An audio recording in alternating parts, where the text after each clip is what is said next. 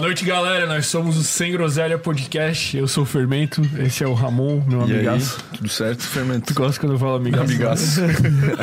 e hoje estamos com ele, Júnior Ramos DJ. Salve, raça! É, eu acho que esse é um bordão meu todo, porque Salve, tudo que, eu, tudo que eu gravo eu falo salve, raça. E aí, raça? Pô, eu só consigo falar boa noite, galera, agora.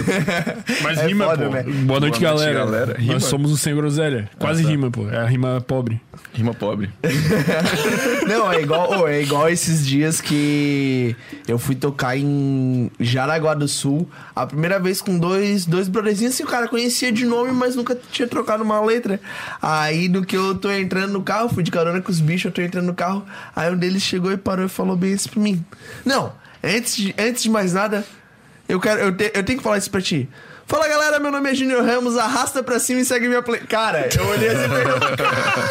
Porque, tipo assim, eu fiquei uns seis meses patrocinando no Instagram um stories da minha playlist, tá ligado? Ah, tô e era, ligado. salve galera, pra quem não me conhece, eu sou o Junior Ramos, arrasta pra cima minha playlist no Spotify. Aí geral ouvia, tipo, mil vezes por dia. Mil vezes por dia. Pô, que quando o cara faz esse anúncio, tem que tirar pra não ver de novo, pô. Ou senão é uma encheção de saco. Sério? Tem Tem como um. fazer Tem, isso? é, tipo, o cara vê uma vez, no demais. máximo, a cada uma semana. Tem umas Que paradas demais. assim, ó. Isso é muito bom, isso eu não sabia. Se soubesse.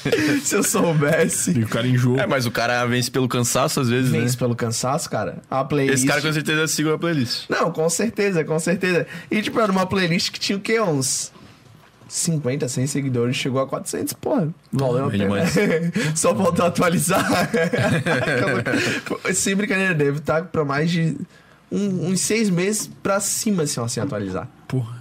Aí é pra fuder. Cara, antes de mais nada, Porra, o que, que a gente tem que fazer, Ramon? Temos que dar o salvão, né? Pros nossos queridos patrocinadores. Muito obrigado. O Container Bar tá com a gente desde o começo.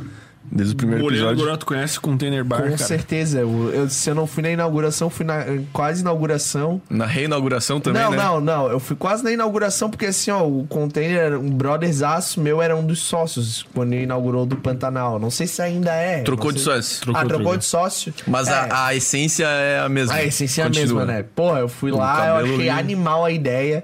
Aí depois, quando a- inaugurou da Carvoeira, eu virei cliente, assim, uma, uns dois anos, toda semana o cara ia no container. Toda semana. Então, pra quem tá semana. assistindo aí, que quiser comparecer, né? Também tem comida ali, né? Pô, eu tenho- e eu um tenho história do container também.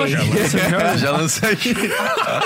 Ô, teve uma vez que foi eu, foi eu, Paulo Cani, que na época cuidava da- das minhas redes sociais, de, de toda a minha carreira, foi um dos caras que me ajudou muito, assim, que eu, que eu devo muita coisa da minha carreira a ele.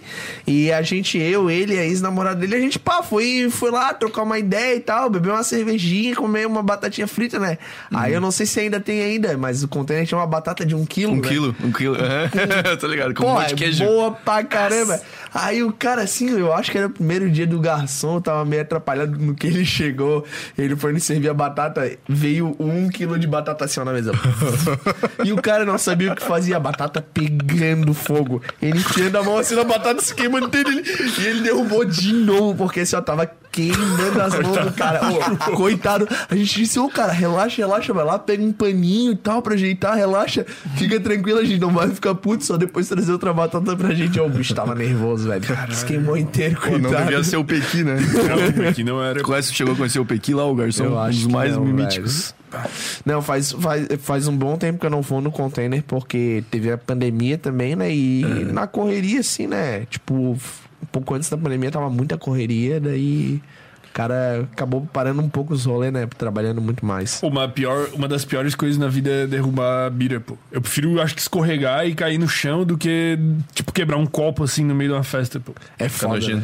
é a pior foda. coisa, pô. Eu acho que é mais vergonhoso, pô. Acho que Ah, tu, tu diz de vergonhoso ou de ser ruim Pô, dá atrapalhar um climão ruim, né, mano? Cara, Pô, dá nada, Sabe o que pô. eu lembrei? A gente tinha uma resenha assim, ó. Quando o cara tá com uma cerveja na mão de long neck, assim, tu chega com outra garrafa de cerveja e tu bate em cima, pô. Não, tu dá só uma batida assim, ó, com o vidro. Não tá ligado nessa? Daí ela espuma inteira, mano, e começa a Não tá vazar, ligado? pô. Porra, isso aí é clássico. Tu chega e bate assim, né? Porra, mas daí é muita sacanagem, Mano, e velho. daí o cara é obrigado a pôr a boca, ela começa. Ela sai quase inteira, mano. Mas ah, sabe qual que é o segredo agora? Se alguém chegar aí na tua gelado fazer isso, pô, tu pega e faz assim, ó, e direciona o jato na pessoa. Porra, sacanagem de o volta. cara vai querer te zoar e aí tu, pô, toma esse jato de cerveja então. Tô- É tipo espumante, tá ligado?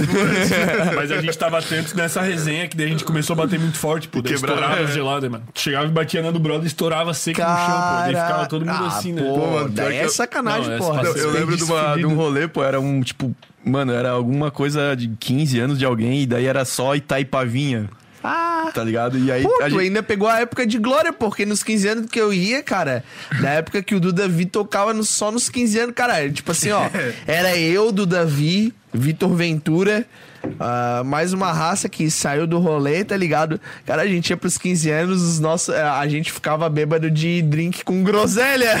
tipo, não tinha álcool, era só groselha. A gente Caralho. dizia, pô, tamo Mas loucaço. o cara sempre tirava uma de canto aí, né? O que mais rolava era aqueles Google Boy que tinha lá, como é que era? Os caras que faziam drink sabe kamikaze. O... Kamikaze, sabe quem era do Kamikaze? Que é, hoje em dia tá gigante. O bicho que era os palhaços. Da lá, Liga, o da Lelo, Liga. salve Lelo! Caralho. Ô, o Lelo era o melhor do Kamikaze, não Bicho tinha. Todo mundo contratava o Kamikaze na época, queria o Lelo. Era o Lelo. Ô, o bicho é. E, até hoje o bicho é foda, velho. Tanto que no Liga ali teve uma fase lá que ele pegava, fazia as paradas assim, ó, na frente da raça, assim, ó, o Lelo é foda, velho. O Lelo é foda. E ele era sangue ainda, tipo, daí nós era. Não, não vou falar nada, né? Mas daí o cara sempre dava um jeito de conseguir uma bebidinha, né? Ah, não podia. sempre, sempre, sempre. O bicho era sangue No demais. 15 anos do, do Davi, cara, até por sinal, a primeira vez eu acho que eu bebi alguma coisa. Aí eu tava lá tocando, eu nunca tinha bebido na vida, né? Aí Uhum. o brother meu chegou, tipo, o garçom pediu, ah, tu quer tomar alguma coisa? Ele chegou, ah, eu quero um Red. E eu, eu falei, não, eu também quero um Red. Só que eu, na minha imaturidade, 15 anos de idade, nunca tinha bebido na vida, eu achei que era Red Bull, né? Cara, o cara me chegou lá com um negocinho, uma cozinha, na época, pra quem não entende, meio parecida com Red Bull. Ô, eu dei um golaço. Irmão, eu queria morrer, velho. Eu queria morrer. Aquela coisa que muda assim, ó. Queria morrer, velho. Foi, foi foda. Ninguém Foi gosta de whisky, pô. Só o MD Chef que gosta de whisky, pô. Pô, é Ninguém bom, mais no mano. mundo gosta de whisky, cara. Ah, Eu só cara, gosto daquele de mel lá, pô. Porra, aquele Eu de não mel, consigo. aquele Nem o mel. uísque, nem. Tequila até vai. Tequila tem uma história com tequila da época da Fields, Madé. História da época da Fields. Que tá aqui cuidando da. Só vamos terminar o, o salve pros patrocinadores. É, os patrocinadores, a gente já tá vendendo um monte de história, né? A Pelt, Tamo junto a Pelt demais. que também tá com a gente faz muito tempo, vai fazer a nossa coleção, pá, tá ligado? Caraca, que animal. boné. E eles te deram isso aqui de brinde, um- uma saco chilist. Chaco, Saco saco chilista. Ô, eu tenho história com o Samuca e com o Thiago, hein? Recente! Recente! O, ele, ele faz as da pô. né? Sim, faz, o Samuca e o, o E Samuca e o o... tirantezinho. Esse daqui vai pro Dá pra no pendrive. pendrive, é. Vai botar no pendrive. Eu não sei se o Samuca usa, mas, cara... Usa, usa. Usa. No Acho pendrive é a melhor coisa pra não perder pendrive na vida, é esses cordãozinhos aqui, ó. O Ramon é bom de perder pendrive. pendrive semana passada. Puta. Foda. Pô, e o pendrive tá caro hoje em dia, né, mano? Sei lá. Depende por quê. de onde tu compra. Do Mercado Livre. Tem que ser na Ah, cara, vai na Calunga, brother. Calunga? Calunga, nunca ouvi isso falar na Calunga. Já ouvi Tem falar, uma mas- loja aqui no no Continente Shop. Cara, eu só compro pendrive na Calunga. Eu sei que é original. Mas e quanto que é um pendrive de 16, sei lá? 16 GB, 32, 40 Porra, pila. pior que é mais original que da- Kingston do SanDisk Mercado Livre. 3.0. O vermelhinho, né? O vermelhinho, da pontinha vermelha ou da pontinha azul. Foda, se, eu- tipo, depois que a, que a Calunga chegou em Floripa, brother, eu só compro pendrive lá. É muito barato. É porque tem muita chance de comprar falsificado, né? Tipo, na net, assim, né? Falsificado ou compra aquele Survivor. Survivor. Sabe que é um que, é que tem uma capinha e tal, parece um. Cara, ele é todo de metal. Aquilo é uma porcaria Ah, pro CDJ, ligado, tô ligado. brother. Que, que gira assim, né? É, tá- não, não, o Survivor é um que tem uma capinha, ele é todo emborrachado, que é, é, é, tu bota a Ah, capinha pelo nele, ele é resistente a choque, resistente a água, não sei o que, os caramba. Tem Cara, que é uma porcaria, Só o vermelhinho da- É, quer, Sandisk. pra quem é DJ ou pra quem quer ser DJ, só compra pendrive Kingston ou SanDisk. Que se comprar fora disso, brother, tu tá comprando porcaria. O Pô, Survivor... tem uns na net de agora que os caras falam que é de 2 tera, mano. Tá ligado? Tipo, sem pila, só que é, eles fazem um, um esquema que eles, tipo, mascaram pra dizer que ele tem 2 tera, mas se tu tentar botar 2 tera de arquivo não cabe, pô. Olha o Caralho, nível da sujeira, loucura. pô. O foda desses pendrive que não são Kingston SanDisk, cara, é que eles corrompem fácil, tá ligado? Hum. O, o CDJ, tipo, exige hard da parada. E, cara, se tu bota... Principalmente Survivor, ele dá curto-circuito e queima. Porque ele é todo de metal. E daí, se o CDJ não for aterrado direito, ele queima o pendrive no meio do set. Eu já tive, pô. Uhum. Porra, no meio do amigos set. meus, o Dive foi um que já perdeu, o Chuck foi um que já perdeu o pendrive tocando porque, tipo, usava esse Survivor e Uhum. dava curto-circuito no pendrive. Não sobreviveu. Não sobrevivia. Não é tão survival assim. É, não é tão Survivor. E o. Não, e falando em pendrive, brother, esses dias um brother meu tava apavorado, tinha perdido a playlist dele inteira, me mandou o Antônio Luca, que sempre salvo ele, né, pra variar. Eu vou começar a entregar nome pra caralho aqui, foda-se, é nóis. o Antônio Luca me liga apavorado sexta-feira, às 6 horas. Mano, perdi toda a minha playlist, brother. Tu me salva aqui, me passa umas músicas. Não, passo, manda o pendrive que eu te passo. Aí ele me manda um pendrive da Multilaser 2.0. Cara, pra eu passar duas, umas 300 demora. músicas pra ele, velho, eu fiquei sem brincadeira umas 4 horas pra passar. Caralho. Sem brincadeira, assim, ó, era de chorar. E ele apavorado, mano, eu preciso do pendrive. Eu perdi a playlist como, pô? Tipo, perdeu o PC, sei lá, o Não sei, ele, imagina, o Antônio ficou dois anos sem tocar por causa da pandemia. Ah, o Antônio é super organizado, né, seu Antônio Luca? e, cara, deve ter perdido os pendrive, daí eu fui lá eu salvar, né? Pra variar. Só um pouquinho. O cara tem que ter uns backup, né, mano? Pô, eu salvei todas as minhas tracks já no Google Drive. O nego que, que Caramba. não se dá bem com um pendrive, pô. Ele bota o pendrive pra tocar no carro, pô. O pendrive da Ah, tu é festa. maluco, velho. Com certeza, corrompe tudo, velho. Aí ele falou assim, a gente falou, pô, tu não faz isso daí. Ah, nunca deu merda. Esse já deu, né? Até que. Ô, mas eu, eu, eu já me fudi, eu já me fudi um dia, velho. Eu fui tocar, se eu não me engano, foi em Criciúma com o Gazola. Eu não lembro onde é que foi, eu sei que foi com o Gazola, eu acho. Velho, não, não, não foi em Criciúma com o Gazola, acho que foi. Cara, eu não sei, eu sei que eu fui tocar com o Gazola, cheguei na night e eu esqueci os pendrive em casa, brother. Puta. E o notebook que eu tava não era o notebook que tinha o Record Box, velho. Aí se fudeu.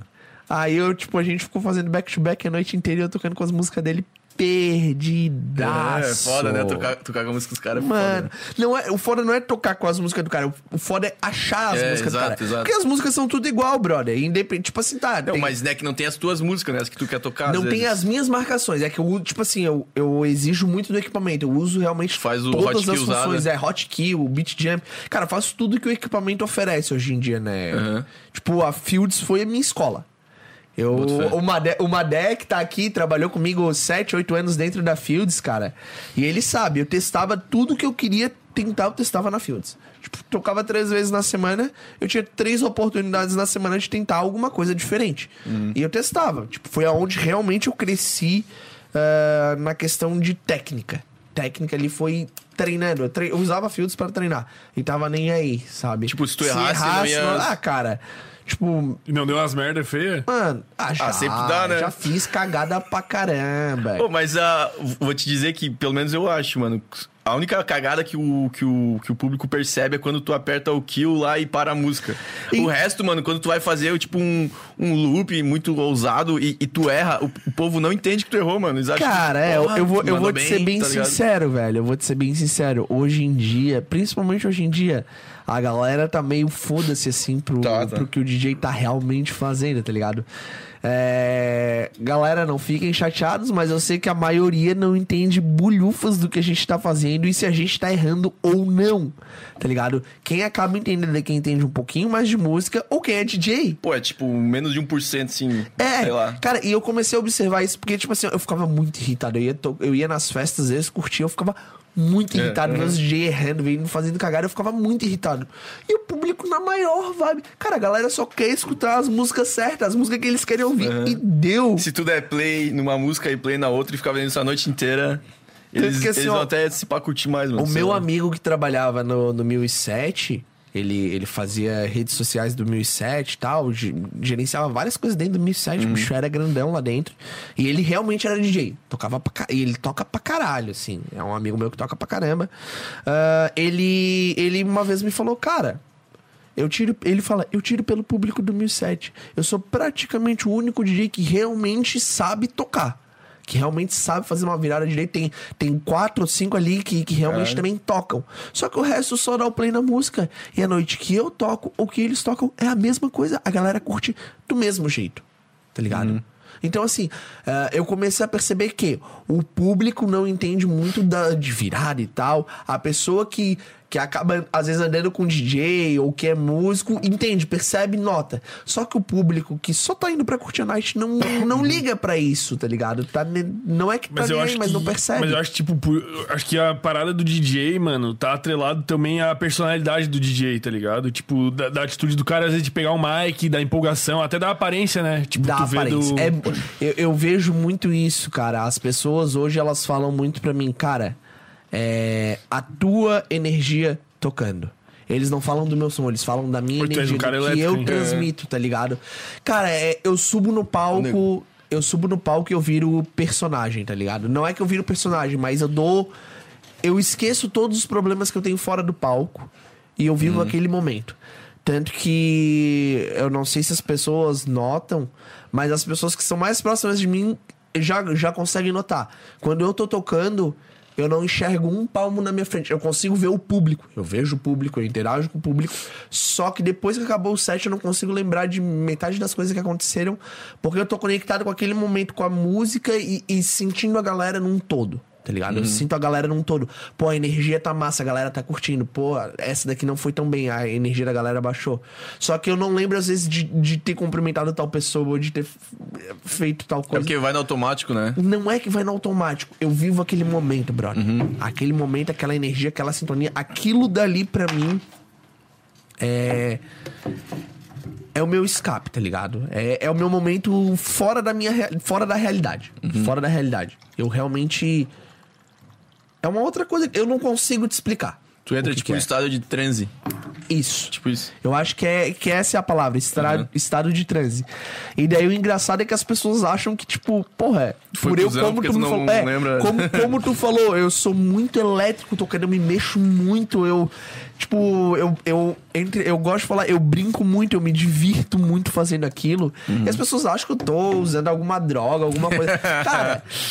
Ah, parece 90% mesmo, das parece. festas que eu toco, 90% das festas que eu toco, hoje em dia mais nem tanto, né? Mas 90% das festas que eu toco eu não bebo. Não bebo nada. Porque eu tô dirigindo. Tá, eu tô dirigindo e é foda. Pô, hoje em dia, não só a questão da Blitz, mas de tu fazer alguma merda no trânsito. Por mais que o cara seja um. que o cara não beba muito e tal. Cara, é errado. Tá ligado? Então, 90% das festas É que são eu não muitas bebia. festas, né, mano? Tipo, mesmo que, sei lá, se tu for, for acontecer alguma merda em 0,1% das vezes que tu vai, tu tu. tá muito exposto ao risco. Eu, eu ainda tava conversando isso com, com a minha namorada, com o meu. E com o meu, o meu produtor, ainda essa semana, quando a gente tava indo pra Blumenau, é que a gente tá exposto ao risco o tempo inteiro. É, infelizmente, a gente teve na, na semana agora que passou, né, uma, uma tragédia ali com a, com a Marília Medonça. Eu sou uma pessoa que curto muito avião, curto mesmo muito, muito avião, tanto que, que, tipo, quando me perguntam o que, que eu mais curto na vida de DJ, eu, eu falo e, e não é zoeira, eu gosto de viajar de avião, brother. eu, eu curto. É sério, pô. É a melhor parte. É a melhor parte da vida de DJ é viajar de avião. eu falo isso porque eu curto muito avião, tá ligado? E quando eu vi aquilo, tipo assim, eu pensei, cara, aconteceu, foi uma fatalidade, brother.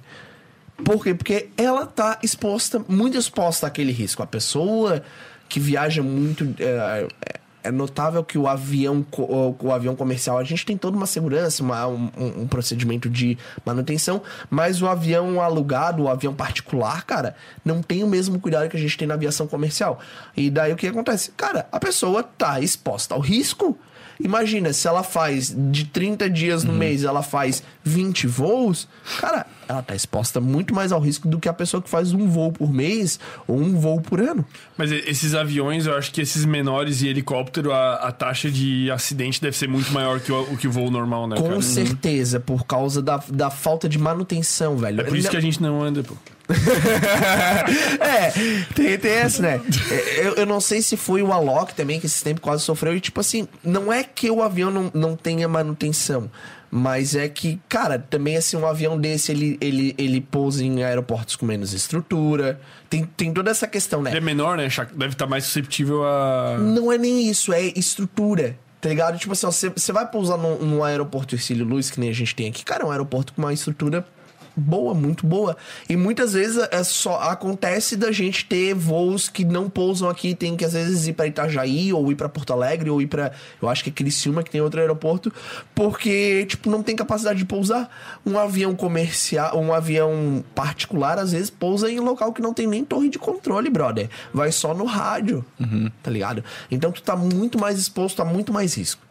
É, é isso que é o foda. E, Pô, tipo, mas de carro também, né, cara? Acho É a que até mais coisa, que. é. Eu acho que mais até, mano. não, com Sim, a certeza. chance de tu com morrer certeza. de acidente de carro é maior do que no. Irmão, no- tipo assim, ó.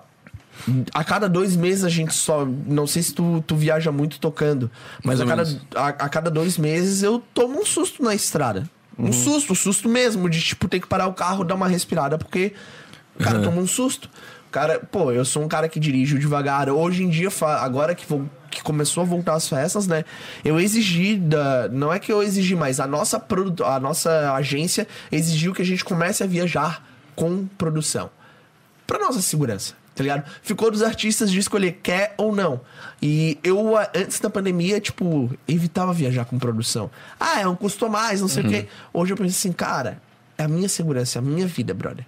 Um, um produtor viajando comigo, cara, o bicho não vai beber, o bicho vai cuidar de todo o trâmite dentro da festa pra mim, o bicho vai, tipo, vai e volta dirigindo. Então, Se um tiver com sono, vai trocando uma ideia. Vai trocando. É isso que acontece muito, cara. Eu fazia Blumenau, bate-volta, toda vida que eu ia tocar Blumenau, eu fazia bate-volta. Bate-volta. E daí. Muitas vezes eu voltava já meio cansadão e Pô, tal. assim, Pô, o cara gasta. O cara gasta uma energia Não, e sozinho no carro é foda, né, mano? É.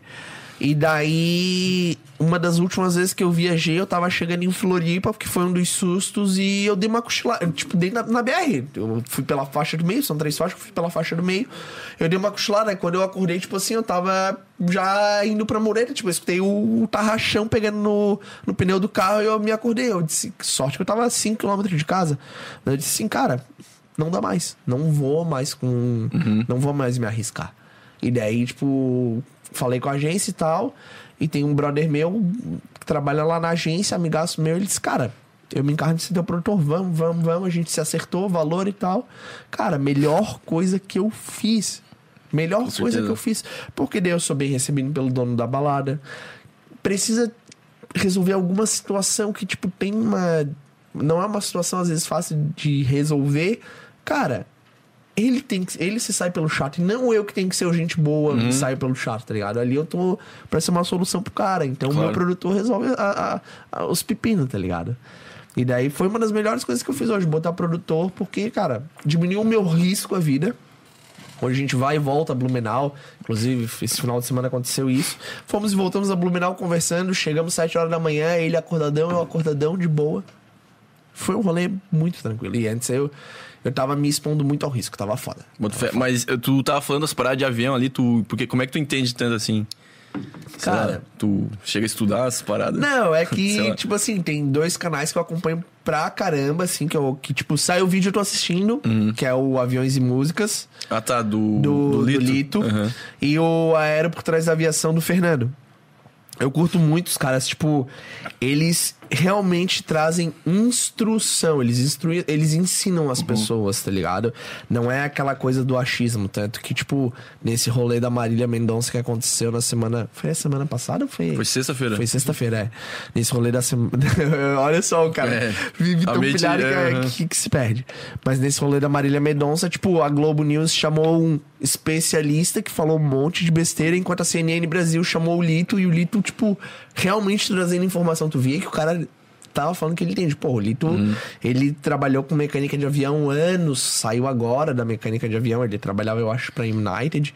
Tipo, o Fernando também é outro cara que conhece pra caramba, é piloto, isso, o Lito agora se tornou piloto. Então, tipo, são.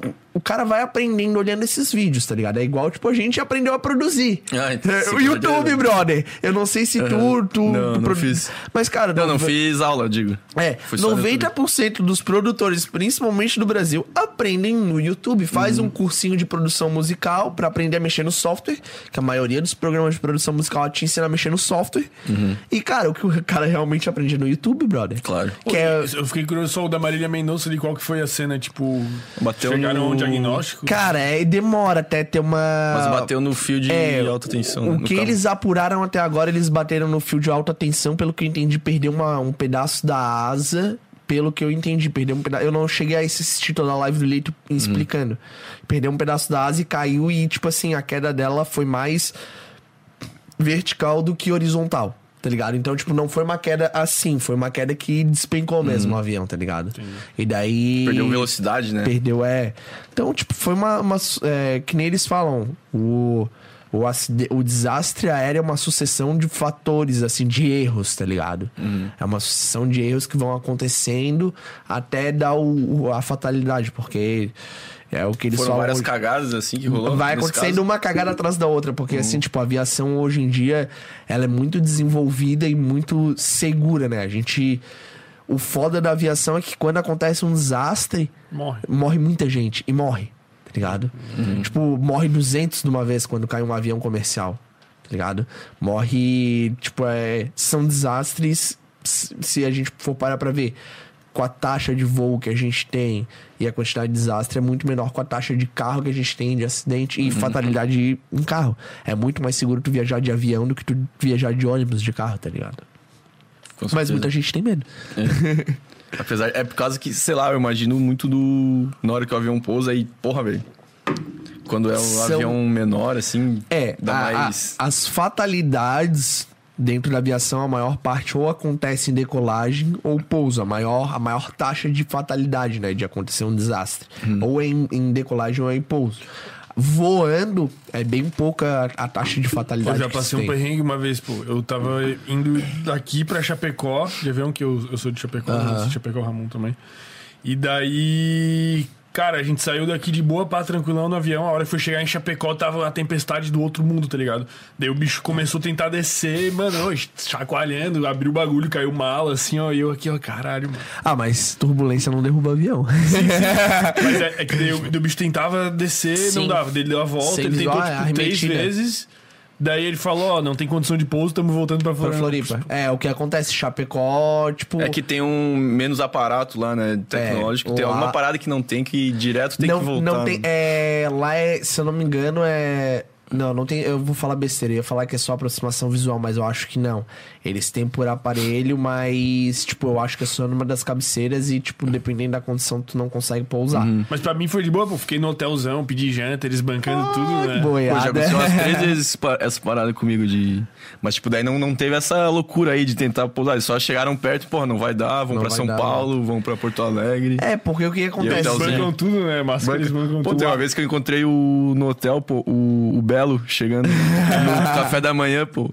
Que animal. É demais, pô. Ele é Mas você foi pra São Paulo? São Paulo. Caralho. Não sei também, pô. Pô, mas é muita loucura o cara sair de Floripa pra ir pra Chapecó. Quando ele tá em São Paulo. Mas São é que Paulo. às vezes a tua aeronave ela ia depois pra São Paulo, de Chapecó pra Isso, São é, Paulo, era- tá era ligado? isso, era então isso. eles têm que voltar pra lá, eles não podem voltar pra Floripa. Entendi. É foda. Ah, cara. Pô, tu curte mesmo o avião, pô. Tu, tu não passou uns perrengues voando? Já, já passei. Eu fui uma vez tocar em São José do Rio Preto, eu acho que foi. Eu não sei se foi São José do Rio Preto ou São. É, eu acho que foi Porra, São José do Rio Preto. Cara, eu fiz muita. Eu toquei muita festa em São Paulo. E rodou o Brasil inteiro, mas eu tava falando antes. É, eu vou esse mês agora pra Lajeado, eu ainda tenho festa em Lajeado esse mês. E tenho festa em Vitória, no Espírito Santo. Porra. Mas. A gente vai com, com o Baile do Pai, que é uma festa que, que dois amigos meus eh, criaram, né? Na época já de Fields, o Gui e o Leandro. E daí eu fui o. Comecei, eu entrei como residente ali com eles do Baile do Pai, comprei a ideia. E daí logo depois, num baile do pai que a gente foi fazer em Curitiba, o Arthur foi com a gente, o Mon, né? O DJ Mon foi com a gente. Daí eu precisei sair da festa um pouco mais cedo. Eu disse, Mon, é o seguinte, o play, tu dá o play na música, aqui tu seleciona, aqui tu troca de música e continua aí que eu preciso ir embora. Lá em Curitiba, e vazei, tá ligado? Eu deixei ele tocando, ele gostou. Ele disse, ah, cara, ser DJ. Ah, foi aí que ele virou mas- DJ. Aí foi aí que Caralho. ele virou DJ. aí ele virou DJ, ah, fez um cursinho fez um curso. Aí depois, tipo, ah, eu dei mais umas técnicas avançadas ali pra ele. Daí a gente começou, ele começou no baile do pai. Pô, hoje já tá tocando pra caramba. Tá tocando mais que eu, esse desgraçado. e, cara, tá, tá bem pra caramba, né? Mas começou no rolê do baile do pai. Hoje em dia é eu e o Tutu de, de DJ do baile do pai, assim, viajando o Brasil inteiro. Viajando no Brasil todo. Mas eu viajei muito Brasil fazendo formatura, né? E tu perguntou se eu já passei alguns perrengues. Cara, teve um perrengue que eu passei indo pra São... Eu acho que foi São José do Rio Preto que eu fui tocar lá. E daí com, com um ATRzinho, né? Aquele de hélice e tal. Que Aquele é da um- Azul. Da Azul. É um dos aviões mais seguros que Pois é, existe, ele é mais cara. seguro que o. Porque ele é asa... A asa dele é por cima, né? Ele é mais. Tipo, às vezes o pessoal olha assim, porra, esse aviãozinho aí de teco-teco, tô fudido, mas na verdade ele é mais seguro que o, que o normal. Sim, né? muito mais. Não, meu ainda tá cheio, calma, tô bem, bem devagar. Mas ele é mais seguro. Aí ele foi pousar no aeroporto, entre, tipo assim, o aeroporto e a a altitude que a gente tava tinha uma tempestade, um, tipo, um vendaval fudido. Ele tentou pousar, não deu, arremeteu a primeira, arremeteu a segunda, daí na terceira ele disse, ó, se, a- se a gente não conseguir pousar nessa, a gente vai ter que voltar pra São Paulo. Aí ele foi, ele pousou, aí ele, tipo, meio que balançou um pouco na pista e parou. Essa foi uma. Caralho. Mas, ah, cara, eu, eu fiquei bem de boa. Teve uma, cara, eu e meu primo, a gente... Mas por ele ficou de boa, pô. Sei lá. Ah, cara, não sei, porque, eu, tipo... Se, tipo, se ele vai pousar e dar uma merda e. sei lá. Não, É não dá acidente assim, trágico. eu- tipo assim, ó, o único, o único medo que eu tenho de dar alguma merda, assim, muito grande hoje em dia aqui dentro do Brasil é o aeroporto de, de Congonhas, né, velho? Porque, tipo, é no meio da cidade. Uhum. meio dos prédios, Foi uhum. aquele que teve o desastre Sim. lá da Latam e tal. Foi... Pô, mano, mas eu, quando eu vou com a minha irmã, alguma coisa assim, ela, ela fica com medo pra caralho, tá ligado? Mas aí eu falo, cara, não vai, tu tem que ter medo antes de tu entrar no avião, porque depois que tu entrou no avião, tu já decidiu entrar no avião. Não tem mais o que fazer, cara. Tu não tem por que mais ficar com medo, tipo. Tu não sabe uma que eu fiz uma vez no avião, eu e meu. Eu e meu primo. Não, eu acho que foi no rolê do Tomorrowland, velho. Eu fui no Tomorrowland 2015, Tomorrowland Brasil. Aí tava eu, o meu amigo Vitor Ventura, a gente tava no mesmo voo. Só que uma velhinha sentou no meio meu e dele, tá ligado? e daí. Daí, na hora que o avião tava pra decolar, taxiando a pista aqui em Florianópolis, eu, eu olhei pra ela assim, peguei na mão dela e falei assim: Moça, relaxa, no chão não passa. Caralho. Irmão, a velhinha surtou. Ela foi rezando daqui a São Paulo. Eu pensei assim, quando eu cheguei assim, né? Depois dos anos, eu pensei assim, porra, como eu fui pau no cu com essa velhinha, né? velho? Eu fui muito pau no cu. Eu nunca mais fiz isso, brother. Nunca mais fiz Pô, isso. Teve uma com os velhinhos também, é, eu tava vindo de Chapecó pra cá, aí era uma excursão de um pessoal de Maravilha, que é uma cidade lá perto, né, só velhinho. E aí eles fizeram uma confusão, porque, tipo, tem um número, né, do, do assento, e eles não tão ligados, velho. Os velhinhos foram entrando tudo no junto. avião, e foram entrando, foram sentando, pá, pá, pá, pá. Aí começou a atrasar, daí... Aí uma hora o pessoal lá, os comissários desistiram e falaram, ó... É o seguinte, rapaziada, cada um senta em qualquer lugar aí, porque não vai dar tempo, senão vai atrasar muito. um monte de Achava velhinho, que era o ônibus, tá ligado? É, e aí eu sentei do lado de uma velhinha, dela começou a puxar papo comigo, né? Daí ela começou a contar, pô, que era uma excursão que, tipo, eles já tinham planejado uma vez, tipo, não sei quantos meses atrás, mas eles tiveram que adiar porque começou a morrer muito velhinho. Meu Deus. pô, daí morreu não sei quem, morreu não sei quem, daí a gente adiou. Aí agora a gente conseguiu fazer essa aí, que morreu, morreu menos gente. Pô, de avião também, uma vez, cara. pô. E eu, eu tentando fi- manter a seriedade, tá ligado? eu teve uma vez de avião, dessas de avião, eu tava fazendo. Cara, eu fiz assim, ó, eu toquei quarta na Fields. Aí, quinta, o Coy tinha me chamado pra tocar no Arts, fazer o quinta-feira com ele. É, aí na sexta eu viajava pra tocar numa formatura da numa formatura não, numa festa de turma da medicina da Brave, eu acho que era Marília, não lembro, interior de São Paulo. Só que isso tudo, brother, virado ainda, tá ligado? Sexta-feira eu fui pra São Paulo, era festa tarde, toquei a tarde inteira, saí à noite, aí depois da noite eu fui pra um after com o pessoal da Brave, a gente ficou bebendo a noite inteira, curtindo, curtindo e tal. Aí no outro dia eu tocava em São Paulo, peguei um outro voo pra São Paulo. Cara, nesse voo de São Paulo, velho, eu tava moído. Eu cheguei no avião, encostei assim, ó. e, cara, eu tenho 10 problemas respiratórios diferentes. Tanto que eu acho que dá pra ver pela minha voz anasalada, né? Mas, cara, e eu apaguei no avião, velho. E quando eu cheguei no aeroporto, assim, quando o avião pousou, eu acordei assim, o avião inteiro me olhando. Irmão, eu fui roncando do. Eu, eu não lembro se era Marília, do aeroporto do interior de São Paulo até é, Congonhas, roncando uma hora de voo, mas roncando como um trator. A minha namorada que sofre, a Noelle que sofre, velho. Essa, toda, toda noite ela me dá uns cutucões assim, tá roncando, vira de lado. Mas eu vim roncando assim, ó, pra caramba. Meu Deus. E o, o avião inteiro me comendo com os olhos, velho. Meu, sensação. Pior que tu não tem o estereótipo do cara que ronca, pô. Normalmente eu imagino um cara que É um ronca gordão? go- um gordão, né? Ah, mas eu sou meio gordinho, tá ligado? É só, só aparência. Todo mundo fala, não, tu não é gordo. Cara, eu só falo assim, ó, encosta aqui, pega, só pega assim do lado só vê. Tá, tu é gordinho. O falso magro. É o falso Mas magro. o tá falso ligado? magro também ronca, sei lá. Eu acho que ronca tem problema Eu acho que não tem nada a ver, né? Com a... É, tem a ver com É que assim, ó, eu tô, eu tô agora, meu nariz deve estar com o quê? Com 20, 30% passando ar. Aí eu respiro Tu não, totalmente. tu não pela faz boca. aquela cirurgia, pô, de desvio de Já septo? fiz duas vezes desvio de Caralho. septo, três adenoide. Porra, bicho, não, Tem, não, não adianta funciona. nada. Não adianta, volta. Ah, ele volta? Tipo, ah, tem, tem dias que eu tô com ele totalmente livre. Assim, eu, porra, respiro bem pra caramba. Que bom que é respirar. Mas, cara, é, imagina, até os, até os 15 anos, eu só respirava pela boca. Só respirava pela boca. Não conseguia nem puxar pelo nariz. Tá? Caralho. Era bizarro, era bizarro. Aí, com 15 anos, eu comecei a fazer cirurgia. Aí, o meu, tipo, na terceira, ele disse: Cara, não tem jeito, tua volta. Esquece. Vai ter que usar corticoide quando piorar. Tipo, nessa fase que a gente tá muita troca de temperatura, que nem. Tipo, domingo tava um calorão fudido aqui em Floripa, hoje já tá um frio desgraçado. Meu nariz fechou. Pronto, esquece. É usar corticoide, remédio. Pá, que rocha. Foda. É uma bosta. E corticoide, ele dá uma inchada, né? Pra caralho. Por isso É que tu é por isso, gordo. pô, é. é. Gordo, falso magro. Não, eu sou gordo porque eu como mesmo, pô. eu gosto de comer pra caramba. Quer ver doce? Meu Deus do céu. Eu já falo, eu quando eu fiquei agora quatro meses morando na casa dos meus pais, porque a gente alugava um apartamento aqui no João Paulo. E daí eu e a Noelle, a gente decidiu comprar um apartamento. A gente comprou um apartamento, entregamos o apartamento do João Paulo. E daí começamos a montar o nosso apartamento ali. Tipo, trocar piso, fazer cozinha e tal. E esse processo durou quatro meses, né?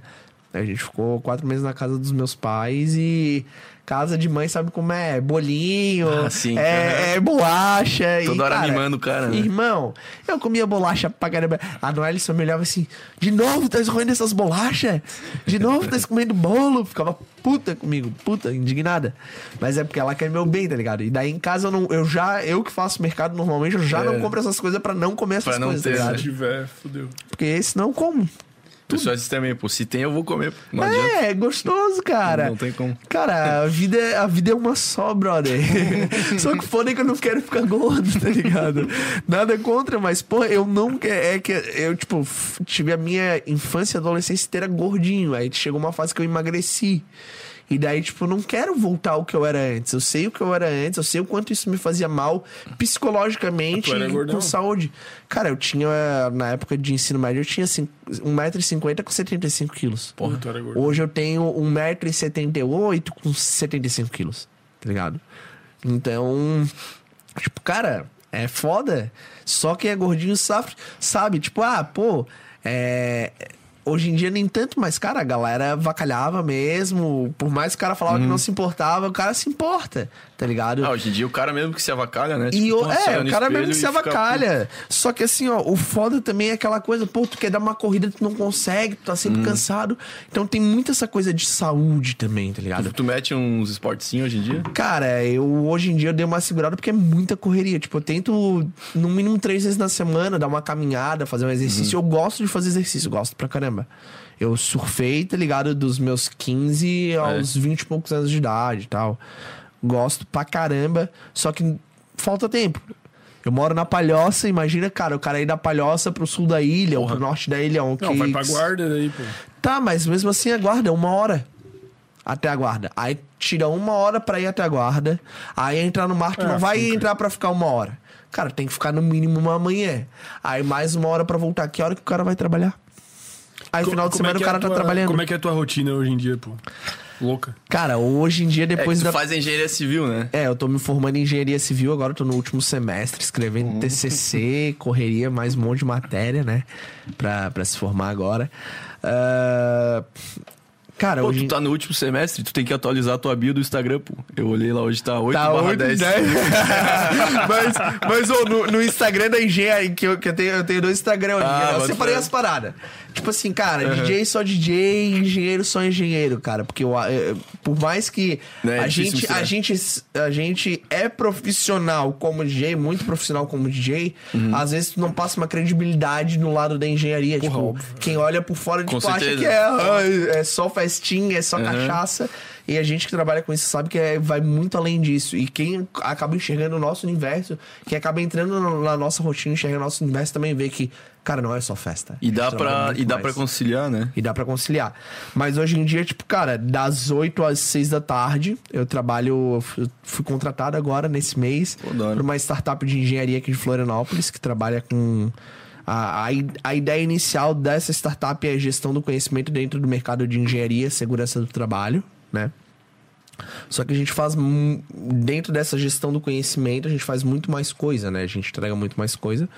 Então eu sou o primeiro funcionário da, da startup mesmo, que daí tem os, os dois investidores, tem, o, tem, tem uma, uma mulher que, que gerencia a, a minha parte de comunicação com, com os investidores e ela faz o meio termo ali, ela ajuda na parte de, tá, vocês seguem por esse caminho, vocês por... mas o, o contratado mesmo sou eu, né? O primeiro contratado. De estagiário Mas tu pra faz, tipo, a parte técnica, tu atua. Cara, eu faço comercial, eu faço atendimento ao cliente, eu faço. É que esse teu perfil de atendimento ao cliente, porra, combina, pelo que eu vi, assim, pra caralho. É, eu, eu converso bastante, perfil. mas é uma coisa, essa parte comercial, até atendimento ao cliente eu mando bem, tá ligado? O- A parte de comercial pra mim ainda tá sendo um pouco complicado porque vendas pra mim nunca foi meu forte, tá ligado? Boto fé. E também é um negócio bem técnico, né? Tipo, exige É, estudo. Eu tô, eu tô aprendendo pra caramba, principalmente da. Cara, até, até a pandemia eu nunca tinha pego um estágio na minha vida, né? Eu fiz sete semestres de engenharia civil e nunca tinha pego um estágio. Daí eu peguei um estágio na construtora, na Lumes. Ah, fiquei quase um ano dentro de obra, daí, pô, realmente eu aprendi. Tipo, toda minha engenharia fez sentido lá dentro. Porque, cara, quem faz engenharia ou qualquer curso, eu acho, que não pega estágio, brother, É foda. não serve pra porra nenhuma. Exatamente. Sendo bem sincero, tu não aprende nada. Tu no caso da engenharia, tu aprende a fazer cálculo. Só. Só. Tu realmente vai aprender o que, que é cada coisa lá dentro da obra mesmo, botando o pé no barro, tá ligado? Foi realmente onde eu aprendi. E daí, no último, nos últimos dois meses, eu voltei pro escritório. E, porque daí eu entendi o porquê daquele aplicativo. Porque eu entrei na obra testando o aplicativo pra eles, né?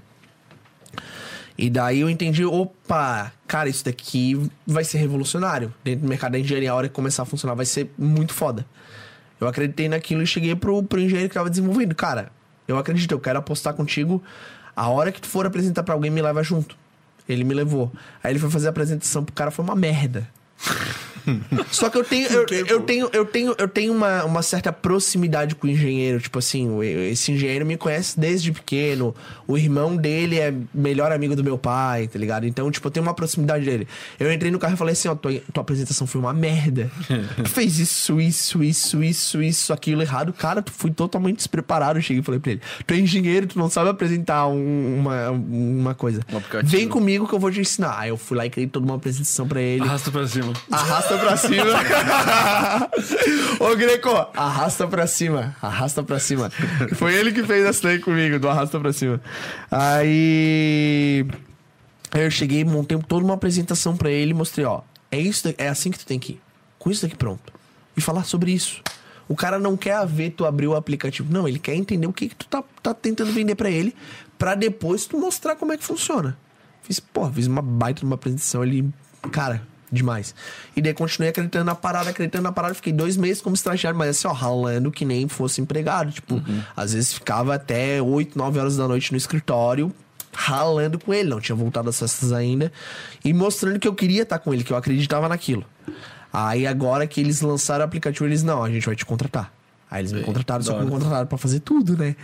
E daí, tipo, cara, tô. É, porque é, é que, tipo, startup é foda, né, mano? foda, Não cara, tem tem- muita grana pra... Mas eu topei, eu topei, eu vou te falar que eu topei a, a ideia deles, porque, tipo assim, é um lado que eu quero aprimorar da minha vida.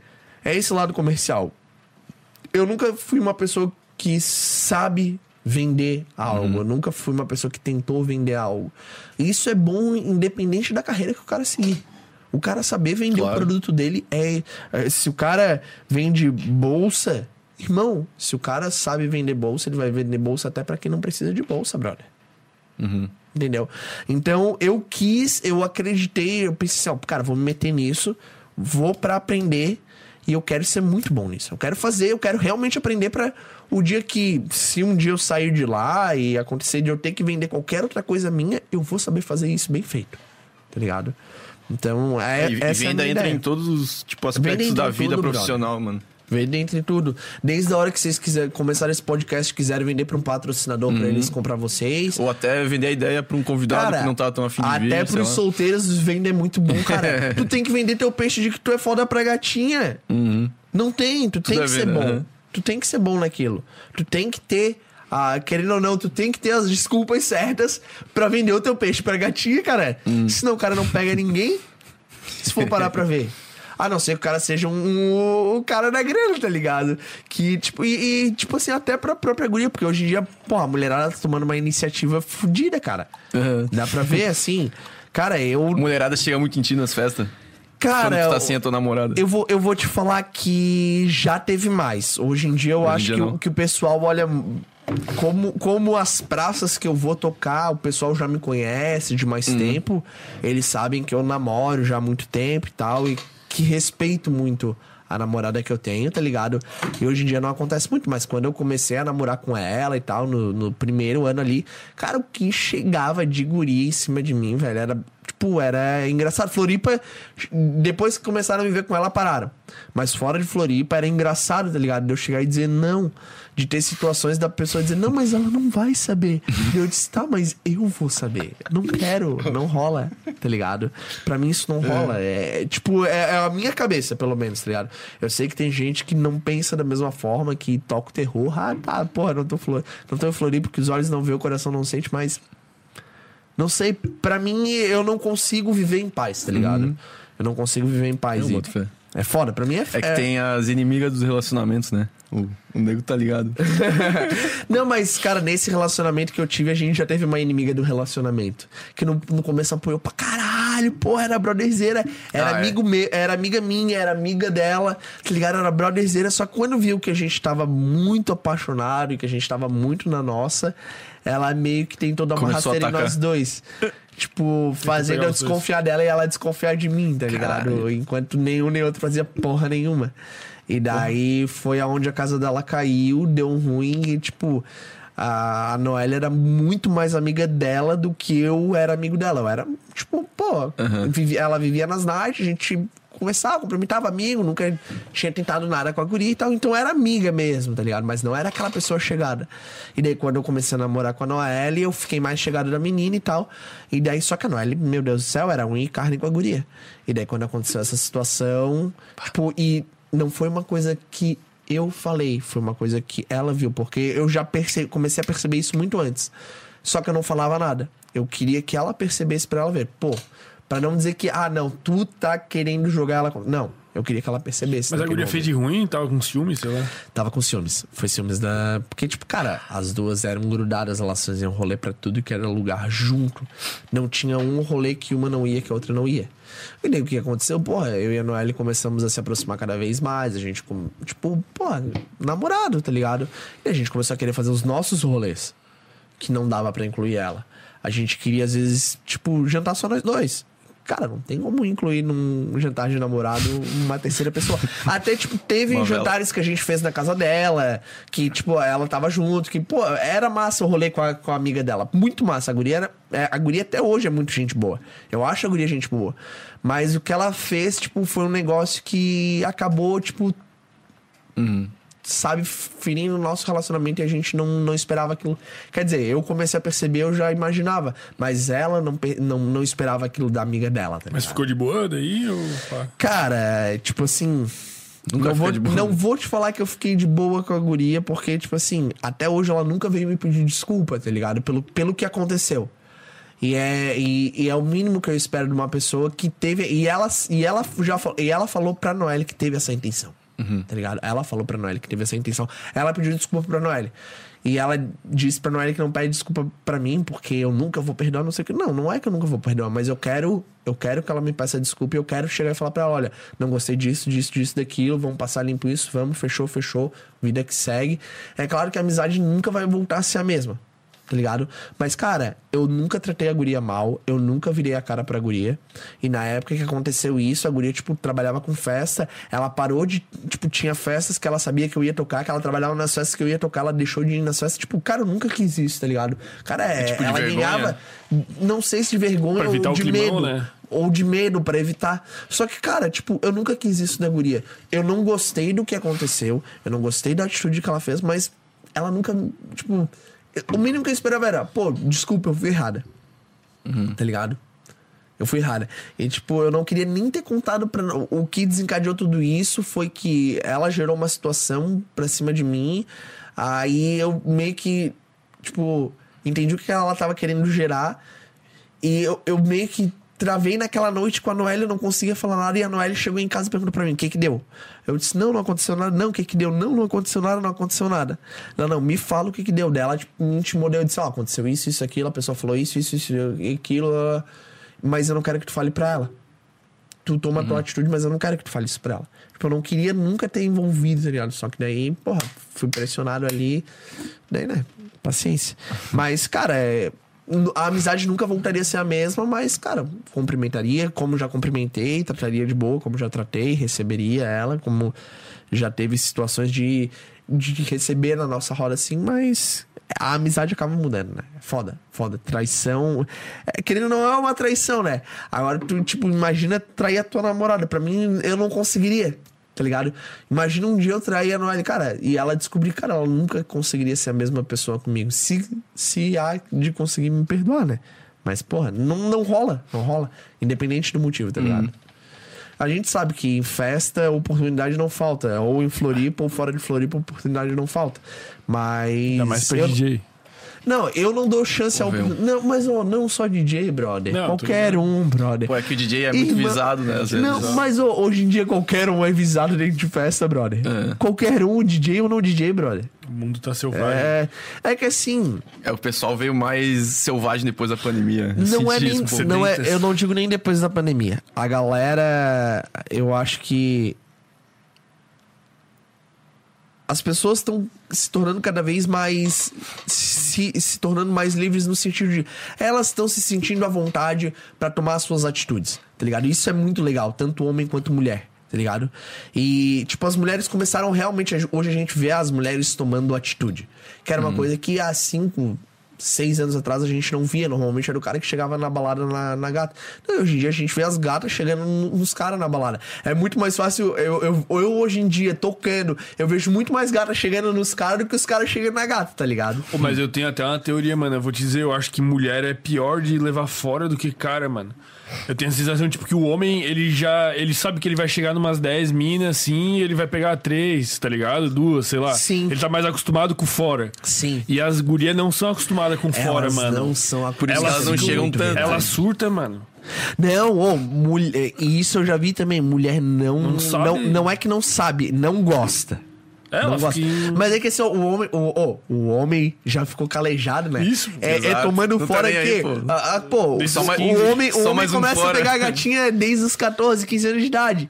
Cara, tá tomando fora desde os 14, 15 anos de idade. É. Chega nos 20, irmão, ah, só mais um.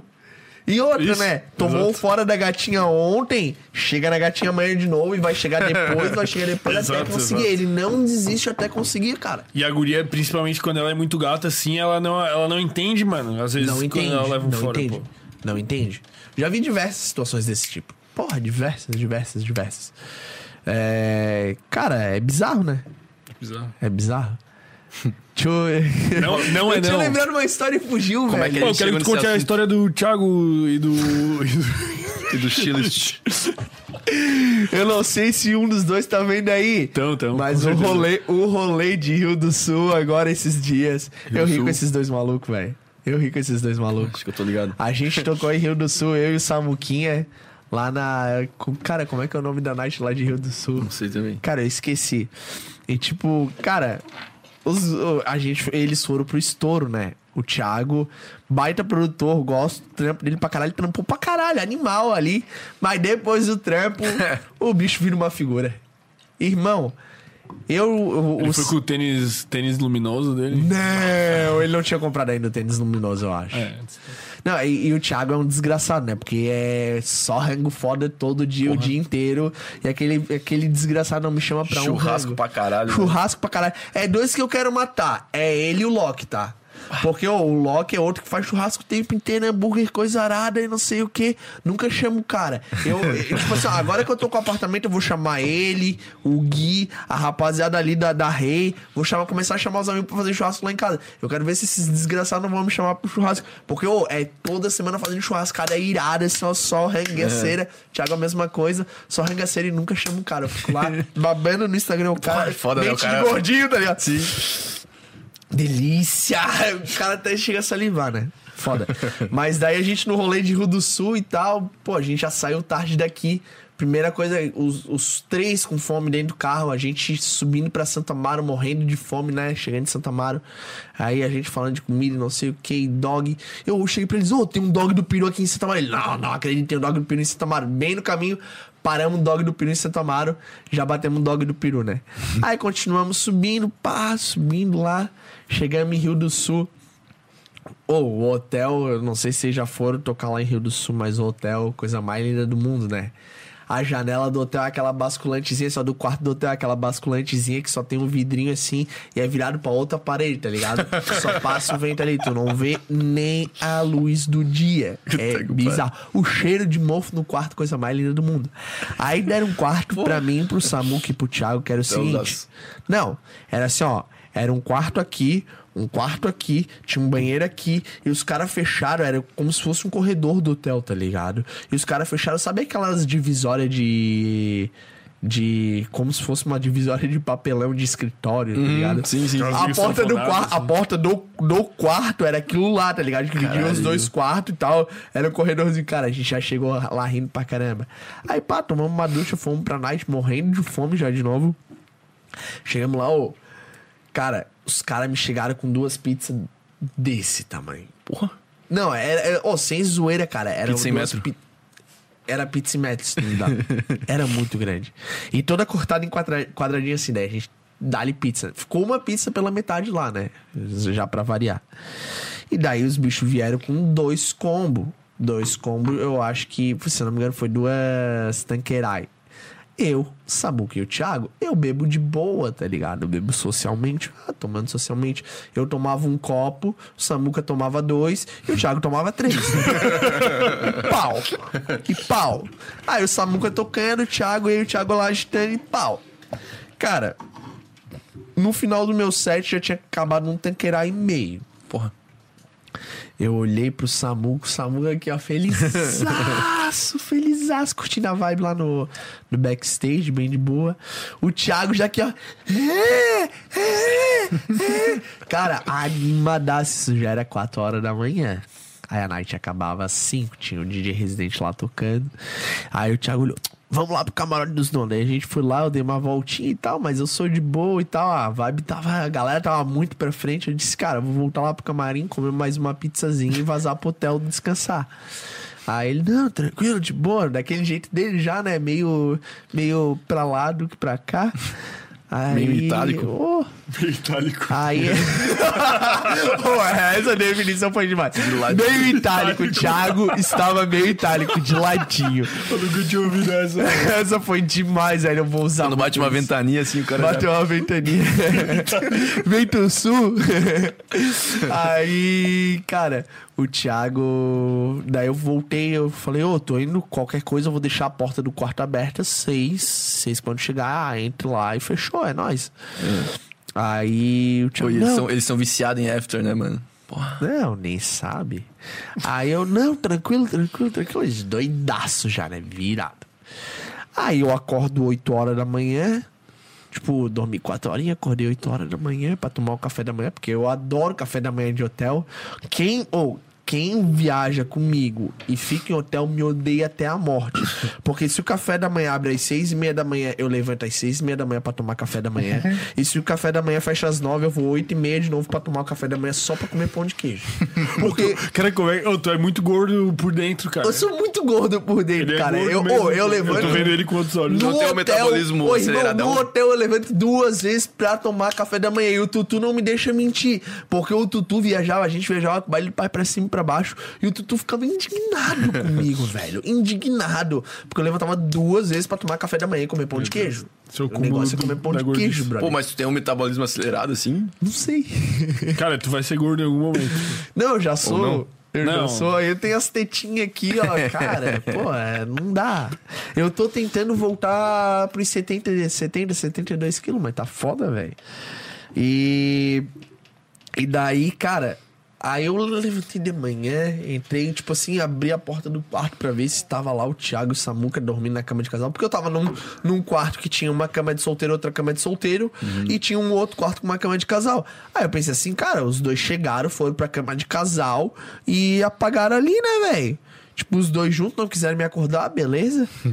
Aí eu acordei, abri o quarto da cama de casal, não tinha ninguém. Tava, tomar meu café da manhã, mandei uma mensagem pra eles, 8 horas da manhã e nada.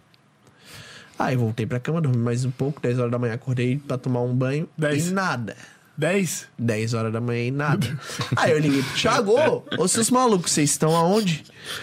Irmão, a gente tá no after a milhão, velho. Tá muito massa, não sei o quê. Meu. Mas, ô, até às 11 a gente tá aí.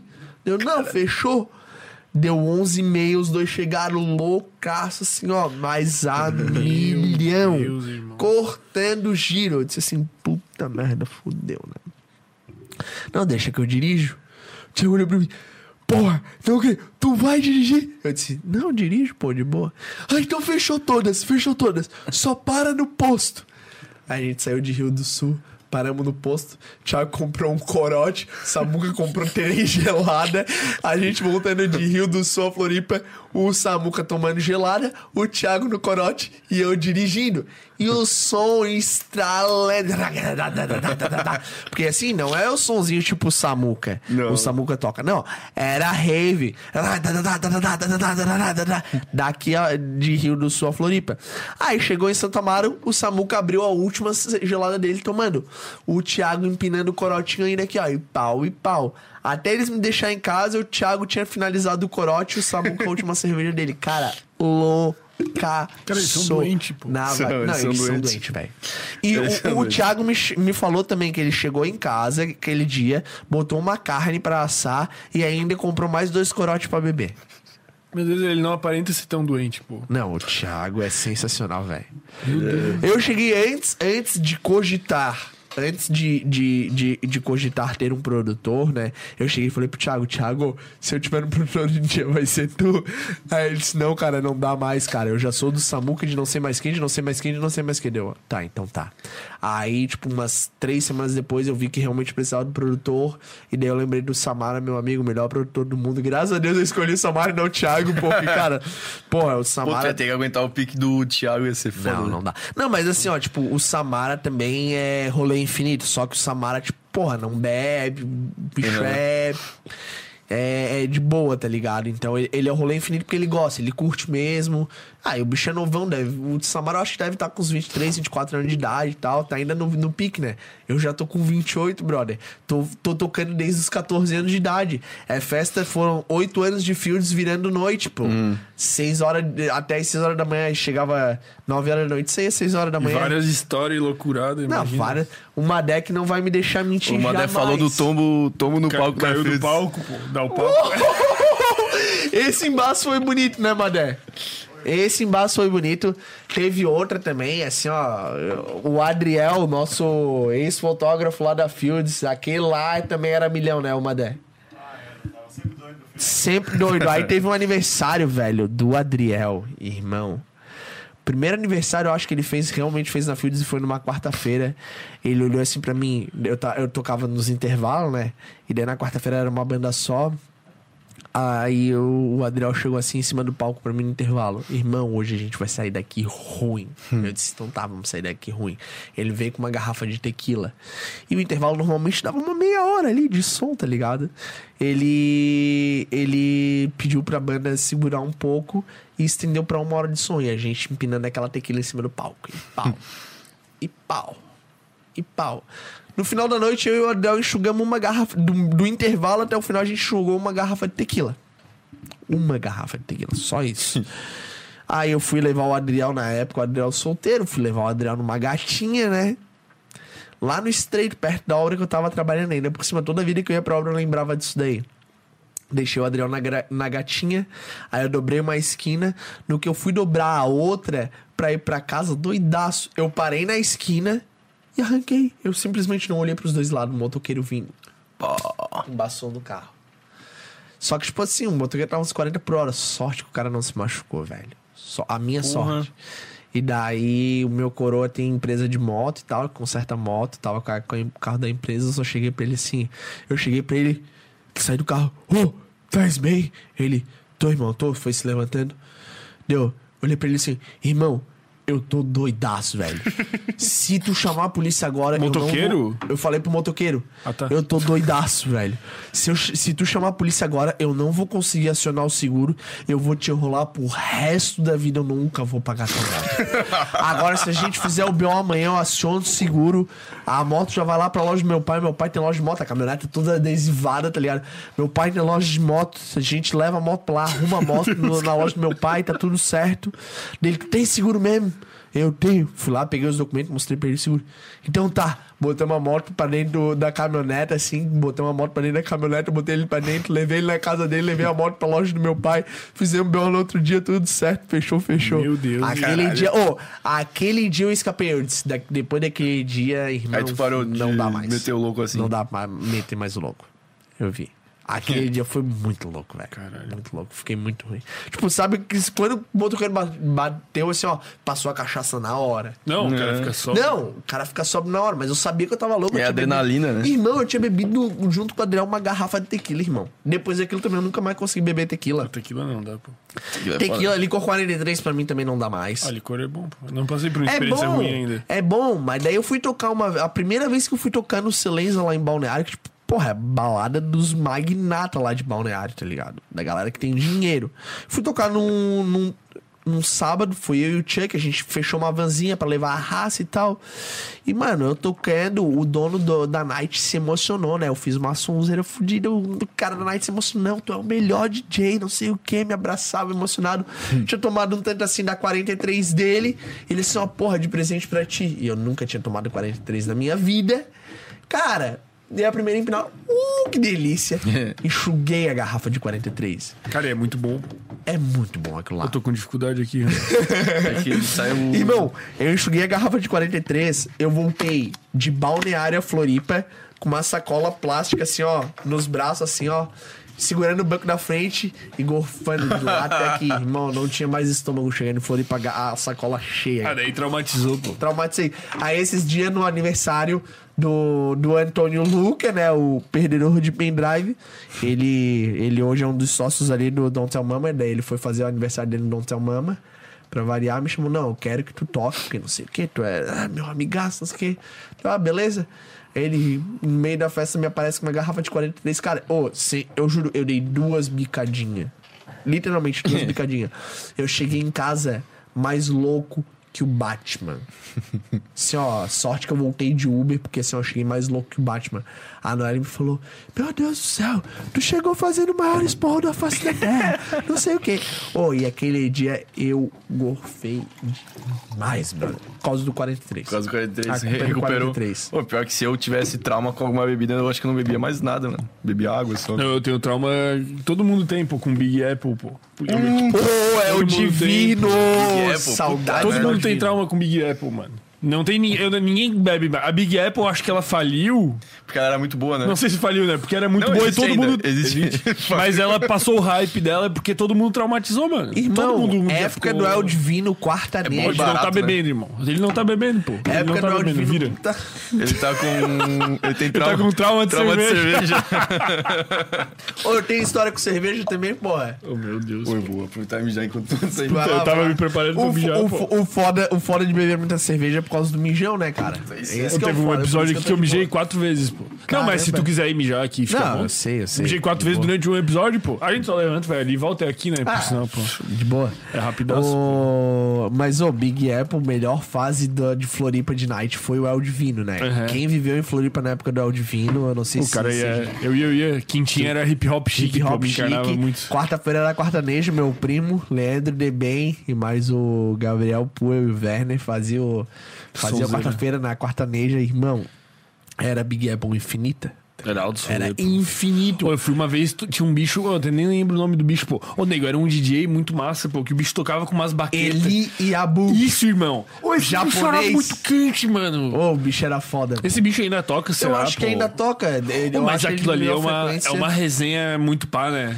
Ah, o cara tem que ser bom na batera, né, velho? E acendia, né? É, as baquetinhas dele acendiam. E eu achava que esse bicho era gringo, pô. Daí um dia eu encontrei o bicho no banheiro, tá ligado? Deu, yo, man, you are awesome, tá ligado? Metendo papo, eu- porque ele e a Bu, pensei, esse bicho só pode ser gringo, pô. E nem era. Era né? re- o bicho falando inglês de volta, tá ligado? Não, mas nem tava ligado, né? O cara doidaço, pô. Puta louco. Não, e daí assim, ó, brother. Era Big Apple infinita, né? Aí, pô, o cara ia com a rapaziada inteira. Até que uma vez uma amiga minha, de tanta Big Apple que tomou, veio na contramão da Beira-Mar. Ela veio do El Divino, pra quem não sabe, tipo, porra, El Divino aqui em Floripa fica na entradinha da Beira-Mar. Mas, tipo assim, dá uns 2km até ali na Fields. Dá, é. Dava uns 2km. Ela foi tudo isso. Ela foi tudo isso na contramão dela quando ela viu. Ela viu uma sinaleira na contramão, ela assim. Meu Deus, eu tô na contramão. Aí ela me ligou, tipo, eu acompanhando ela com outro carro assim, né? Aí eu. Ô, Mayara, tu tá maluca? Tá desde o divino de- na contramão, cara. Tá maluca? Para esse carro aí, liga pra alguém vir te buscar, não sei o quê. Cara, a guria veio na contramão do El Divino praticamente até quase onde era Fields, velho. Cara, meu Deus. Tipo, loucaça de Big Apple. A gente, oh, a gente tortava Big Apple demais, velho. Cara, eu fiz uma uma vez, pô. Essa, essa é engraçada. Eu tava no Madalena, pô. A gente tinha ido na peixada do Gui, daí saímos loucaço, fomos pro Madalena. Meu Deus, irmão, mais louco ainda. Carnaval, tá ligado? Mano, 100% louco. E eu de, de carro dirigindo, né, cara? Cara, daí eu saí, tu sabe onde é que é o Madalena? Ali no centro, tá ligado? Tá, sei. Daí eu saí do Madalena, daí eu peguei e fiz o, o contorno pra pegar o túnel, tá ligado? Pra entrar no túnel. Daí quando chegou no, nesse contorno do túnel, mano, tinha uma filhinha. Eu olhei lá de longe, assim, ó, blitz na boca do túnel, afunilando. Mano, não tinha o que fazer, tá ligado? Ô, irmão, eu olhei aquela blitz ali, mano, eu tava 100% bêbado, pô. Tava eu e o Fi. E o Fi aqui, Fi só. Ele tava filmando e rindo. Fi filmando assim, ó. Se fudeu, se fudeu. Ô, irmão, peguei o carro, comecei a dar ré, né? Comecei a fazer essa curva de ré, tá ligado? A curva que volta do túnel aqui, ó, de ré, a milhão. E daí, um- nisso, uns outros carros começaram a dar ré. Ô, nego, era carnaval, irmão. Tava todo mundo bêbado, todo mundo se fudendo numa fome, tá ligado? Cara, e eu dando ré. E daí, nisso, mano, vem uma viatura lá da puta que pariu. E já desce do carro assim, ó, e começa a pegar os malucos que estavam voltando de ré, mano. Começa a E pegar todo escapou. mundo, pô. Não, e eu voltando de ré. Daí eu olhei, ó, os caras lá atrás estão se fudendo. Os caras aqui na frente estão se, fudendo na blitz. Eu peguei e falei, ô filho, eu vou, eu vou largar o carro aqui, irmão. Vou sair a pé, vão guinchar. Eu tô nem. Ô, o carro novo ainda. Eu tinha pego o carro, tipo, duas semanas, mano. Não metesse na graminha, pô. Irmão, irmão, eu cheguei, fui indo, eu fui indo e a galera abrindo pra eu passar, ninguém queria ir, né? A galera só dava vez, pô. Eu olhei assim, tipo, pra, em vez de ir pro túnel, eu olhei aquele meio fio assim, eu falei assim, "Ô, irmão, esse meio fio aqui, esse pá aqui, bum. Eu cheguei, dei uma no meio fio, mas era meio altinho, daí não foi, tá ligado? Eu cheguei, daí, Pô, até desceu a cadeira, pô.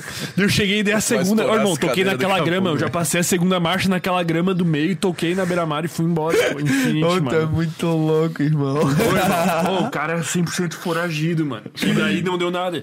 Mas eles nem tinham como chegar em mim, tipo, mesmo que Claro. os caras da Blitz vissem, porque era muito carro, mano. Ô, não existe fazer Blitz no carnaval, devia ser crime, eles deviam ser presos.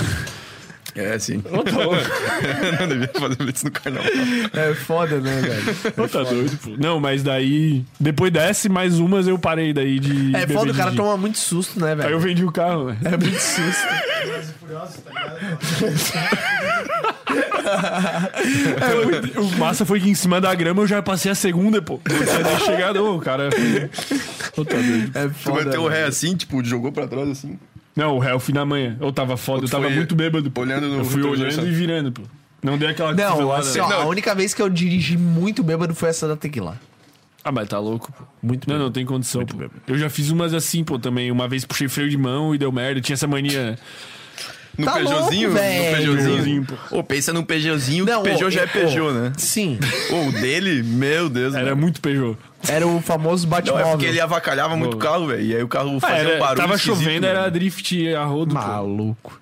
Cara, não, Mas eu assim, ó, eu, essas eu paradas. quando eu bebia, tá ligado? Tipo, e dirigia, cara, eu ia muito na manhã. Tipo, via expressa a 40 por hora, tá ligado? Com o cu na mão, tá ligado? Tipo, quarentinha pra não dar merda.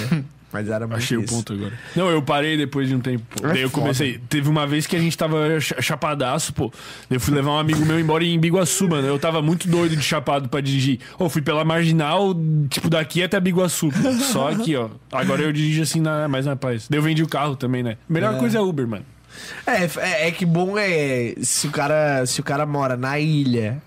Pra quem não sabe aqui, eu não sei se a galera assistiu de fora, mas Tem, pô, a galera de fora. É, pra quem mora na ilha e vive na ilha, de Uber é de boa. Agora eu que moro na Palhoça, brother. É foda. Não tem como. Não tem como. Não tem. Ô, na real, tem um cara só que contradiz isso aí, que o nego mora no Açores. É. Porra, aí é foda. tá aí de Uberzinho. Não, daí ele tem um Não, carro, ele né? vende carro, pô. Ah, tá. Porque, pô.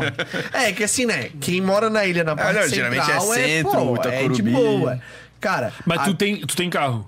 Tem. Mas daí, tipo, tu vai viajar, tu mete o teu carro. Então, cara, antes da até comprar o apartamento, eu metia meu carro, tá ligado? Tipo, tava com o carrinho massa e tal. Eu comprei meu primeiro carro, era um Fox 1.0 assim, mas desse modelo novo, porra, boiadaço. baita, peguei zerinho, era um baita. Aí dele eu fui pra um Virtus TSI, porra, viajava pra cima e pra Porra. baixo. Cara, era a nave, né? Cara, o carro fazia 22 com litro, eu que sou mão de vaca que só eu. Tipo, pô, ia, Caralho. voltava de Curitiba, eu fazia 20. Eu ia e voltava Curitiba com um pouco mais de meio tanque. E voltava Lages com um pouco mais de. E é uma nave. Cara, era uma nave, 1.0, 2, é, 1.0 turbo. Ia de boa, porque daí o cara vai de boa, bota, botava no piloto automático e ia de boa. Aí eu fui comprar um apartamento agora, né, pra sair do aluguel. Vendi o Virtus, peguei um carrinho mais velhinho. Tipo, minha tia tinha um Fox 2009 com 80 mil km, tá ligado? zerado, zerado. Eu disse, Oi, tia geralmente cuida bem, né? Ó, eu cheguei pra ela, tia, queres quanto? Ela, 17, tá aqui, ó. Caralho, pô, barateza total, pô. É, que os carros subiram pra caralho, né? Tipo, eu tinha pego o meu Virtus a 60 mil, com 15 mil km, e vendi meu Virtus a 75, com 80 mil km. Porra. Trading, dois- trading de carro. Não, né, em tá? dois anos, brother. Em dois anos eu rodei isso tudo, tá ligado? Eu viajava muito com o carro, muito pra cima e pra baixo. E era muito econômico. Mas Aí- agora tu ainda vai de carro. É, então, agora que eu tô com esse carrinho, daí eu vou com o carro do produtor, né? Que daí o produtor tem um carrinho bacana, um Focus. Porque falar, às vezes, se pá, vale a pena até o cara alugar, pô, se bobear, né? Não, eu vou te falar que. Pô, acho que não, na real. Não, não, não. Eu cheguei numa fase ali, cara, eu vou te falar bem a real. Que eu comecei a pensar, cara, rolê acima de Balneário Blumenau e abaixo de Tubarão vale mais a pena. Quer dizer, que o cara não vai fazer bate-volta, vale mais a pena o cara alugar carro, velho. Porque é o seguinte, hoje tu aluga um carrinho, tipo, mediano aí, 100, 110 reais, mais a gasosa. Cara, É que tem for- que ser uma longa distância, né? Pra valer é, a pena. se tu for parar pra ver o que tu- o cara gasta, pneu, IPVA, seguro, porque daí eu pagava seguro total do carro, Óleo. óleo, Uhum. tudo, cara, não, não vale, mas vale pra alugar um carro. Eu tava indo pra Imbituba direto esse tempo atrás e daí eu tive que alugar algumas vezes. Irmão, eu, fi, eu fazia Florianópolis Guarapuava, tipo, Porra, interior longeão, do Paraná, dá 9 horas de viagem, 800 km quase. Tipo, porra, mas valia alugar Aí tu um metia carro. um meia boca ali ou um- eu peguei, tipo, sei lá, o mais barato, um mob. Não, mas daí eu tava indo com o meu carro. Aí, Ah, tá, entendi. é, aí às vezes que eu aluguei carro, eu acho que teve umas duas ou três vezes pro baile do pai que eu aluguei carro que eu não ia poder viajar com o Virtus, porque a minha mulher ia precisar pra trabalhar. Ah, eu, a gente alugou tipo um Ford K. Bota fé. Tá bota ligado? fé. Ah, pagava 110 pila. Uhum. Porra, e aí voltava de Ford K automático, bebia pra caralho. Ford K automático, bebe pra caramba, velho. Tá louco. Daí o cara forra de álcool na volta. Eu né? ia e voltava com meu Virtus com meio tanque. Ford K foi um tanque. e tipo, o, o, o, o tanque. Daí vai ter as pessoas que vão falar, ah, porra, ah, mas o, o tanque do Ford K é menor. Não. Tanque do Ford K, 45 litros. Tanque do Virtus, 50. Tipo, não era muita diferença, não. É um tá? pouquinho só. É, porra. Aí. É foda, Ford é muito beberrão. E esse meu carrinho que eu tô agora também é muito beberrão, tá ligado? Ele bebe pra caramba. Tipo, eu boto 150 conto, Qual que é dá pra mesmo? semana. O Fox. O Fox. Só que 2009, né? Aquele Ah, motor bem bota fé, antigo. bota fé, bota fé. É foda. É Porra. foda. Mas logo eu tô de volta no motorzinho TSI da Volkswagen, que é o melhor que tem. É o teu próximo carro. Não, o Virtus era TSI, né, velho? Aham. Gostava pra caralho, que carrão. a, a minha. A, a Noelle até hoje entra assim, ela fala. De vez em quando a gente entra assim, saudade do Virtus. Quando a gente lembra, é, o apartamento é É, nosso. vocês meteram um investimento, né? Tá Investimento, doido. porra, total. A gente gastava 3 pau de aluguel aqui na ilha. Tá Caralho. ligado? A gente hoje no financiamento tá pagando 1.400. Tipo, e é um apartamento nosso. Aham, e vai ser de vocês no final, né? Nosso, tipo, a gente deu a entrada, o resto a gente pagou a cozinha, compramos a cozinha toda pra, pra a gente mandou fazer, né, com arquiteta, tudo, no móveis planejados, trocamos os pisos todo do apartamento, tá ligado? E fizemos a mudança inteira do apartamento. Então, tipo, pô, deu pra fazer muita coisa. Com móveis é muito caro, velho. Muito caro. Porra, é muito caro, né? muito caro. Essas madeiras aí chique que não risca e não, sei o Não, quê. não, ó, não foi nem madeira chique, cara. Foi uns negócios muito de boa. Só que, querendo ou não, o cara gasta uma grana, né, velho? Tipo. É uma grana, é uma grana Com fodida. certeza. Pai DJ ganha bem. Porra, É, mas é. ficamos dois anos parados, né? É, tem. Eu- Você não mas- meteu umas lives? Cara, eu, eu toquei, eu acho, em duas ou três lives. Eu toquei numa live do Sarkis. O Sarkis sempre foi muito brother meu, tá ligado? Então, tudo que é projeto que ele começa, assim, ele sempre me chama, assim. Ele é um dos caras que ele pensa em me chamar, tipo, pô, o Júnior. Que eu topo tudo com ele, tá ligado? O bicho é muito sangue bom, é um, é um gurizão muito gente boa, com, com propósito bom, com coração bom. Tipo assim, eu sou, eu sou o tipo de pessoa que gosto de, de ajudar e de, de somar com pessoas que têm propósito, que fazem aquilo porque realmente acreditam naquilo. Que nem, tipo, quando o Maurício me convidou pra vir aqui, tipo, pô, vamos lá no Segurança. Eu, eu resolvi vir aqui porque, tipo, cara, eu acredito no propósito de vocês. Eu já tinha visto, como eu falei pra vocês antes, eu já tinha visto alguns vídeos de vocês, achei massa. Achei massa a troca de ideia de vocês. Então eu normalmente ajudo a galera que eu conheço o propósito delas, acabo conhecendo o propósito e gosto de somar. Então o Sarkis é uma pessoa que desde o começo conheço o propósito dele e sempre somei muito com ele, tá ligado? Pô, é foda. essa parada aí de propósito é foda, mano. É. Porque esses dias eu tava pensando que eu ajudei um camarada nas antigas e hoje em dia ele meio que abandonou o bagulho assim. E eu Não, fico, é- e, porra, ô, tá ligado? Voltado pra esse lado de DJ, cara, a gente sabe que tem uma, uma galerinha, pra não dizer uma meia dúzia, mas é uma galerinha que tá só pela cachaça É só pela, pelo hype, pe- né, mano? Não, é pela cachaça e pelas gatinhas. Aham.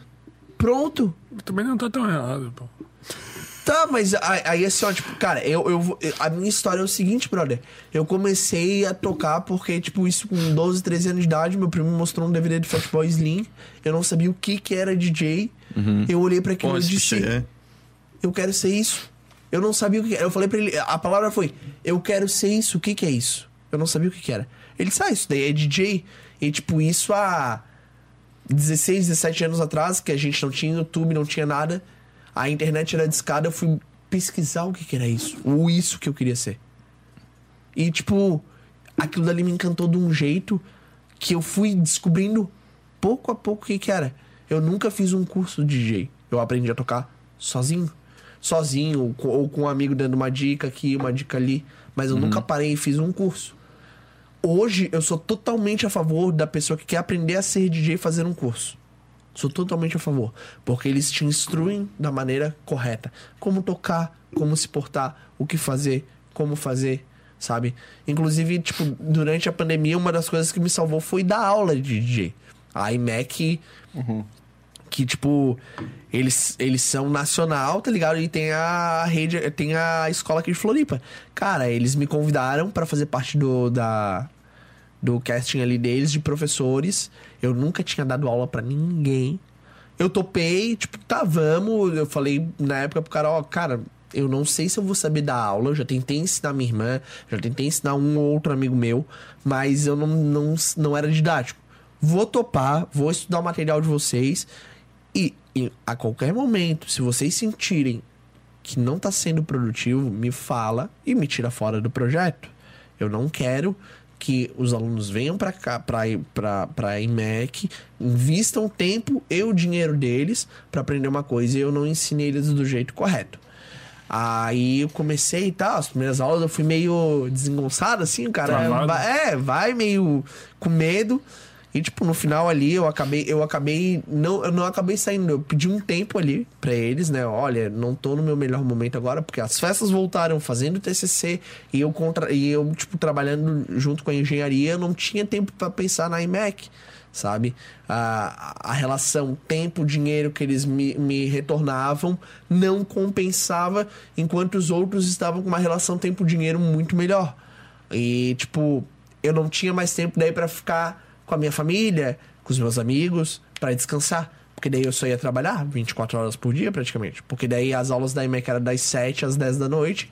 Eu, ia, eu chegava às 11 horas da noite em casa, dormia pra acordar às 7 da manhã e trabalhar. Eu não ia ter vida. Daí eu disse: olha, eu prefiro parar um tempo agora aqui, futuramente, num futuro mais próximo, se eu sentir que é o momento voltar. Mas assim, foi onde eu cheguei, cara. E não só a IMEC, como vou, vou falar de outras escolas aqui para não puxar peixe para ninguém, mas porra, a, a do Ira Santos lá, a Drop Lab, tem outras escolas aqui em Florianópolis e que eles ensinam a pessoa que realmente quer começar de um jeito correto. Porra, ensinam o que que é um armap, ensinam como o cara vai fazer uma virada direito, ensinam como o cara investir na própria carreira deles, no material, nisso, naquilo. Foi uma coisa que eu demorei, porra, mil anos pra aprender. Pra eu, tipo assim, ó, no estágio que a gurizada sai de um curso que nem a IMEC, eu, e eu digo da IMEC porque foi onde eu tive acesso à didática deles, quase virei o copo. Vou dar vou beber aqui pra Dá uma não- bicada. Daí se derrubar é menor o estrago. É.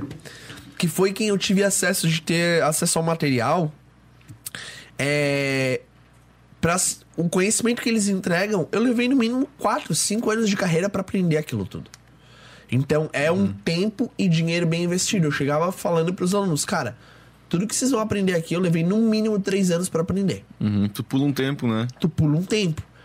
E tu sai sabendo fazer as coisas. Tu sai entendendo. Tu sai conhecendo da história. Tu sai entendendo os momentos da festa. Porque, tipo assim, uma das coisas que às vezes me irrita em alguns lugares que eu vou tocar, eu já deixei de tocar em lugar, eu, ou melhor, eu parei de tocar em alguns, alguns lugares por causa disso.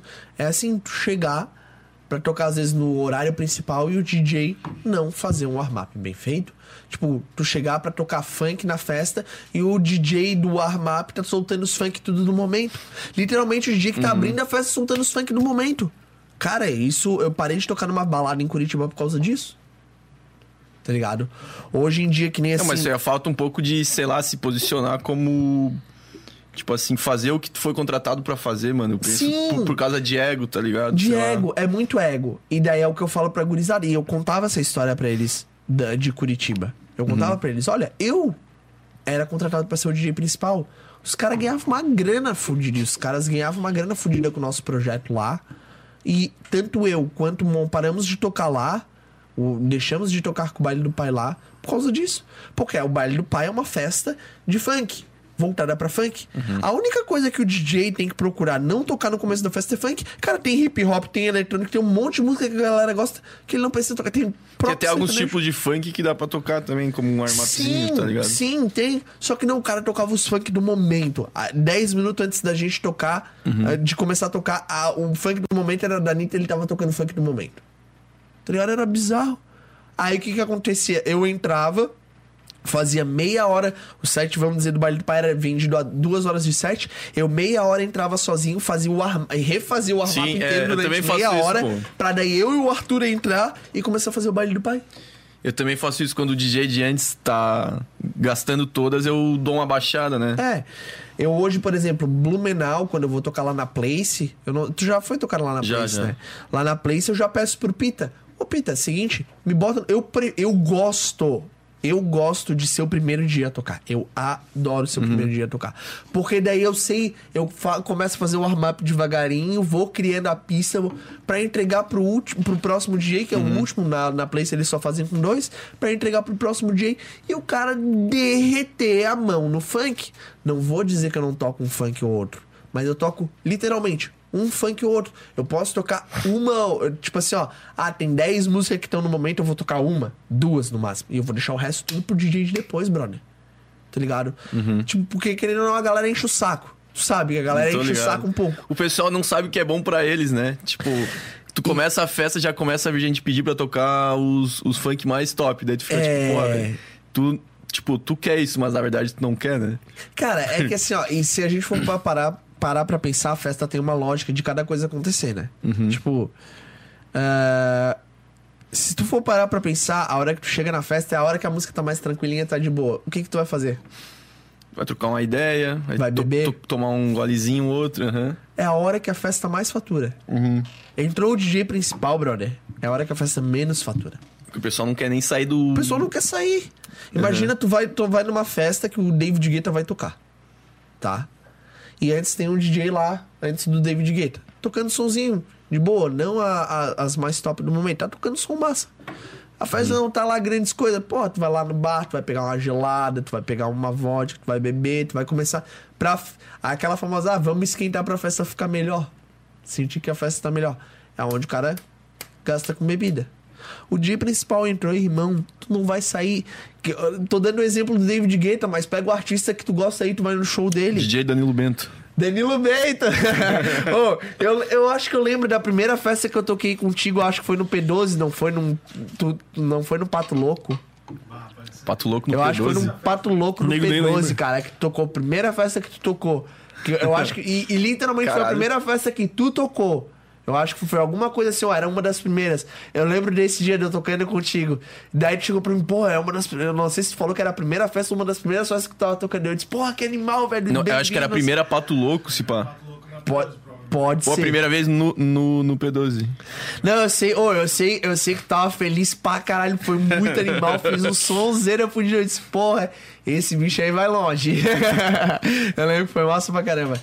E daí, cara, a gente vê. Pensa, pensa no artista que tu mais gosta, tu vai ver o show dele. Cara, a hora que ele entrar no palco, irmão, tu não vai sair dali por nada.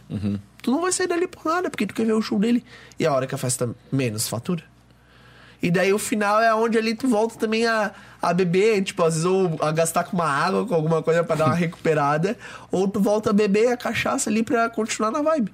Mas, cara, o DJ que tá abrindo a festa não tem queimar som. Não tem, não, não dá, não dá pro cara Mas queimar a galera tem os ego, né? É bem isso. É isso que é problema. falou, né? É, e daí é, é onde eu falo pra, pra gurizada que eu, que eu tava ensinando. Cara, vocês querem se inserir no mercado, se inserir de verdade no mercado, criar nome, criar respeito dentro do mercado, cara, pensa no warm-up. Primeiro pensa no warm-up. Pensa em começar a ser DJ do warm-up. Ninguém quer ser DJ do warm-up. Ninguém quer tá, tá abrindo a festa, fazendo, começando com o, Uhum. o som chato pra entregar pro cara com o som legal. Não é? Claro, tu vai O começar pessoal com quer o bônus antes do ônus, né? Muitas vezes. tu vai começar com som chato, mas tu vai crescendo. É uma crescente. E tu vai com- entregar com som mais ou menos legal pro cara fazer o som legal. Só que à medida que tu vai fazendo isso, cara, hoje pra mim um dos caras que eu mais respeito dentro de Floripa é o Rodrigo Luca. Ele faz o melhor warm-up de Floripa, independente do DJ que ele vai tocar depois dele. Ele faz um puto warm-up e ele ganha uma nota só fazendo warm-up, praticamente. Ele toca, bas- ele toca uma festa ou outra fora de Floripa, mas aqui em Floripa ele ganha dinheiro só fazendo warm-up. E é o melhor warm-up que tem. Não tem, não é impossível um DJ pegar uma festa que o Rodrigo Luca toca antes dele e não dizer, cara, o bicho fez o melhor warm-up. Todo mundo afirma isso, tá ligado? Porque o bicho se especializou nisso e o bicho é foda. E quando ele precisa tocar no melhor horário, o bicho destrói. Destrói. E fez o nome dele. E hoje em dia ele toca nas melhores nights de Floripa. Eu acho que tem a ver com o que tu falou antes do, da questão que o warm-up é a hora que a rapaziada tá tomando o gorozinho e os contratantes sabem disso, né? Porra, Eu bro. vou contratar um DJ que vai fazer o, O a minha festa faturamento da dinheiro. casa. É. O, Pita, o Pita me falou, cara, toda vida que tu faz warm-up, a gente vende pra caramba. A gente vende pra caramba porque a galera. Tipo, eu toco os hip hop do momento, eu toco os Matuê, eu toco as, o- o- os 50 Cent, as músicas que a galera conhece. Mas não é aquelas músicas estouro. Aquela música que a galera ah, só vai querer dançar. Não, é a música que a galera, porra, se anima. Que porra, se anima e pensa, pô, essa festa vai ser boa. Vai ser vou bom, eu vou beber. Aham. Vou beber. Vou pegar um Ligado? combinho mais caro. E é claro, tem vezes que daí, tipo, pô, eu toco nos melhores horários, cara, é. Aí é derretendo a mão. É derretendo a mão, brother. É derretendo a mão, não tem, não tem. Tipo. Aí eu me divirto. Pô, mano, mas eu jamais. Se eu fosse DJ, jamais ia querer ser o do warm-up, pô. Por isso que ninguém quer, mano. O cara quer soltar as bombas mas e ver é- a raça se contorcendo, mano. Mas aí, é, aí, tipo assim, ó, tu aprende a só soltar as bombas. E aí o momento que tu tiver que tocar uma outra coisa que tu não sabe. Tipo assim, hoje em dia, eu tirei, eu tirei da. Eu acho que eu acho que eu tirei. Ô Danilo, depois dá uma olhada aí no meu Insta se tá ainda como Open Format, mas eu acho que não. Eu acho mas que eu tá. tirei. Ainda tá? Se tá o oitavo semestre da engenharia civil. Mas, cara, não, não, acho hoje... que tá no teu site, na real. No site, no É, no site, site tá pode Open ser. Format. No site pode ser. E, cara, eu larguei essa mão do Open Format porque, tipo assim, eu sou DJ, brother. Eu só sou DJ. Eu penso que hoje eu sou uma solução pro contratante. Eu não sou o DJ que, que vai fazer uma lista monstruosa e levar 50 cabeça pra festa. Eu sou o DJ que vai ser a solução da festa dele. Eu sou o DJ que se ele me botar pro warm-up, eu vou fazer o warm-up bem feito. Se ele me botar pra fechar a festa, eu vou fazer o fechamento da festa bem feito. Se ele me botar no horário principal, eu vou fazer bem feito. Independente se a festa for de funk, de hip hop ou de eletrônico. Cara, hoje eu toco com bastante frequência no Dona, tá ligado? Aqui em Floripa. E o- dono do Dona, né, que é o dono do GNB, ele falou: Eu não quero mais nada que não seja eletrônico no Dona. O Dona só toca música eletrônica. Tem uma festa ou outra que toca hip hop, mas o que foi me passado é: não toca mais funk no Dona, nem remix de funk. Nem remix. Eles me botam pra tocar lá e eu só faço eletrônico e faço bem feito.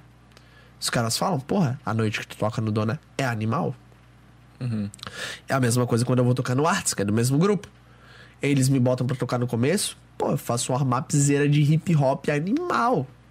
Que, tipo assim, a, a minha agência hoje, a Rei, eles, tipo, eles têm uma festa chamada Sugar, que esse sábado eu toco lá na, no, No Arts? no Arts. E se vocês não tiverem festa pra ir, me chama, vamos lá, vocês são meus convidados. bora. Vamos vadiar. Ah, a Sugar, sábado, por exemplo, tem Sugar que eu abro a festa. E, cara, eu faço uma sonzeira fudida que os guri falam, cara, que sonzeira animal. Tem Sugar que eu toco no meio da festa, que eu sou o principal DJ, e que daí eu derreto a mão, mas eu não toco os funk, eu derreto a mão no comercialzeira. Eu toco o, o, o reggaeton, eu toco hip hop, re- re- a regaceira, eu toco os eletrônicos, a regaceira que a galera curte muito, e deixo pro DJ que vai fechar o funk Isso aqui. tá ligado? Que daí o cara derrete a mão no funk. Que daí, é claro, que nem eu falei, eu toco um funk ou outro, toco. Mas eu não vou derreter a mão no funk. Não vai gastar todas. Eu não vou gastar todas. Isso aqui. Cara, se abrir meu pendrive hoje, deve ter umas 2.500 músicas frouxo. Frouxo, frouxo, umas Uhum. Bem 2.500. versátil, né? Tocar qualquer tipo Cara, de qualquer coisa. Desde, eu tenho som desde Arung até o... festa de 15. Festa de. Cara, festa de 15, meu Deus do céu, foi minha base, né, velho? Uhum. Eu toco. Eu, hoje em dia eu sou contratado bastante pra tocar em festa de 15 e evento particular. Formatura, o cara tem que ter. Tipo, formatura. Pô, tem que ter um. As músicas pra formatura. É tipo, porra, tem música que eu só toco formatura, bastante, assim. Aham. 5. Mas ele não pode ter a su- sujeirada total, né? Ah, Jamais. tem, né? Tem Cara, um- então, eu vou te falar. finalzinho. Eu fiz quatro anos de formatura com a Brave, né? Até começar a pandemia ali, eu fazia, fiquei quatro anos fazendo formatura com a Brave Brasil. Os bichos são gigantescos. Uma das melhores produções de formaturas que eu já vi até hoje. Os caras, tipo, fazem formatura milionária. Formatura em São Paulo ali, eles não fecham Pô, com menos de aquela- 3, aquelas 4 de São milhões. Paulo são quentes, né, mano? Porra. Não. Ludmilla, sei lá. Irmão, Ludmilla. Eu toquei numa formatura em Presidente Prudente que o line-up tinha Tiaguinho, Jorge Matheus, Caralho. Bruno Marrone, Vintage Culture, J Quest, o Ghost, que é aqui de Floripa. Era nessa pegada. Caralho. A formatura cust... Tem banda até no after. Tem Banda a, a Lug Feel, que era a empresa que o Madé trabalhava. Isso que eu tenho que não sei. Eles que faziam o som da. Eles que faziam o som, o palco da, da formatura. A formatura começava 10 horas da noite e até 4 horas da tarde. Open bar de Greguzzi. de Chivas, de não sei o que, Red Bull, o tempo inteiro. Era tipo 18 horas de festa. Mas lá o pique é Formatura. tipo venda de ingresso, né? Eles vendem ingresso pra formatura. Eles vendem. Era a formatura que cada formado pagava numa média entre 45 e 50 mil. Pra se formar. pra fazer Caralho, festa. maluco. Era medicina. Só pra aquela eles, festa. eles conseguiam abater isso um pouco vendendo ingresso? Ah, eles vendiam ingresso pra caramba. É que Mas, imagina tipo, ingresso não- a 300 e poucos pila. tá Mas ligado? jamais eles saíam zerados. Tipo. Ah, daí não sei, né? Cara, medicina. Medicina particular, Olha cara, a os caras cara- gastam. Mano. Ó, O nego explodiu. não quebrou, tá, Tá quebrando o estúdio. Ele abre a gelada cada vez com uma coisa diferente, pô. Ele abriu com o teu note agora. Tá ligado essa resenha? pô? A próxima tu abre com o meu tênis. Não, a minha mulher abre com os dentes, né? Sério, pô. Ah, a, Pô, as dentistas a, ficam a- loucas. a minha, a minha mulher é gaúcha do sul do sul do Brasil, tá Eu vou te falar, vou botar como meta até o final do ano conseguir fazer aquele tornado de virar gelada assim. pô. Maluco. Ô, mano, aquilo lá é muito irado, irmão. Ô, nega, é muito massa aquilo, pô. Tu já viu, pô? Eu tá ligado, vi, velho? pô. Eu já Vai ter um vídeo daí o bicho abre com o dente, ele cospe com a língua assim, daí sai voando a lata, daí ele pega e já vai. Tá louco, velho. É muito massa. É muito louco, eu já vi esse vídeo. O nego tá fora, ô nego. quase O nego caiu, tá velho. bebendo. Pô, já tá doidão. Ô, Dani, Dani Painski, ó. O nego tá bêbado aqui no estúdio. Analisando, velho. Caralho. Não, essas formaturas absurdo, velho. Tipo, formatura de 16, 18 horas, open bar, open food, absurdo. Era, era dois dias de formatura, tipo, era numa quinta e num sábado. tá Pô, e tu, e tu vai ter formatura, pô? Ah, eu não quero fazer. Pô, porque a minha melou, né? Por causa da pandemia, tá ligado? Pô, eu fui Se contratado tiver- pra tua. Não. Ah, mas eu não vou fazer mais, pô. Ô, se, eu fi- se eu tivesse, eu não iria querer fazer. Eu até hoje eu perguntei pra Noelle, tipo assim, será que dá pra colar, fazer colação de grau sem precisar fazer colação de grau? Ela disse, dá, é só tu ir no gabinete, eles É, fazem tipo um negócio aí e fechou. Eu disse, porra, é isso mesmo que eu Tu quero. não se encarna? Não sei, não curto, velho. Mas formaturada ia ser massa, pô. É, é que a nossa sai de graça? Qual que é a, a tua facul? Eu faço engenharia civil, eu comecei na Unisul, aí esse último semestre eu passei pra Unisociais que virou Unisul. a Unisul não quer Unisul. se livrar de Não mim, quero, tá não ligado? quero. Caralho, eles chamam. Por isso tu ficou tanto tempo. É, foda. Foda. Não quero se livrar. Pô, mas. Ah, aprontei pouco naquela Unisul, meu Deus do céu, velho. imagino. Nossa. Pô, e lá é bem da hora lá, né? A- o campus da Pedra Branca lá, né? Cara, é, é gigante. É, não, não, é igual o UFSC, né? Mas é que assim, ó, a galera lá vai muito. Tipo assim, ó, a galera que vai pra Unisul é. Eles, eles vão lá pra estudar e vão embora. Não tu não tem conhece rolê. o Longo, pô? O Lucas Longo, Longuinho, o São Longuinho, claro que conheço, É porra. Pô, o bichão sensacional, era ele e o Furclinhas. Se o, o- se o Longo, se o Longo tá ouvindo aqui, ele vai saber quem é o Furclinhas. O Longo, é o Furclinhas era um baixinho magrinho de Furclinhas, cara. A gente ria que se acabava. Eu conhecia só o menor, não é o menor, pô? Pode tinha um menor, ser. Tinha um que era o menor. Magrinho, bem magrinho. Magrinho, né? É, então, o Eu menor, só- é é o o Furclinhas. Eu só chamava de Furclinhas. Ô, Furclinhas. E aí ele falava, eu sou de Furclinhas. E o Longo também é de Furclinhas, né? O Longo é da Fazenda, pô. Ah, era da Fazenda do do Max. Max. Da Fazenda do Max. O Longuinho da Fazenda. Ah, tá. É, então o Longo era da Fazenda e daí tinha o Furquilinhas. Aí eu chamava o bicho de Furquilinhas. Fiz umas aulas com o Longo, com o Furquilinhas, meu Deus do céu. Isso é engraçado. Cara, eu fiz uma, uma aula com uma raça, velho. Meu primo entrou depois de mim. Na engenharia entrou uns dois anos depois de mim. Se formou e já tá rico, milionário. Tá na França agora, tá lá passeando com a, com a noiva dele. Vai ficar três semanas na França. Tipo, porra. Trampando E na eu, e eu tô. engenharia? Aham. Caralho. Bicho é engenheiro, ganhando a nota, tá bem pra caramba. Por isso que eu, eu olhei assim no meio da pandemia e pensei assim, porra, velho, eu tô fudido. Se eu sou só DJ a vida inteira, o cara vai viver bem, vai ganhar uma grana massa, mas o cara precisa ter um, um segundo plano. Mas tá se hoje aparecesse um negócio assim, uma oportunidade muito foda, tipo de DJ, ou uma oportunidade muito for- foda de engenharia civil, qual das duas tu ia abraçar, pô? Depende da oportunidade foda, velho. Não, tipo, vamos supor que as duas fossem Igualmente foda, fodas. igualmente fodas, pô. Isso, exato. Igualmente foda. Tipo assim, ó, tu vai decidir o que tu vai ser pro Tipo resto assim, da vida. ó, ó, cara, tu vai ser um DJ. uh, Tu vai ser milionário sendo DJ ou tu vai ser milionário sendo DJ. engenheiro? DJ, com certeza. Então larga essa engenharia, irmão. Brincadeira. ah, cara, é que assim, ó, eu, eu vou, eu vou te ser bem sincero. Essa pandemia me. me Abalou. Abriu os olhos. não é, é me abrir os olhos. É tipo assim. Todas as minhas fichas sempre foram apostadas como DJ. Eu diversas vezes cheguei na, pros meus pais e falei assim: ó, vou largar a engenharia. A minha mãe disse: não, tu não vai largar a engenharia. Eu dizia, não, eu vou largar a engenharia. Ela disse, não, tu não vai largar a engenharia. E daí a gente, como respeita muito a mãe, né, disse, então tá, não vou largar a engenharia, mas vou fazer uma matéria por semestre. Por isso, uns 10 anos, eu fazia uma matéria por semestre. Mas fazia bem feito, né? Mas fazia bem feito. Ela, e ela falava, faz pelo menos uma matéria por semestre, mas não larga a engenharia. Deu. Então tá, vou fazer uma matéria por semestre. Fiquei assim, ó, uns quatro anos fazendo uma matéria por semestre. Pra mais. e daí, o que aconteceu? Cara, nessa pandemia, tá ligado? Quando, quando parou tudo, eu me vi ganhando zero reais. E, tipo, porra, eu sou uma pessoa que gosta de trabalhar e gosta, eu, eu literalmente gosto de dinheiro. Eu gosto. Tá ligado? Eu não sou uma pessoa dinheirista, mas eu gosto de dinheiro. Ah, eu me vi ganhando zero reais parado em casa. Parado eu não tava, tava, tipo, estudando, aprendendo produção musical e tal. O cara acha algo pra fazer, né? Mas. Eu, eu já, já criava algumas coisas relacionadas à música, já tinha um conhecimento legal de produção musical, mas o que me fez crescer, crescer em produção musical foi a pandemia. Eu fiquei uns seis meses parado assim, tipo, e eu cheguei, eu tava começando a pirar, velho. Literalmente pirar. Pirar, eu tava enlouquecendo. Daí. E eu comecei a ver os meus outros, os meus outros conhecidos DJs. Eu olhava, tá, mas fulano de tal tá parado, mas tem isso. Fulano de tal tá parado, mas trabalha com aquilo. Fulano de tal tá parado, mas é médico. Aí eu disse assim, cara, eu não quero só mais depender da música, não.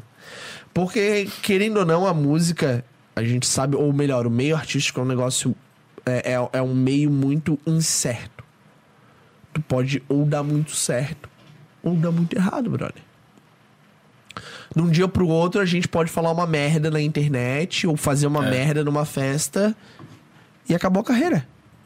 E, tipo, eu vi isso acontecendo agora, nas voltas da festa, que um conhecido meu quase deu uma merda muito grande com ele e eu sei que ele não fez nada. Um amigo, tipo assim, é um cara que, que eu acompanho desde antes de eu ser DJ. Tipo, o cara foi uma, inspira uma inspiração de carreira pra mim.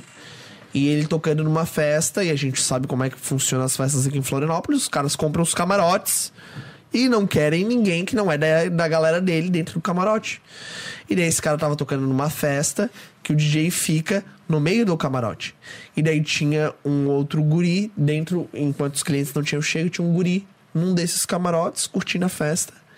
E daí quando o cliente chegou no camarote, era um cliente desse meu amigo DJ, e ele com todo e assim, ó, eu vou te falar, eu boto a minha mão no fogo por isso. Eu realmente boto minha mão no fogo por isso. Ele chegou com toda a educação do mundo e eu tenho certeza que ele chegou. Porque eu depois fui conversar com ele, "Ô, o que que rolou naquela situação e tal. E eu tenho certeza que ele foi com toda a educação do mundo, porque, tipo, é o. Não vai ter DJ mais educado do que esse cara. Ele, tipo, porra, é um cara que já é bem mais velho e tal. E eu tenho certeza que ele chegou com toda a educação do mundo e pediu pro gurizão sair do local porque os clientes estavam chegando. Não era função dele ter feito isso. Eu, esse, para mim, esse foi o ponto errado dele. Ele deveria ter deixado segurança fazer isso. Não era pra ele ter feito isso. Mas eu tenho certeza que ele foi com toda a educação do mundo e pediu pro gurizão sair dali, porque os clientes estavam chegando, alguma coisa do tipo. E no outro dia, o gurizão descascando numa foto dele no Instagram, falando que ele era preconceituoso, que isso, que aquilo, homofóbico, bababá. E isso, cara, gerou uma repercussão fodida. A gente tá numa sociedade que, quando alguém se posiciona com algum negócio que é preconceito, e compram com razão a ideia, compram com razão. Mas eu conhecendo esse meu amigo DJ, eu tenho certeza que ele não fez isso. Eu conversei com ele. E não só eu tenho certeza co- como ele não fez isso, como todo mundo que é do meio de festa e conhece ele, tem certeza que ele não fez isso. Tá? Tem certeza que ele não fez essas atitudes que o guri falou que ele fez. E o mais engraçado é que dois dias depois, ah, o guri parou de falar sobre isso, o guri tudo sumiu. Tudo. Mas a, a mancha tá ali, né? O dano foi feito. Tá ligado? Não, hoje em dia ninguém mais fala disso, tá ligado? Mas assim, foi, foi uma situação fora, né? Durante aqueles três, quatro dias, porra, velho. A carreira dele poderia ter acabado. Literalmente poderia ter acabado. Se o negócio fosse levado mais longe, poderia ter acabado. Tá ligado? É foda. A gente que trabalha no meio artístico, e não digo só DJ, no meio artístico em geral, cara. Tipo, quantos artistas, quantos músicos, quantos atores falam merda e falam, literalmente falam merda, que a gente sabe que falou besteira, que a gente sabe que fez cagada. E a carreira acaba. Ah, nós Some. estamos aqui todo dia beirando cancelamento. Beirando cancelamento? Beirando Não, cancelamento. mas a gente é ainda muito pequeno pra ser cancelado, ainda bem. Cara, não pensa assim. É, mais ou menos. Não pensa assim, brother. Sei lá, pô. É que eu acho que, porra, é- esse é um medo muito pertinente, né, cara? É Eu um tenho medo? medo, às vezes, de ser mal entendido. Tipo, falar algo e parecer que foi preconceituoso. Cara, é, é- é tipo assim, ó, eu sou mal entendido todo dia, mal compreendido todo dia. Com a, com a Noelle, assim, ó, às vezes eu, eu quero falar um negócio de um jeito e ela Aham. interpreta do outro totalmente diferente. E eu fico assim, tá, mas tu tá puta comigo por isso, eu queria ter falado isso, isso, aquilo. Daí eu começo, tipo assim, a abrir o negócio, tá ligado? Tipo, eu falei uma palavra. Aí eu começo a abrir a palavra e falar pra ela, olha, o que, o que, que eu realmente queria ter falado. Ela, "É, eu tava puta contigo por causa disso. tipo, querendo ou não, é que assim, a gente não pode julgar. Mas tudo tem uma outra interpretação. Sim. Claro, isso é muito foda, velho. Não, Quando tu fala algo pra alguém, já é diferente. O que a pessoa entende, né? E daí, se É. essa pessoa ainda fala algo pra outro alguém, já é. Irmão, é dois palitos pra dar uma merda. É dois palitos pra dar uma merda. Tá ligado? Mas é, é uma parada que tu se preocupa pra caralho, assim, tipo, hoje em dia, pensando, porra, qualquer palavra que tu vai meter publicamente, tu, sei lá, pensa Cara, duas vezes. depende. É que, Ele vai sair daqui preso, É, é né? que assim, ó, tipo, dirigindo, irmão, irmão, eu não sou, eu não, eu não sou, eu não sou uma pessoa que gosta muito de polêmica, tá ligado? Tipo, eu sou muito de boa. Sou muito de boa. Mas às vezes eu tento rearranjar minhas palavras para não ser mal compreendido. Tá ligado? É. Talvez em um outro momento eu faria uma piada que, que hoje não pega legal. Tipo, pô, até a forma que. vamos, ser bem sinceros. Mas até a forma que vocês chamam o Danilo aqui, tipo. Eu Cara, chamo ele de por um- nego, É, de nego. Cara, o Danilo leva numa boa. Não, mas mas é uma o pessoa pegando dele. de fora. Não, mas uma Sim, pessoa que sim, não sim, sabe sim, que é o sim, apelido dele. Que, que é- cara, pode interpretar de um jeito Claro, eu errado. que, ô nego, traz mais uma gelada. Pô, os caras já pensam que papo. Entendeu? As pessoas podem interpretar de uma forma errada. Cara, o- trazendo pra esse segmento que vocês fazem, o. o, o- olha lá, o Monark e o. Sim, sim, Cara, do Flow. se fuderam agora legal. Por causa de uma coisa que o Monark falou, foi mal interpretado. O iFood cortou o patrocínio deles. E, tipo, pensa na nota os- que era. Ô, irmão, e não deixou nem os caras se explicar, brother. Aham. Tipo, já. E, e outra, já foram chamando os bichos de preconceituoso, disso, daquilo. Tá ligado? Ah, a cena ali foi feia. Foi foda. Mas esse é o problema hoje em dia, né, mano? Tu nem consegue mais papo. Tu não consegue nem te. tu- eles não te dão nem a Eles não chegam nem assim, irmão, foi isso aqui que tu quis dizer? É porque a internet, a internet não, mas muitas pessoas da internet julgaram dessa forma. E o iFood, querendo ou não, eles estão nem aí, só estão pensando na grana deles. Sim. Porra, vou. vou Mas- Vão ter que cancelar o patrocinador porque tem muita gente achando eles pre- preconceituosos e não vão, não vão conseguir mudar isso na cabeça é das foda, pessoas. velho. E é, e é uma situação muito foda. Então, tipo assim, querendo ou não, é, eu, graças a Deus, tipo, a Noelle hoje em dia me policia muito.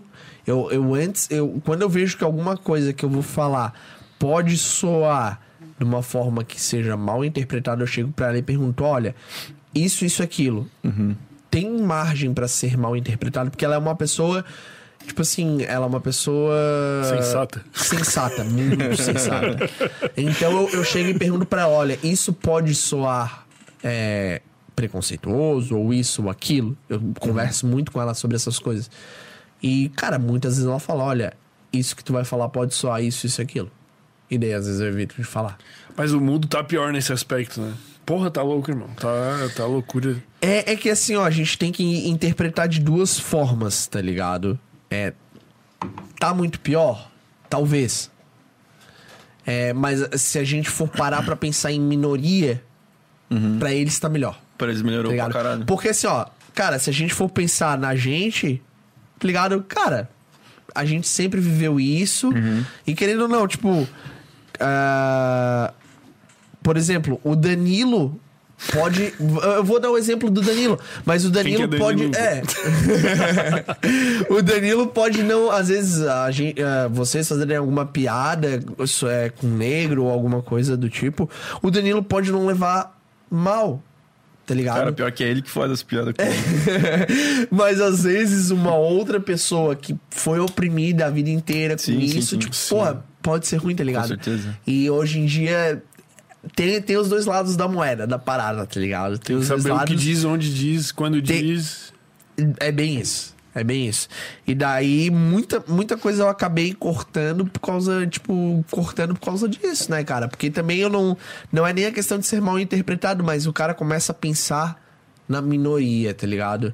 Querendo ou não, o cara começa a pensar no outro lado. E a Noelle foi uma pessoa que me fez muito ter essa visão de pensar no outro lado, tá ligado? Pensar no outro lado. Porque querendo ou não, cara, eu vim de uma família que sempre teve uma condição econômica muito boa, tá ligado? É, eu, eu sempre estudei em colégio particular, eu sempre tive comida na minha mesa. E não, não falando só de preconceito, mas falando de sociedade como em geral. Dizer, ah, pô, ah, não, não, é, não cresce porque não trabalha, ou não cresce porque não quer. De uma forma em geral, tá ligado? E ela sempre me fez refletir. Ela, quando eu comecei a conhecer ela, ela, ela sempre me fez refletir muito nessas coisas. Eu mudei muito meu, meu pensamento de vida por causa dela, tá ligado? Por causa do ela me ensinar o outro lado, ver o outro lado, tá ligado? Porque é, ela, ela vem de uma vivência que a mãe dela trabalhou em colégio público, ela sempre enxergou a realidade da criança do colégio público, que passa fome, que isso, que aquilo. Cara, é, eu era o tipo de pessoa que era contra bolsa, que era contra isso, contra aquilo, e hoje em dia eu enxergo isso e eu digo, puta, tá, pra mim não faz sentido, mas pra aquela pessoa que precisa faz total sentido, tá ligado? Hoje em dia eu vejo muito, muito desse lado. Pô, mas o assunto tá muito sério, Não, velho. porra. Não, eu curti, Ô, pô. o assunto tá muito sério, velho. Tá muito sério. Chegamos do nada. Chegamos do nada disso e um Cara, assunto quando a sério gente pra começou caralho. aqui, eu tinha muito medo de ser cancelado, mano, juro. É foda, Eu passava velho. o programa todo assim, ó, tipo, com um pensamento no fundo assim, irmão, não esquece que tu tá ao vivo, não esquece. Hoje em dia é mais de boa, o cara meio que acostuma, tá ligado? Acostuma. É. é igual aquela coisa, eu, no, no, no sábado que eu toquei lá em Blumenau, o gurizão que tocou antes de mim, né? Tipo, ah, tocando o sonzinho dele de boa, o bicho bem quietão, assim, bem na boa. Mal se movimentava, só soltava as músicas e tal, fazia as viradas dele. Não se movimentava. Aí, cara, eu entrei, eu entrei arregaçando. Eu era o dia principal da festa, eu entrei, mas eu entrei com os dois pés nas costas. Eu não queria nem saber. Não, não foi o DJ que tocou antes de mim, foi o DJ que tocou depois de mim. Eu entrei com os dois pés sem querer nem saber. Irmão, ele chegou assim, cara, como é que tu consegue falar no microfone, velho? Como é que tu consegue soltar essa energia pra galera? Eu digo, irmão, virou natural pra mim. Porque eu fui tão pressionado a fazer isso que hoje em dia virou natural. Tá, mas como é que tu conseguiu? Cara, eu peguei referência. Tipo, cara, eu precisava. Eu pre... A pressão começou no seguinte: to- eu comecei a tocar na Fields. Eu tocava a música inteira pra virar a música. Tocava a música inteira pra virar a música. Aí chegou o dono. 15 minutos. Era 15 minutos de, de intervalo. Eu tocava duas músicas, três. Aí o Leandro Deben, que é dono, um dos donos do baile do pai, né, um dos sócios do baile do pai, que era, trabalhava lá na Fields, ele chegou assim: Irmão, tá demorando muito pra trocar de música? Miami é 30 segundos e troca de música. Las Vegas, 30 segundos e troca. E o bicho viajava o mundo inteiro, ia pra festa no mundo inteiro. É 30 segundos e troca de música. Eu comecei a me puxar pra fazer isso. Aí foi onde a Fields virou meu laboratório. Eu errava às vezes e tal, mas laboratório, tentando virar ali, ó. Era breakzinho, drop, próxima música. Breakzinho, drop, próxima música. Era uma atrás da outra. Aí, depois de eu melhorar isso daí, o Leandro chegou e falou assim: Irmão, tu tem que agitar a galera, tu só tá tocando música. Cara, Miami, Las Vegas, os DJ pegam no microfone e grita. Eu disse, puta merda, fudeu. Eu sou o cara que não parece, mas eu sou um cara bem envergonhado. Se eu tô me sentindo bem no ambiente, irmão, eu vou tagar, tagarelar, né? Tagarelar. tagarelar. Cara, a gente vai ficar aqui a noite inteira conversando. Agora, se eu não tô confortável, se eu não tô me sentindo confortável, eu vou me retrair, vou ficar quietinho no meu canto. Tanto que, tipo, e o Madé é prova disso, eu tiro o Madé, porque o Madé viveu metade da minha carreira do meu lado, né? Cara, na Fields, eu subia no palco, tocava, acabava de tocar, voltava pra house e ficava do lado do Madé a noite inteira. Cara, o pau Eu- pegando ali na festa. o tu pau pegando na festa, eu quietinho. ficava lá com ele, quietinho. Porque eu não me sentia confortável de ficar rodando na festa. Tipo, eu comecei a rodar na festa nos últimos dois anos de festa ali. Que daí eu já me sentia o. Em cara, compensação. Cara, eu era o DJ da Fields, tá ligado? Eu já me sentia isso. Mas no começo, parava quietinho, ficava a noite inteira no meu notebook ali com ele, ele fazendo som, eu no notebook, quietinho. Ah, tinha que tocar de novo, voltava lá pro palco. E era isso. Tá ligado? Então. E, cara, eu pensei assim, como é que eu vou falar no microfone? Eu sou envergonhado, brother. Não tem como. Aí eu comecei a pegar minhas referências. Quem é que foi minhas referências? O Anão. O Anão, pra mim, até hoje é uma referência, falando em microfone. O Vitor Guerreiro. O Vitor Guerreiro, pra quem não conhece, ele era do A Liga. Então, a, a composição do A Liga era o Vitor Guerreiro, o Dudu, Sintra, o Lelo, que até hoje é a Liga, e o Leopoldo Meira, que eu não sei se ainda tá hoje ainda na Liga. E o Vitinho, tipo assim, o Dudu tocava pra caralho, o Vitinho tocava e falava no microfone igual a malaco. O bicho era o melhor. Não tinha. Não tinha. O bicho era um malaco no microfone. O bicho era o melhor. Ah, o Lelo, barmanzeira, agitava a galera pra caramba e fazendo LED. E o Leopoldo, rato de academia, meu irmão. O bicho subia nas trilhiças, fazia o diacho, irmão, fazia barra no meio da festa aqui, assim, ó, é, na trilhiça da, da festa.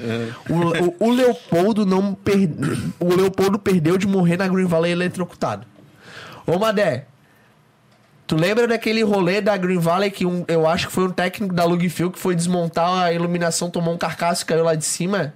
Depois do show do A Liga? Caralho. Foi, tipo assim, ó, o A Liga tocou numa noite que o Leopoldo, eu tava nessa noite, o Leopoldo subiu, fez barra lá em cima, lá em cima no palco da Valley, lá na trilha, lá em cima, fazendo barra, que assim, é, é, e desceu. No outro dia, o técnico da Lugfield foi subir pra desmontar, tomou um carcaço e puf, caiu lá no chão. Eu acho que era da Lugfield, não sei se era da Lugfield ou se era do painel de LED, mas eu sei que depois desse show morreu um técnico. Não, mas então Desmontando. não foi da Lugfield? O cara morreu, velho. Tomou um chocaço. O Leopoldo aquele dia morreu, perdeu de morrer. Pois aí é. a gente até brincou com ele. Tipo, cara. E o Vitinho era o malaco melhor no microfone. Tanto que o, o Alok, se eu não me engano, na, no podcast, no, eu acho que foi no Flow que ele foi, falou que, se eu não me engano, aprendeu com o Vitinho no. Caralho, velho. Caralho, tipo. Ele falou que aprendeu com um dos guris do Liga, alguma coisa assim. Ele faz uma voz assim. mais grave, né? O É. Alok. Ele Mas consegue. aprendeu. Parece eu que tava também faço! É, cara. É. A voz do MD Chef Fala, raça! não agradou o paladar A, da a, realeza. a, a Noelle, a Noelle vive falando por que que tu fica engrossando a voz pra falar no microfone? Ela fica indignada comigo. Pra dar charme, pô. Pô, aquela É de- voz do MD Chef lá é fake, pô, totalmente. Não pô. é, velho. Não, tem é, como, pô. Tu não, não viu o pode. podcast que... Ele falou, ele deu a entender que ele desenvolveu aquela voz, pô. Ele não deu a Não, entender é, não que é pode dele, pô. ser, velho. Eu, a primeira vez que eu ouvi Rei Lacoste, eu ri pra caralho. Ele disse assim, não pode ser. O cara tá zoando. Parece Mas que tá com uma batata É na uma boca. voz ASMR, por isso que é tão... Ô, Que?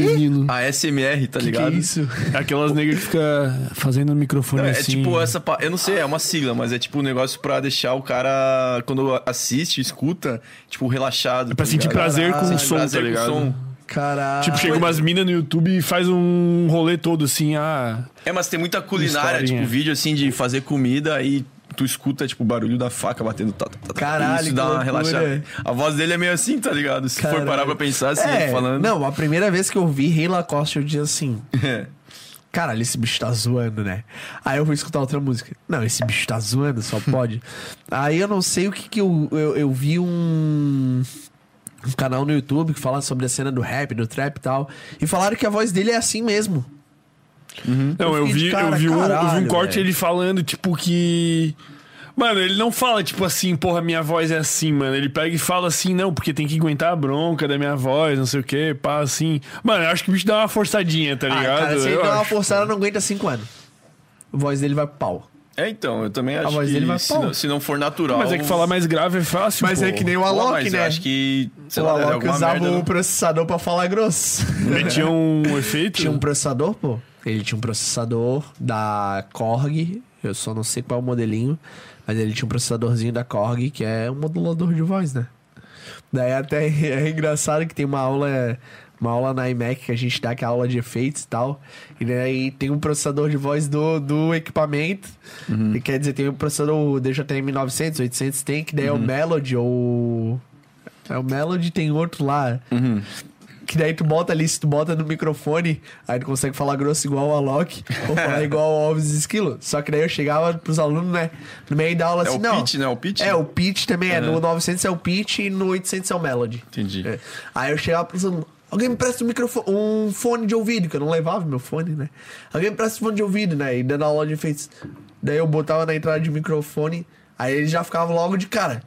Botou na entrada de microfone o fone, daí eu falava, ó galera, eu tô falando no fone com o microfone. ah." Eles, pô, que massa. Porque, tipo, a lógica do, fone, do microfone do fone é a mesma, né? Um alto-falante que pega a vibração. Aí eu falava, ele já, já ficava de cara, eu deu falando no fone como se fosse microfone. Aí eu jogava no efeito. Aí, eu posso também falar grave igual a Loki. Clicava, ligava, falava grave igual a Loki. Ou então fazer igual o Alves Esquilo. Cara, quando eu jogava pra, tipo, bem fininho igual dos Alves. Cara, a raça se mijava. Daí todo mundo queria fazer. Era uma, era uma folia fodida. Mas dá é pra fazer essas de porra na, na performance também, né? Dá, tipo, dá pra uma fazer. brincadinha ou outra. né? Na mesa, na mesa que tu tem, dá pra meter isso aí? Tem, tem. Qual é que tu tem? É, não, eu tenho a DDJ 400, né? Daí no... A400, eu acho. É a pequenininha Ah, que tá, tu usa tem com o no- computador. Aham. Aí tem, tipo, todos os efeitos ali. Tem todos os efeitos. Caralho, Por ser uma Pô, tu tem que DDJ. meter, pô. Próximo Às, pô. às vezes eu meto... Cara, eu baixei esses dias todo o pack de som do Ratinho. Então eu tenho Ratinho... Uefa! Tenho todos, pô. Tenho todos, tenho todos. Sensacional. Aí coloquei no, no sample, no sample, tá ligado? Aí quando tá, tipo, só a rapaziada Ah, mas- ali, eu fico brincando. Pá, pá, Mas, ô, ô, tu que é o Ramonstro deveria falar grosso, porra. é. Porra, verdade. Ou então, ou então, ou então assim, ó, ou então voz entrar assim, ó, soltar uma abertura DJ Ramonstro, aí chegar entrando falando bem fininho, tá ligado? Ó, ia ser massa pra caralho. Pensa na risada que a galera ia dar, tipo assim, ó, a galera na brisa fudida, não sei o que lá, DJ Ramonstro. Fala, galera! Ia ficar bom. Pô, tu mete umas resenhas engraçadas assim no teu show, assim, pra tirar uma piada, às vezes, sei lá, um fake drop, umas paradas assim. Cara, fake drop louca. eu faço pra caramba. Da- às vezes eu faço da. O, que- o que eu mais tenho feito, que era do sexo na rave, tá Hum. ligado? Aí eu solto a nave espacial. Tipo, daí quando, vai, quando a galera vai cantar "Se- hoje é sexo na. Eu paro. Tá ligado? Ah, entendi. fala, Hoje é sexo na rave. A galera, DJ, Tzinho. É o Daí eu deixo de a galera terminar. Aí eu solto. Eh, Como é que é? Do clima. Eu esqueci também, É, mas. também mas aí vem a Aí eletrônica. vira o drop do livro, daí a galera fica. A galera fica tipo. Ah. Aí depois a gente consegue na rave, daí a galera canta de novo. Pô, o Liu, o Liu ficou meio puto com essa ele parada, ficou né? putaço no aniversário dele. No aniversário? Foi no aniversário dele, lá em Sampa, que ele tava. Se eu não me engano, foi no aniversário, pelo que eu, pelo que eu entendi. Não, mas eu vi que ele tocou no Uni também. No Uni também. E no Uni, tipo, a música do Uni, tipo, todo Uni tem a música do Uni, né? Claro. A música do Uni esse ano foi essa Sexo na Rave. E aí, Ah, quando ele é. tocou de noite, a galera cantou, velho. Ah, irmão, mas ô. Ô, daí- é- é- aí é o, foda, o Lil né? foi muito goiaba, tá ligado? Porque ele deveria levar muito na boa. Porque, É, tipo não, assim, eu não sei se ele ficou puto, mas já me contaram que ele não curtiu muito essa Cara, resenha, eu, vou, tá eu, vou, eu vou te ser bem sincero, cara. Eu vou te ser bem sincero. A música é boa, é boa pra caramba. Só Uhum. que, tipo assim, é um eletrônico que não tá na. Não, acaba não, não, não, não tinha pego até fazer. Até o GBR fazer É sexo na verdade, rave. é verdade, é verdade. Aham. Tipo, a galera do eletrônico Eu- meio que conhecia. na- A galera do eletrônico conhecia. ah, tocava mais ou menos, não era tipo uma música estourada. Era Uhum. uma música que era tocada de vez em quando. Mas, cara, a música estourou depois que o GBR fez o, a versão Uhum. dele, brother. E ele deveria ter surfado total, tipo, curtido pra caralho, tá ligado? Boto Tanto fé. que, pô, a maioria dos DJs que o GBR fez re- é, versão com as músicas dos caras, os caras abraçaram de uma forma fodida, velho. Tá ligado? Uhum. Sim, sim, sim, com certeza. Então, tipo, foi. Na, eu, hoje em dia eu creio eu que ele não deve ficar puto. Mas na época foi muita goiabice dele, velho. Se, ele, se ele realmente ficava puto, na real. Cara, era eu ouvi goiabice. falar que ele ficava um pouquinho chateado, assim, o pessoal que conhecia ali dos bastidores, tipo, não, não ficava puto, sei lá. Mas... Eu sei que, eu sei que no aniversário dele que ele fez, e quando Uhum. ele. que foi bem na época que o sexo na Rave tava estourado, e ele Porra, no soltou aniversário do no cara, aniversário né? Daí é dele. foda. a raça dele que tava no aniversário dele cantou Hoje é sexo na Rave. e ele ficou pistola, me falaram. Me falaram. Mas será que vocês não fizeram pra zoar ele? Porque meus amigos consideram que teriam feito mesmo. Cara, tá então, meus amigos me zoam até o infinito, velho. Meus amigos me zoam até. Até que não é meu amigo me zoa e eu rio pra caralho, velho. Mas tem umas zoeiras boas, pô. Não. As que não devem ser comentadas. Ah, cara, amigo que não tem zoeira não. Tá com sexo na rave, Tá com sexo na rave. tá ligado? Na real, não. Deixa quieto. Deixa quieto. Deixa quieto, é foda, velho. Pô, mas é, eu tava pensando esses dias, mano, se começar. Eu, eu penso, às vezes, começar a meter esse ratinho É, é massa, velho. no meio, mas eu penso que vai ter uma galera que vai ficar meio, porra, que esse. porra DJ é essa? Não, não, não, não, isso. Eu penso que esse DJ quer fazer gracinha, tá ligado? Toca. Cara, música, eu em Blumenau, nisso. tipo assim, uma. Eu, eu, vou, eu vou te ser bem sincero, eu tenho muito mais amigo em Balneário, amigo, amigo mesmo, assim, de Balneário e Blumenau do que acaba em Floripa, assim, amigo, tipo, ami, que é amigo e que vai para a festa. Ah, entendi, Porque entendi, os meus entendi. amigos, amigos Não daqui de saem mais. Floripa não- acabam não saindo mais. A Sim. maioria casou, tá com filho, isso, aquilo. E os meus amigos de Balneário e Blumenau, mano, os bichos são mil grau. Tipo, tem um grupo de amigos. Eles são mais novos, pá? Ou. Não, a maioria isso? deve ter mais ou menos a mesma idade que eu, mas não sei por que sair mais pra É. festa. E realmente, nas festas que eu vou tocar lá, eles realmente estão, tipo, toda vida que eu vou tocar na Place, tem uns 4, 5 casal de amigo meu Uhum. na Place lá indo curtir, tá ligado? Quando eu vou a Balneário tocar, tem dois, três casal de amigo meu na festa indo Também. curtir, tá ligado? É muito bizarro. E na época que eu comecei a tocar muito em Blumenau, Aí o Rafinha, que hoje é DJ, né? Se tornou DJ e tal. Aí ele, ele só fazia. Ele era produção de festa. Aí ele chegou e tinha, tinha. Não sei se é um áudio de uma raça lá de Blumenau. Ou se a raça de Blumenau tava compartilhando muito esse áudio, que era tipo um áudio de WhatsApp assim. Vai dar o demônio! E soltando um monte de foguete, assim, barulho, soltando um monte de foguete. Aí o Rafinha me mandou esse áudio no WhatsApp e disse assim: Ó, duvido tu soltar no Santa. Fazer um Eu remix. disse, irmão, tu tá me zoando, né? Em qual night? No Santa Bela, era uma festa que a gente fazia lá Uhum. nas nights de lá. Que é uma festa do Neto, que é um amigaço meu, DJ lá de- de Balneário, toca hip hop. Uhum. E daí eu disse, ah, tá me zoando, né? Baixei, já transformei em MP3 aquele Uhum. áudio do WhatsApp. O no GG. meio, oh, no meio da festa, eu tocando, eu baixei. Vai dar o demônio! A galera, cara, Blumenau inteira. "Ah!" Pronto. Toda vida que eu vou tocar em Blumenau, esses meus Tem amigos isso. então eu solto. Vai dar o demônio! Só o samplezinho. Só o samplezinho. Caralho. Tipo, que nem assim lá em Blumenau. Tem um amigo meu, o Betinho. Não. É, o Betinho, não sei se tu conhece. Não, sei Não tô tu- ligado, não tô ligado. Mas o Betinho é cabeleireiro lá em Blumenau e, tipo, toda vida que o Betinho aparece na festa, é obrigatório eu tocar Tô Voando Alto lá, Tô Voando Do Pose, Alto, aham. do Pose. Porque, tipo assim, é, eu já sei que essa é a música do Betinho, tá ligado? Uhum. Que nem assim, tem um outro que é o Zé. O Zé, a mãe dele é dona de um puteiro. Inclusive, a namorada dele sabe que a mãe dele é dona do puteiro. Inclusive, a mãe dele expulsou ele do puteiro. Aí... Eu nem sei se eu teria essa maturidade, pô. Não, aí o Zé, toda vida que o Zé aparece na festa, eu falo. After na Nikita, que é o nome do puteiro da mãe do sim, Zé. After na Nikita, por conta do Zé. Tipo, é toda vida que o Zé. Eu vi o Zé E entrando todo mundo na festa. conhece eu- a eu Nikita. largo. After na casa do Zé lá na Nikita, por conta do Zé. Cara, "É". Hora. Tipo, a galera de Blumenau sabe o que é a Aham. Nikita. Tipo, pode não conhecer o Zé, mas falou na Nikita, a galera sabe o que é Nikita. E eu pego no pé do Zé. Tipo, a, a namorada do Zé se afina hoje em dia, tá ligado? Ah, é.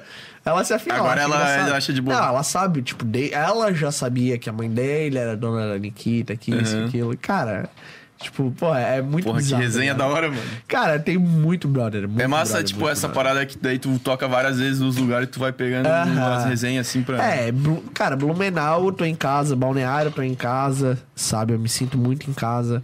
Uhum. Deixa eu ver. Eu acho que. Ah, Floripa, Floripa, né? Mas os dois lugares que eu mais me sinto em casa, fora Balneário e Blumenau, é. Fora Floripa, Fora Floripa. Uhum. Balneário e Blumenau. Não tem, não tem. Tipo, tô em casa. Se eu precisar dormir na casa de qual. Se eu precisar dormir na casa de alguém, eu tenho. Tá ligado? E Tem, e tu passou uns perrengues falando nisso, pô. Porra, perrengue pra caralho. Qual que foi o pior, pô? Cara, já tive perrengue de, tipo, contratante me contratar, pagar aérea, pagar tudo, chegar no aeroporto, o contratante não ir me buscar, não aparecer durante 3, 4 horas e remarcar meu voo e voltar pra Floripa. Caralho. Pagou tudo, Tipo, adiantado. cidade? São Paulo, capital? São Paulo. Porra. Mas aí o bicho depois dá uma satisfação ou. Não, aí a produtora foi. A, a- a produtora lá da época da agência foi atrás. Ah, o que que deu, o que que deu?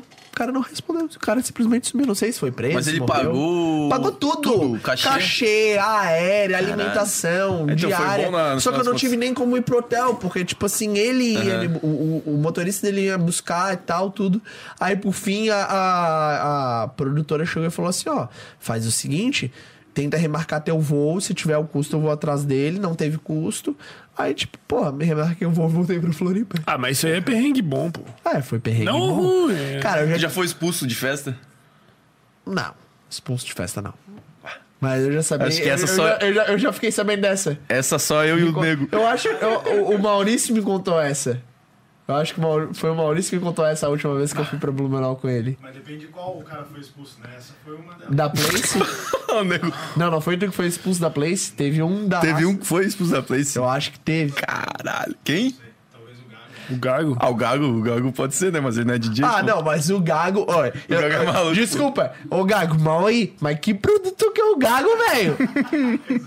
Ô, irmão, o Gago. Meu Deus do céu, o Blumenau voando. O Maurício lá tocando, querendo um gole e o Gago aqui, ó. Nas gatinhas aqui, ó. Irmão, eu tenho dois, eu tenho dois vídeos do Gago aqui. Eu vou com o Gago pra Porto União, mano. Desse final de semana. Que Será que tô em maus lençóis? Que pena sua. Gago, tu é sensacional. Ah, conhe... O Gago, quer dizer, o Gago, eu lembro do Gago, mas o Gago me conhece da época de colégio. O Gago estudou no mesmo colégio que Caralho. eu, tá ligado? Ele era uns 4 Ele anos já era mais Gago? novo. Tipo, o apelido? Porra, não sei, velho. Eu nunca, conver... Que nunca tinha conversado Cara, é com que a ele, tá resenha do ligado? Gago é muito boa, mano. Às vezes tá o cara lá no bar, aí ele chega assim, prazer, eu sou o Gago, com uma dicção perfeita, tá ligado? aí a pessoa que não conhece fica tipo, tu é o É que Gago? ele, ele não gagueja sempre. pô. É, não gagueja sempre. Não, mas é que, nem, é que nem a resenha do Ramonstro, né, pô? É. Se chegasse com a vozinha fininha, você massa pra Pô, caralho. irmão, teve uma, uma vez lá em Dois Vizinhos, cheguei lá, eu e dois produtores, o Tuts e o Diego. Aí eles são maior que eu, né? Aí o, o contratante tava fora da casa, mano, era um carnaval, tava muito louco.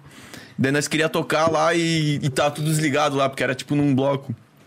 Aí nós chegamos lá, ficamos esperando, daí chegou o contratante, daí, opa, a gente vai tocar aí, né? Daí, ah, vocês que são os Ramonstro, tipo, os bichos lá do oeste lá. vocês que são os Ramonstro. aí eu falei assim, não, eu sou o Ramonstro. E daí ele falou assim, porra, tu é o menos monstro dos três, sabe? Te tirou pra nada, né? Eles são maiorzinhos, tá ligado? Tá, mas dois vizinhos era o nome da cidade ou eram os teus dois vizinhos? Agora não entendi. É o nome da cidade. É uma cidade muito pequena, perto de Francisco Beltrão. Ô, Deus. falando, falando em cidade pequena, cara. é. Tem uma boa- Vez, uma vez, cara, a gente foi passar um trote. Tipo assim, foi um dia que a gente tava na casa do Ricardo Caminha e eu, e eu, digo, cara, ele vai ser o melhor cara pra contar história num podcast da vida, velho. O Ricardo? Caminha. Não, o bicho. O bicho é manezinho, contador de história pra caramba, velho. Oi, o bicho tem história. O bicho tem história pra caralho. Aí o, a gente na casa do Ricardo Caminha, a gente fazia uma reunião dos DJ, assim, né? A galera mais das antigas, assim, da nossa idade, mais das antigas, que tocava na época das matinê. Aí a gente fazia o, o nosso grupo se chamava de- eh, se chama até hoje Desterro House Máfia. Tá ligado? Caralho. Então, tipo, cara, uma rapaziadinha Desterro assim. que é. Desterro é. é que era Floripa nas O antigas. nome né? de Florianópolis, antes de ser Florianópolis, era Desterro. Então, tipo, a gente apelidou de Desterro House Mafia pra, pra gente ser uma galerinha mais das antigas. Tipo, querendo ou não, a gente é novo, mas dos novos a gente era das antigas, tá ligado? E daí a gente sempre fazia reunião, todo mês reunião na casa do Caminha, e resenhado, e gelado e tal, e loucuragem, rindo pra caramba, contando mentira pra caramba. Aí teve um dia que a gente decidiu fazer uma. Uma. Decidiu passar um trote, passar trote. Aí o primeiro que a gente passou o trote foi pro do Oliveira. Essa história, qualquer coisa eu conto depois. Mas. Não dá pra contar aqui. Não dá, dá pra contar aqui. Foda-se, eu vou queimar um filme do Du e foda-se. e, e daí teve. E daí o primeiro trote foi pro Du, a gente riu pra caramba, assim, ó. Foi sensacional esse trote. E depois a gente decidiu passar um trote pro Valega. Salve Valega! Cara, a gente decidiu passar um trote pro Valega. Eu não sei quem da raça tinha o telefone do Valega, mas a gente tinha. E, tipo, na época que eu, que eu acho que o Valega tinha recém chegado a Florianópolis. Aí a gente foi, cara, vamos passar um trote pro Valega? Vamos, vamos.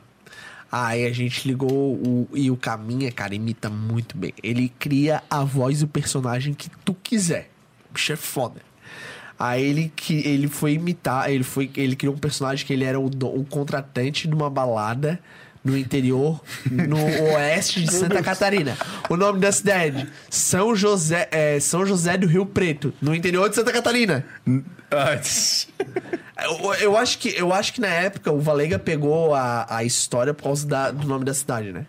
Aí ele ligou lá pro Valega e tal, e história vai, história vem. Não, a gente quer te contratar pra tocar na inauguração foi da. Cara. A gente quer te contratar na inauguração da cidade, não sei o que, na inauguração da balada aqui na cidade, não sei o que, bababá, bababá. Daí o Valega perguntou, tá, mas e que festa que vai ser? Como é que é essa festa? Só pra eu saber, pra gente fazer os valores e tal. Ele disse, não, vai ser um chá de bebê. Ele já largou nessa ideia. A inauguração da night era um chá de bebê. Ele, tá, mas e a mãe é uma, uma mãe jovem, não sei a o quê. mãe. A bicho perguntou isso. Não, a mãe. Oi, o bicho doidaço e não sabia o que falar. Cara, eu sei que ó, a gente passou assim, ó, ficou quase uns 20 minutos alugando o Valega, velho. E ó, a gente ria que se Pô, vocês não acabava. gravaram isso aí? Tinha que gravar Tá, isso aí, pô. tinha gravado, eu não sei se o Ricardo Caminha tem até hoje esse trote, mas se ele tiver. É tipo os trotes do Alcemar. Cara, não, era, era, era tipo um trote do Alcemar total, velho. Total. Cara, eu sei que o Valega, por fim, acabou desligando na nossa cara porque ele largou esse. O Valega perguntou que cidade que era, por fim ele disse que era em São José do Rio Preto. Aí eu acho que ele fez os cálculos, tá ligado? Ele foi puxar, eu acho, no Google Maps pra calcular e tal. E viu que São José do Rio Preto era São longe- Paulo. longe pra Cara, eu sei que assim, ó, tipo, só que a gente se afinou. E a Dudu Oliveira, irmão. Cara, é sensacional porque assim, ó, o Du Oliveira e o Renan, eles têm um projeto chamado Cat. O Renan ia pra nossa reunião, o Du Oliveira ainda não ia. E eles foram tocar, eu acho, foi em Manaus, alguma coisa assim. Caralho. E ah, os bichos são dois garanhão, né? Pega a mulherada fudida, tanto o Du quanto o Renan. Tipo, se botasse o, o nome do projeto deles de Ramonstro, eles iriam acreditar, porque os dois são dois monstros e bombadaço e tal, pá. Aí os bichos foram tocar em Manaus e tal. E daí, por fim, o Du, e o, Re- o du pegou uma mulher casada que tava na. Icardi. Tava nas. Nas internas, né? Aí o que aconteceu nesse rolê? O, o Du ficou meio cabreiro e tal. Aí a gente, o que que fez? O Ricardo foi ligar pro Du e passar um trote. O Renan tinha já passado as informações, tudo. Aí o, o Ricardo já puxou assim: opa, é o Du Oliveira. Tipo, fazendo uma voz assim. Daí ele, é, pô, quem gostaria? Não, é que eu sou aqui de Manaus, não sei o que. Começou a desenrolar e desenrolar e desenrolar. E tu foi na festa tal dele, fui, fui, foi massa, altas festas, não sei o que. Não, é que. Então, cara, eu sou o marido da fulana de tal. Daí, cara, nessa o Du já ficou quieto. E eu fiquei sabendo. Sabia o nome da, da menina. Não, porque o Renan passou é, o nome da fulana de tal, né? mano. Porra, o Renan com a gente largou Passou na lata, passou toda a informação. E a gente se segurando pra não se mijar. E o Du já se cagando inteiro. Então, e eu queria conversar com você. Isso, tipo, tinha sido umas duas semanas depois desse rolê, né? Porque a fulana de tal, eu tô com uns problemas aqui, não sei o que, qual, e, é, e eu tô com uns problemas no pênis e bababá. Nossa. Cara, eu queria saber se. Cara, o Du começou, no- ele não Caralho, ele foi nessa resenha, velho. Irmão. E o Du, irmão, tu me desculpa, não sei o que, eu não sabia que ela era casada, bababá, bababá. Cara, oi, o bicho começou a ficar ruim, ficar ruim, ficar ruim. Daí o bicho, não, ficar tranquilo, que não sei o que, eu tô fazendo até exame de AIDS. Cara, e o Du começou a ficar ruim e tal, e encerramos a resenha. Caralho. Nisso, deu uns dois, três minutos que a gente desligou, o Du liga pro Renan. E o Renan já tava atendendo a minha voz. Sério? Ô, Renan, tá sabendo não sei o que, aquela resenha que aconteceu lá em Manaus, não sei o que, bababá, bababá, bababá. Irmão, entregou a resenha inteira e, ô, o bicho tá com isso, com aquilo, bababá. Irmão, eu tô com medo. Cara, nisso o Renan, e o Renan dando trela, dando trela, daí a raça não conseguiu mais se aguentar, cara, a gente cai na. Dele, ô Du, era o caminho, não sei o que. Cara, eu sei que assim, ó. Caralho. A resenha do trote durou uns 40 minutos a conversa. Caralho. E mais a resenha do Du com o Renan durou mais uns 20. A gente segurou uma hora risada pra não se matar. O Du queria comer a gente vivo, velho. A gente tinha tudo isso gravado, porque a gente gravou os áudios de estúdio. Eu não sei se alguém da nossa raça do desse Tá, deve Mafia tem esses dois trotes gravados, mas, cara, era sensacional. Sensacional. Cara, a gente já fez É, Isso aí tem certeza. a gente já trote fez é muita tudo merda, que é. muita merda. A gente só tá pelo Ricardo voltar com o Desterro House Mafia na casa dele, tá? Pra gente voltar a fazer essas reuniões e ter essas resenhas. Só que, tipo assim, o Ricardo, os pais dele já, já são mais velhos, ah, os avós, ele tem ainda os avós dele, daí com essa situação do Covid ele tá evitando se reunir e tal. O bicho, quando tá saindo até agora, tá saindo de máscara, coisa arada. Então, tipo, não tem ainda as reuniões na casa dele. Mas, porra, era os. As. Tipo, a gente ficava das 11, 10, das 8, 10, 9 horas da noite até 4, 5, 6 horas da manhã, resenhando a noite inteira É. e falando besteira a noite inteirinha. Era só a rapaziada da Night, das antigas ali que você Das falou. antigas, tipo, cara, tem, tem gente que nem DJ é mais. O Chai largou de ser Uhum. DJ, o Francisco Riffel largou de ser DJ. Tipo, tem uma raça que. Pô, essa, o, o que me impressiona é que essa rapaziada, apesar de ser concorrência, é concorrência, tá ligado? É todo mundo é, tipo, meio chegado, tá ligado? Isso que, que me impressiona É um que pouco, assim, ó, é- é- eu hoje não penso mais como concorrência, tá Uhum. ligado? Porque se pensar como concorrência. Tipo assim, ó, Night tem sobra pra todo mundo, brother. Sim, não, beleza. O espaço existe, né? Espaço existe. Então por que que é, é, a gente não se une por um bem maior, tá ligado? Porque, vamos ser sinceros, tem momentos que não tá compensando e às vezes tocar numa. A gente vai tocar, mas Uhum. financeiramente não tá compensando porque as contas não fecham. E porque às vezes tem um, um outro brotherzinho fazendo por muito Por menos, menos. aham. tá ligado? E só pela exposição. E se a gente acaba, eu não digo nem fazer um cartel, mas tipo assim, olha, entender, tá. Eu tô aqui, eu consigo já cobrar esse tanto. Não se Fulano prostituir, Tá... né, Não, profissão. não se entregar, porque a gente tem brotherzinho aqui tocando na região por troca de um combo e 100 pila. Cara, Uhum. um combo e 100, e 100 pila não pagaria às vezes nem a gasosa pro cara sair de casa e fazer o rolê Aham. tá ligado? Tipo, tiveram. Teve night no meio da pandemia me, me, me pedindo pra tocar no meio da pandemia por troca de um combo. Eu disse, não, amigo, Porra, eu prefiro tá ficar em casa, porque eu sair de casa, eu vou gastar combustível, eu vou ter que pagar o estacionamento, isso. Não, e é o teu tempo, né, cara? E o meu tempo, brother. É o tempo que eu posso ficar em casa com a minha Ou gata. trampando em alguma outra trampando em coisa. outra coisa, que seja. Mas vamos ser sinceros, a coisa que hoje em dia a gente menos faz é ficar final de semana em casa, a gente não tem descanso. Não tem. Uhum. Não tem. Porque enquanto a raça tá descansando, curtindo na festa, a gente tá trabalhando. Ah, mas é de. Cara, a gente tá trabalhando, brother. O cara que não leva isso como profissionalismo não cresce. E a gente tem diversos exemplos aí de cara que não leva o trampo como profissionalismo e não cresce. Tá ligado? E, tipo, às vezes eu vejo que, que é falta da gente chegar aí e dizer: olha, estamos. Eu tô cobrando tanto. A gente consegue cobrar no mínimo tanto. Uhum. Tá ligado? E, a e, e não vem me dizer o dono da night que, ah, não, tá muito caro. Não tá, brother. Não tá. Não tá, Uma não tá. night pequena, pequena, não fatura hoje menos de 20 mil. Não fatura. Não fatura. Uma night ganhando muito pouco vai faturar 20 mil. Ah, tem estrutura, tem isso, tem aquilo. Mas, cara, se for parar pra pensar em relação a custo-benefício, a gente é o que mais traz valor. Sim. Por quê? Tipo, em, em relação à qualidade de. Não, com certeza. Não, nem a qualidade de som. Mas, Não, mas- A, ga- a galera vai sair pra ir numa night sem ter música? Então, exatamente. É a parada mais custo-benefício que contratar um bom DJ vai levar mais gente pra casa, vai fazer o é pessoal nem gastar mais um lá dentro. Mas pagar, bem, pagar o valor justo. Ah, tá, entendi. Pelo. Eu pela- digo valor justo. Cada DJ tem o seu valor justo. Tá ligado? Eu não tô querendo que, que eu tenha o mesmo valor que tu, ou tu tenha o mesmo valor que o, Nego. que o Eliabo. Entendeu?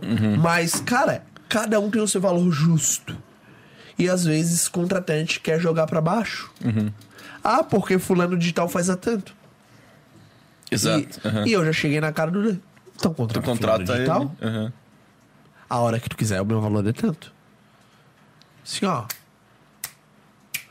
Eu não toco em um monte de night aqui em Floripa por causa disso.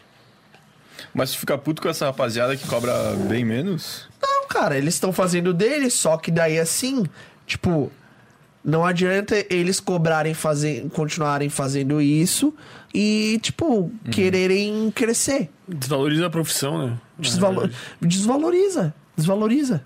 Desvaloriza de uma forma geral. Tá, mas tipo assim, beleza, esse pessoal cobra bem menos. Mas tu acha que tu não consegue, tipo assim, porra, eu. Eu tenho o meu valor justo, que nem tu disse, então se quiser me contratar, vai pagar o valor justo. Sim. E se o cara quiser cobrar menos, pau no cu dele, sei lá. Eu penso Eu, assim. tenho, um- eu, eu penso assim também. Eu também penso assim. Eu tenho, tem nights aqui em Floripa, tá ligado? Que. Bom, não vou dar nem o meu exemplo. Tem nights aqui em Floripa que o próprio Lucas Locke, o próprio Viteira ganham três vezes mais que eu. Mas porque eles entregam esse valor. Tá ligado? Da mesma forma que tem nights que eu toco aqui em Floripa que eu cobro três vezes a mais do que o fulaninho que também toca. Entendi. E eles pagam com sorriso de orelha a orelha. Porque eu entrego o que eles estão pagando. Só que tem nights, não só em Floripa, mas no Brasil inteiro, que chega e fala: Fulaninho fez a tanto. Tipo, meio que querendo dizer assim: ou tu faz a tanto eu não vou te contratar. E daí eu digo: então contrato Fulaninho. Sim. É diferente de eu chegar e dizer: eu quero tocar na tua night. Aí ele vai me perguntar: qual é o teu valor? Ah, meu valor é tanto. Ah, não, eu só te pago tanto. Aí sim, aí a gente tá negociando, porque eu tive interesse neles. Mas se o cara veio te procurar, tá louco.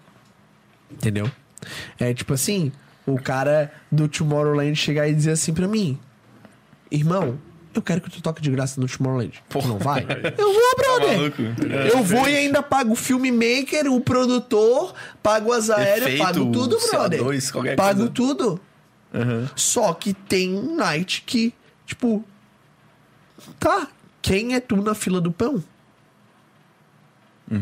Tá ligado? E não querendo desmerecer o valor dos caras, mas hoje, no, no, no estágio de carreira que eu tô, pra mim, não vai agregar nada. É igual um contratante. Já, cara, contratante de evento particular, cerimonialista, já chegou diversos pra mim. E eu dou meu valor. Ah, não, né? Fulano de tal faz por um terço do teu valor. Contrato fulano de tal. Porque a única coisa que eu ganho com um evento particular é dinheiro. Eu não ganho mídia, eu não ganho. Exato. Não ganho nada. É o pior Eu tipo de evento pra Só tocar, né? dinheiro. Eu gosto de tocar em evento Pô, é particular. legal, mas pensando no. Mas se eu não ganhar dinheiro, o que, que eu vou ganhar? É diferente de eu tocar num P12. Eu toquei num P12, eu tô tocando pra 5, 3, 4 mil pessoas. Eu tenho um cara tirando foto minha. Eu tenho um cara fazendo um vídeo meu. Eu tenho mais 3, 4 mil pessoas que podem fazer um stories meu. Eu ganho Com pra certeza. caralho. O pessoal às vezes não tem esse feeling, né? Sei lá qual que é, pô. Mas eu perguntei dessa aí do, tipo, em relação a esse pessoal que cobra menos, é porque lá em Chapecó rolou uma cena que lá o pessoal é um pouco mais rústico, daí tinha uma época que eu tava morando Sim. ali. Ô, irmão, os bichos ali, eles descobriram um cara que tava cobrando barato, eles apavoraram o cara, velho. Tipo, apavoraram, mano. E daí eu fiquei assim, porra, mano, não é pra isso, tá ligado? Tipo, eu acho que foi desmedido, tá ligado? É, tipo, que- chegar no box falar, se tu continuar fazendo isso, tá fudido na nossa, tá ligado? É, foda. É meio que um. Pô, eu. Tipo assim, Floripa não rola isso porque a gente tem muito DJ, né? A, a- a Uhum. Floripa é a terra do eu sou DJ ou eu sou promoter. Uber. É, Agora, Uber. Mas, é, ou eu sou DJ ou eu sou promoter. Uhum. Tá ligado? E, e é real. Tipo, a, a galera dos 18 aos 25 anos, 90% é promoter e os outros 10% é DJ. E sendo bem sincero, não tô dizendo DJ de tocar bem. É DJ que toca. É DJ que toca, aperta o play. Mas é DJ. E, cara, é uma realidade. Então não tem como tu apavorar. Tem como tu sentar, muitos. tem como tu sentar com os amiguinhos que estão na mesma praça que tu e conversar, olha, eu tô conseguindo cobrar tanto aqui, quanto é que tu tá cobrando? Tá cobrando tanto? Cara, eu acho que tu consegue melhorar o teu. Uhum. Ou, ah, pô, tu tá cobrando mais, eu acho que eu consigo melhorar o meu. Essa é a real. Uhum. Pra todo mundo chegar num denominador comum. Porque a gente sabe, cara. Tipo, nunca vai ser o mesmo cachê, porque sempre vai ter alguém que performa melhor que o outro. Claro, Mas, claro. Tipo, uma. Mas dá pra ser alguma coisa semelhante. Uhum. Não é eu cobrar mil e tu cobrar duzentos. Porque tu sabe que o teu trampo é bom. Com certeza. Não é. Tipo, cinco vezes, Não dez é vezes. O, o, o fulano de tal cobrar dois mil e eu cobrar mil. Não, eu também sei que o meu trabalho é bom. Eu consigo chegar lá nele. Eu consigo, eu consigo Uhum. chegar a 1.800. Eu consigo chegar a 1.700. Não vou estar desvalorizando o trabalho dele e vou estar valorizando o meu trabalho. Essa é a ideia. Eu não tá desvalorizando o trabalho do meu amigo e tá valorizando o meu trabalho. Porque eu também me empenho, eu também estudo, eu também me dedico. Tudo bem que ele consegue cobrar mais, porque ele entrega algo a mais, eles às vezes vendem mais bebida, eles às vezes levam mais gente. Mas se a balada tá te chamando, é porque tu traz alguma coisa importante pra ela. Claro. Tu traz.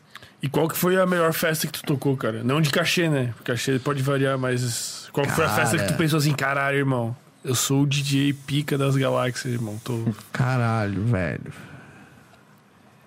E geralmente são algumas, né? Geralmente é a betonada. É, não, é. Cara, aquela betonada foi altas vibe, velho. Apesar de não ser o DJ principal, eu toquei as músicas que eu queria. Eu tava me sentindo em casa, eu tocava as músicas que eu queria, a galera vinha junto. Mas eu acho que talvez a festa. Eu, eu não digo que eu, que eu me senti o cara, mas que eu me senti emocionado de verdade, assim, ó, que, que foi um negócio que, assim, caralho, eu cheguei aqui. Um objetivo muito grande da minha carreira sempre foi chegar no GNB. Ser convidado pelo GNB para fazer parte da equipe deles. Não sei nem o que, que a gente É o O Grupo GNB é o Novo Grupo Brasil. Novo Brasil, aqui de Floripa, tá, que tô ligado. eles têm as baladas Aqua, Dona, Artes, P12, Milk. Eu acho que é isso. É. Então, tipo assim, sempre foi. E antes eles eram donos do El Divino, da Pachada. Tipo, eles vão trocando com os, com os tempos, eles vão trocando as, as, as casas, né? E sempre foi um objetivo de carreira muito forte meu. Eu sempre quis chegar ali, ser convidado por eles para fazer parte da equipe deles. E isso aconteceu agora depois da, depois da pandemia. Eu fui convidado por eles, eles me chamaram para ter uma reunião, me convidaram, disseram que, olha, queriam que eu estivesse mais presente dentro das festas deles. E, cara, tipo, era um objetivo meu de vida. Cara, eu queria chegar ali. Eu sempre trabalhei muito para chegar ali. E, cara, aquilo dali, tipo, me fez muito bem. Aí eu fui convidado para tocar numa festa da Milk, agora no, no penúltimo feriado, que era o Zarak, F. Pedro Tembala e eu fechando. E tipo, aquela festa ali simbolizou um negócio muito grande pra mim. Eu tava com os meus brother, tinha muito brother meu ali junto. Eu tava com, com a minha equipe da minha agência, da Rei ali junto. Ah, e tipo, vou ser sincero, o show do F. Pedro Tembala foi uma bosta tu não. Ah, ele veio com as músicas em baixa qualidade, tipo, não tinha pressão. Aí era ele estourando o tempo inteiro no microfone. Não é ele falando no microfone, era ele estourando o tempo inteiro no microfone, microfone estourado que ninguém entendia. Tipo, a galera toda que foi ficou olhando. Ah, é isso que é o show do FP. Foi FP do Trembala? É, foi FP do Trembala. É um altão, um magrão. Sim, cara, e assim, eu já vi outros shows dele, o bicho toca pra caralho, o bicho tem uma presença de palco fodida, o bicho é animal, mas não sei o que que deu nele naquela festa ali que não foi a noite dele. Tá ligado? O bicho produz pra caralho, só sonzeira. Só que aquela noite eu acho que não foi a noite dele. Às vezes ele tocou várias no mesmo dia, chegou lá meio É, cansado. pode sei lá. ser. E aquela noite ali, na hora que eu entrei, irmão, eu disse assim, cara, eu vou fazer uma noite igual eu nunca fiz na vida. E eu me entreguei como eu nunca me entreguei na vida, velho. E daí, tipo, uns dias antes eu tinha baixado uma música que é do Lagoon e o Kush remixou aquela Ninguém Me Ensinou. Uhum, sim. E por algum motivo aquela música me tocou. A história daquela música representa muito quem eu sou, muito do que eu corri, muito do que eu penso. E, cara, quando eu toquei aquela música, o videomaker da Rei, o Natan, tava me filmando, eu, tipo, ele tava me filmando assim, ó, em close, na minha cara, com a câmera na minha cara. E, cara, eu, eu comecei a chorar, velho, cantando e vivendo aquilo ali, eu comecei a chorar pra caralho. Eu sou uma pessoa muito emotiva, que quando alguma coisa me toca, me toca de verdade, eu choro mesmo. E aquilo me tocou, porra, tipo, olhei pro Samara, que tava de produção, trabalhando já de produção comigo, eu disse assim, cara, eu tô sentindo a melhor sensação da minha vida. Tipo uma vibe Fazia assim. tempo que eu não sentia isso. Fazia muito tempo. Juntando com a volta da pandemia, a galera curtindo tudo aquilo. E daí eu pedi esse take pro Natan e postei ele no, no, meu, no meu Instagram. Porque assim, ó, tipo. Foi bizarro. Foi uma, O auge. o auge. Eu disse assim, cara, mais um objetivo completado, aonde eu quero, com os meus amigos. E escutando uma música que de alguma forma me tocou, tá ligado? É foda. Eu tô emocionado, né? Só vou me segurar pra não chorar raça. Porque realmente me- foi um momento que me emocionou pra caralho. Pra caralho, pra caralho mesmo. Tipo, 14 anos de carreira. Sei lá, tu sente um pouco que tua vida faz sentido mesmo, faz, né? Faz. também às às vezes sinto esse. Eu Porra. sempre corri muito atrás, muito atrás. Uhum. Até a pandemia era meu único objetivo. Tá ligado? Correr atrás disso. Sempre estudei muito, batalhei muito. Sofri pra caralho. Sofri no sentido de. Eu não tinha final de semana. Perdi aniversário do meu pai, perdi aniversário da minha mãe. dos- Ah, o dia que um pai pra mim faleceu, tipo, o filho dele, que era que é meu melhor amigo de infância, ele chegou assim pra mim e falou assim: "Irmão, aí foi numa quarta-feira, eu tava na Fields, ele falou: "Irmão, vai tocar, que eu sei que é isso que te faz bem, tu vai te sentir melhor." Tá ligado? Bizarro. Foda, foda. Porra. Hoje, final de ano também, né, mano? Tipo, final de ano que cachê é, cachê é maior, tu, porra, Não. tu pede um tempo pra tua família Réveillon eu pra, não tenho. pra trampar. Irmão, Réveillon eu não tenho. Há uns 7, 8 anos. Uhum. Réveillon é trabalhando. Ah, O único dia que eu realmente paro é Natal. Dia 24. É. 24. Tipo assim, e, e paro entre aspas, né? Porque a ceia na minha família é dia 24 vai até 11 horas da noite. Meus avós já são mais velhos e tal, gostam de, de dormir mais cedo. Então, 11 horas da noite, tipo, já tá todo mundo em casa. E daí, se for festa dia 24, depois das 11, eu vou. Senão, não fecho. É, se eu tiver condições de ir, né? Dia 25, tipo, como a minha família só almoça e tal, de boa, eu, eu já fecho. Mas eu não tenho. Perdi muita data comemorativa da minha família, dos meus pais, sabe? É, aniversário meu, tipo. Teve. Eu, uma vez eu tomei uma decisão na minha carreira. Eu decidi largar uma empresa que eu trabalhava muito boa. Tipo assim, eu decidi largar a empresa, mas não falei na época. Não, não foi uma decisão muito sensata, mas foi pelo sentimento que eu tive. Tipo, no meu aniversário, eu faço dia 11 de janeiro, tá ligado? Aniversário. E eu fui tocar numa formatura em Maringá. Porra, Maringá é longe pra caralho, interior do Paraná e tal. E o hotel que a empresa tinha me botado era um hotel na frente praticamente do aeroporto. Então era hotel de aeroporto, brother. Era quarto e o ali onde, onde tem o buffet pro cara tomar café da manhã. E o hotel e o aeroporto de Maringá, ele fica sem brincadeira, uns 25, 30 quilômetros da cidade. Porra. Então, assim, tipo, pra pegar Uber, não tinha Uber ali perto. Pra pegar táxi era 60 pilinha, 80, 60, 80 pilinha pra ir até o shopping. Era caro pra caralho. Aí a festa era dia 9, 10 e 11. A última festa era dia 11, no dia do meu aniversário. E eu fui tocar. E daí, cara, no dia do meu aniversário, eu tocando numa formatura, sozinho, sem nenhum conhecido. Tipo, eu querendo estar com a minha família, com os meus amigos, sabe? Bateu. Com a minha namorada, eu tinha recém começado a ficar com a Noelle. Tipo, bateu uma bad. Tipo, tu não tem noção. No- nos stories, na época, eu zoava. Tipo, ah, valeu, galera. Aula festa de aniversário. Ô, e eu mal, velho. Porque, querendo ou não, teve uma fase minha de rede social que eu tentava transmitir às vezes o que eu não tava sentindo, tá ligado? E aquele momento foi um, tipo, valeu galera pelo meu aniversário, altos massa, valeu por todo mundo, todos os presentes envolvidos, tipo, zoando. Só que, cara, eu tava me sentindo muito mal. Tava me sentindo a pior pessoa do mundo. E eu só queria estar com a minha família, com os, com os meus amigos. E daí, aquele dia, quando eu voltei daquela formatura, eu falei assim: eu não quero mais tocar no meu aniversário. Porque, e não quero tocar mais em- em dias que, que sejam importantes pra mim. Aniversário do meu pai, aniversário da minha mãe, aniversário da minha namorada, aniversário da minha irmã. Até da minha irmã, às vezes eu toco. Mas depois de comemorar com ela, né?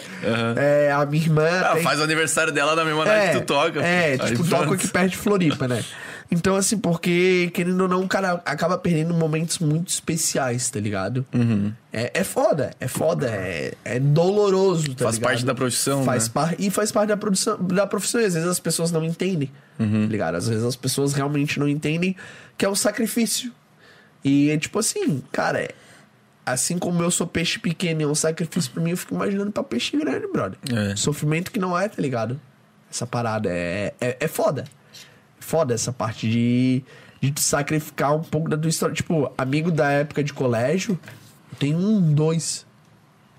Que até hoje a gente tá junto porque eles estão em festa. Porque os meus amigos do colégio, todo mundo tá casado, todo mundo tá com filho, todo mundo tá muito bem na profissão, mal sai pra festa.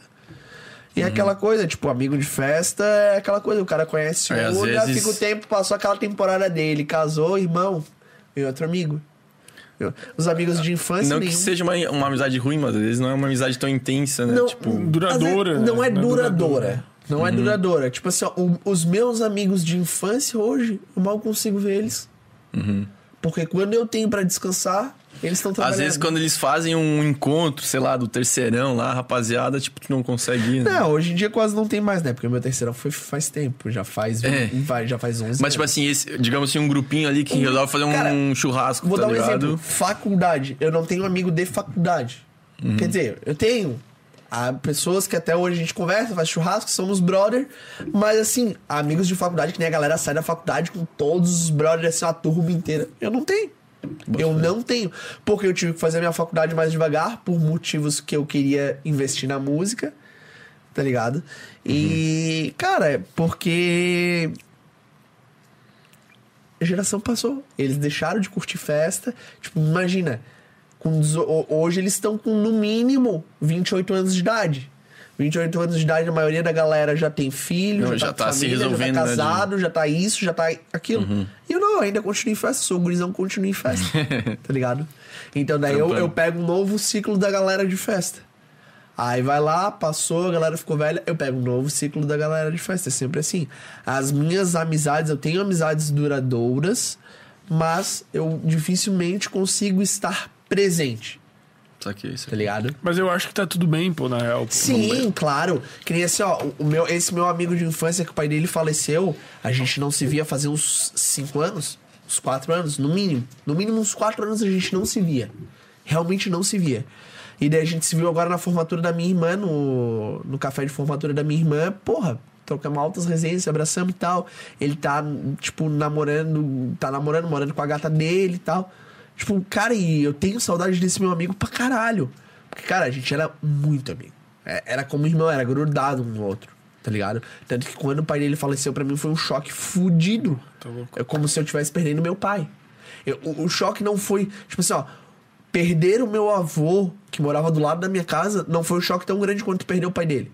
Porque o meu avô já sabia, meu avô tava velhinho, meu avô tinha os problemas dele e tal, já tava mal. Só que o pai dele foi, tipo, de repente, de uma hora pra outra. E eu, cara, fui criado. Era como se fosse realmente o pai pra mim. E eu perdi o pai, a gente perdeu o pai dele e eu fiquei em choque, tá ligado? Tanto que a irmã mais nova dele, hoje em dia sai pra balada, tá na, na geração da balada, e ela fala pra todo mundo que me conhece que eu sou o irmão mais velho dela Caralho. eu sou o irmão mais velho dela. Já aconteceu diversas vezes quando ela era solteira, mais novinha, solteira, ela ficava com um conhecido meu, falava que era meu que falava que era minha irmã, e os bichos chegando assim, ô, fiquei com a tua irmã. Eu, com a Liana? Não, com a fulana de tal. Aí eu disse, ah, tá. Aí eu, eu sacava, tá Caralho, ligado? vocês eram Tipo, próximos pra caralho. aham, não, a gente era muito próximo, muito próximo. Mas eu acho que a vida tem disso, tipo. Eu era apegado um pouco, cara. O Ramon não acredita em signo, né? Mas eu sou canceriano. Tu deve ser alguma coisa Eu da sou água, assim. capricorniano. Puta, nada a ver, pô. Então signo não faz mais sentido.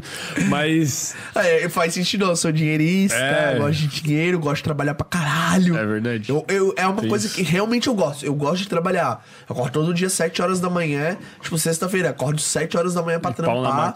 Trampar. Tem que viajar pra fazer, pra fazer festa. Irmão, vai até as 7 horas da manhã e foda-se. Cara, eu gosto. Eu gosto. É, eu gosto de segunda-feira. Eu sou maluco, eu gosto de segunda-feira porque eu vou trabalhar, tá ligado? Eu curto também, pô. Eu gosto de segunda porque tem o sem groselha, pô. e nas quintas agora também. hein? Semana Nas passada a gente fez a primeira quinta. Mas me conta aí, canceriano. Ah, é motivo total, né? Eu também sou bem emotivo. Mas tu é velho. também, né? Deve Ah, ser a deve lua, pô. coisa ali. Tu é canceriano? Não, Não, eu sou ele é capricorniano. E um É capricorniano é, trabalho. motivo? É o ah, trabalho. trabalho. Saquei. É trabalho, dinheiro. Ramon não gosta de signos. Ah, é. Ah, cara, eu não entendia porcaria nenhuma, tá ligado? Daí, tipo, a galera que é próxima de mim fala muito disso. A minha namorada fala demais, falava demais disso, hoje em dia não fala quase tanto. Aí, tipo, pegou, tá ligado? É, boto fé. Faz parte. Falando Pô, em vamos- vamos coisas emocionantes. mas pô, encerrando é, não, né? Mandar um salve pros nossos Porque tem patrocinadores. pô. perguntas, boas perguntas. tem- cara, já é quase 11 horas da noite. então. Não, o tempo Amanhã eu tenho que trabalhar 7 horas da manhã, velho. Então Mas o pior, o pior que hoje eu tava meio, meio cansado aí, pô, do final de semana, Ô, assim. E tu chegou eu aqui com uma energia, cara. Ô, irmão, Tu veio eu- aqui, ó. Eu falei, eu falei pra Noé, cara, eu tô cansado, dava tudo pra ficar em casa hoje, mas vou lá com os guris trocar essa ideia porque Não, é o massa. cara- No final eu das cheguei contas, o cara curte pra caralho, cara é curte. massa, cara, trocar ideia é massa, trocar conhecimento, experiência. Diálogo, tá né? Porra, eu acho muito bom. É experiência, né, velho? Tá Cara, rolando tem- super shots aí. Tem- vou começar pelo superchat do Gucci, com dois T's. Tá ligado Gucci, que- Junior Ramos! Ele diz Ó, assim, ó. Ele, é, lembra do microfone que eu perguntei do microfone? Ele foi um dos caras que gravou uma música inteira direto no microfone desse condensador lá que eu tenho. E Uhum. a música ficou foda, velho. O bicho é bom. Eu- ele Tipo, morava aqui do ladinho, no. Aqui, aqui no Tocurubi. É, morava aqui no revela não sei se tá morando ainda aqui. Aqui no Açores. Ele mandou assim, ó. Esperando o nosso próximo. Ah, em breve, hein, ô Gucci. Em breve. Já tem vão- feat vocês dois? Como é Cara, a que é? gente tem um feat ali, o Não Mexe Com Ela, foi a última música que eu lancei. E foi, foi com ele, a gente gravou, cara, totalmente violão, tudo. Spotify, tudo tá. Spotify tá lá. Não, e o bicho, assim, ó, é um baita compositor. O bicho compõe muito bem. O bicho canta bem, tá ligado? E, cara, pô, a gente tentou fazer umas outras três músicas que eu acabei não acertando a ideia que ele queria. E daí, por último, eu mandei, tipo, só o beat pra ele pronto. Ele disse, cara, que sonzeira, vamos fazer junto. Daí ele criou a letra ali, a gente fez a letra. Eu, ou, eu acho, ô Gucci, eu acho que inclusive foi no, no primeiro apartamento que eu morava, né? Lá no João Paulo, não sei, ou foi nesse, não lembro.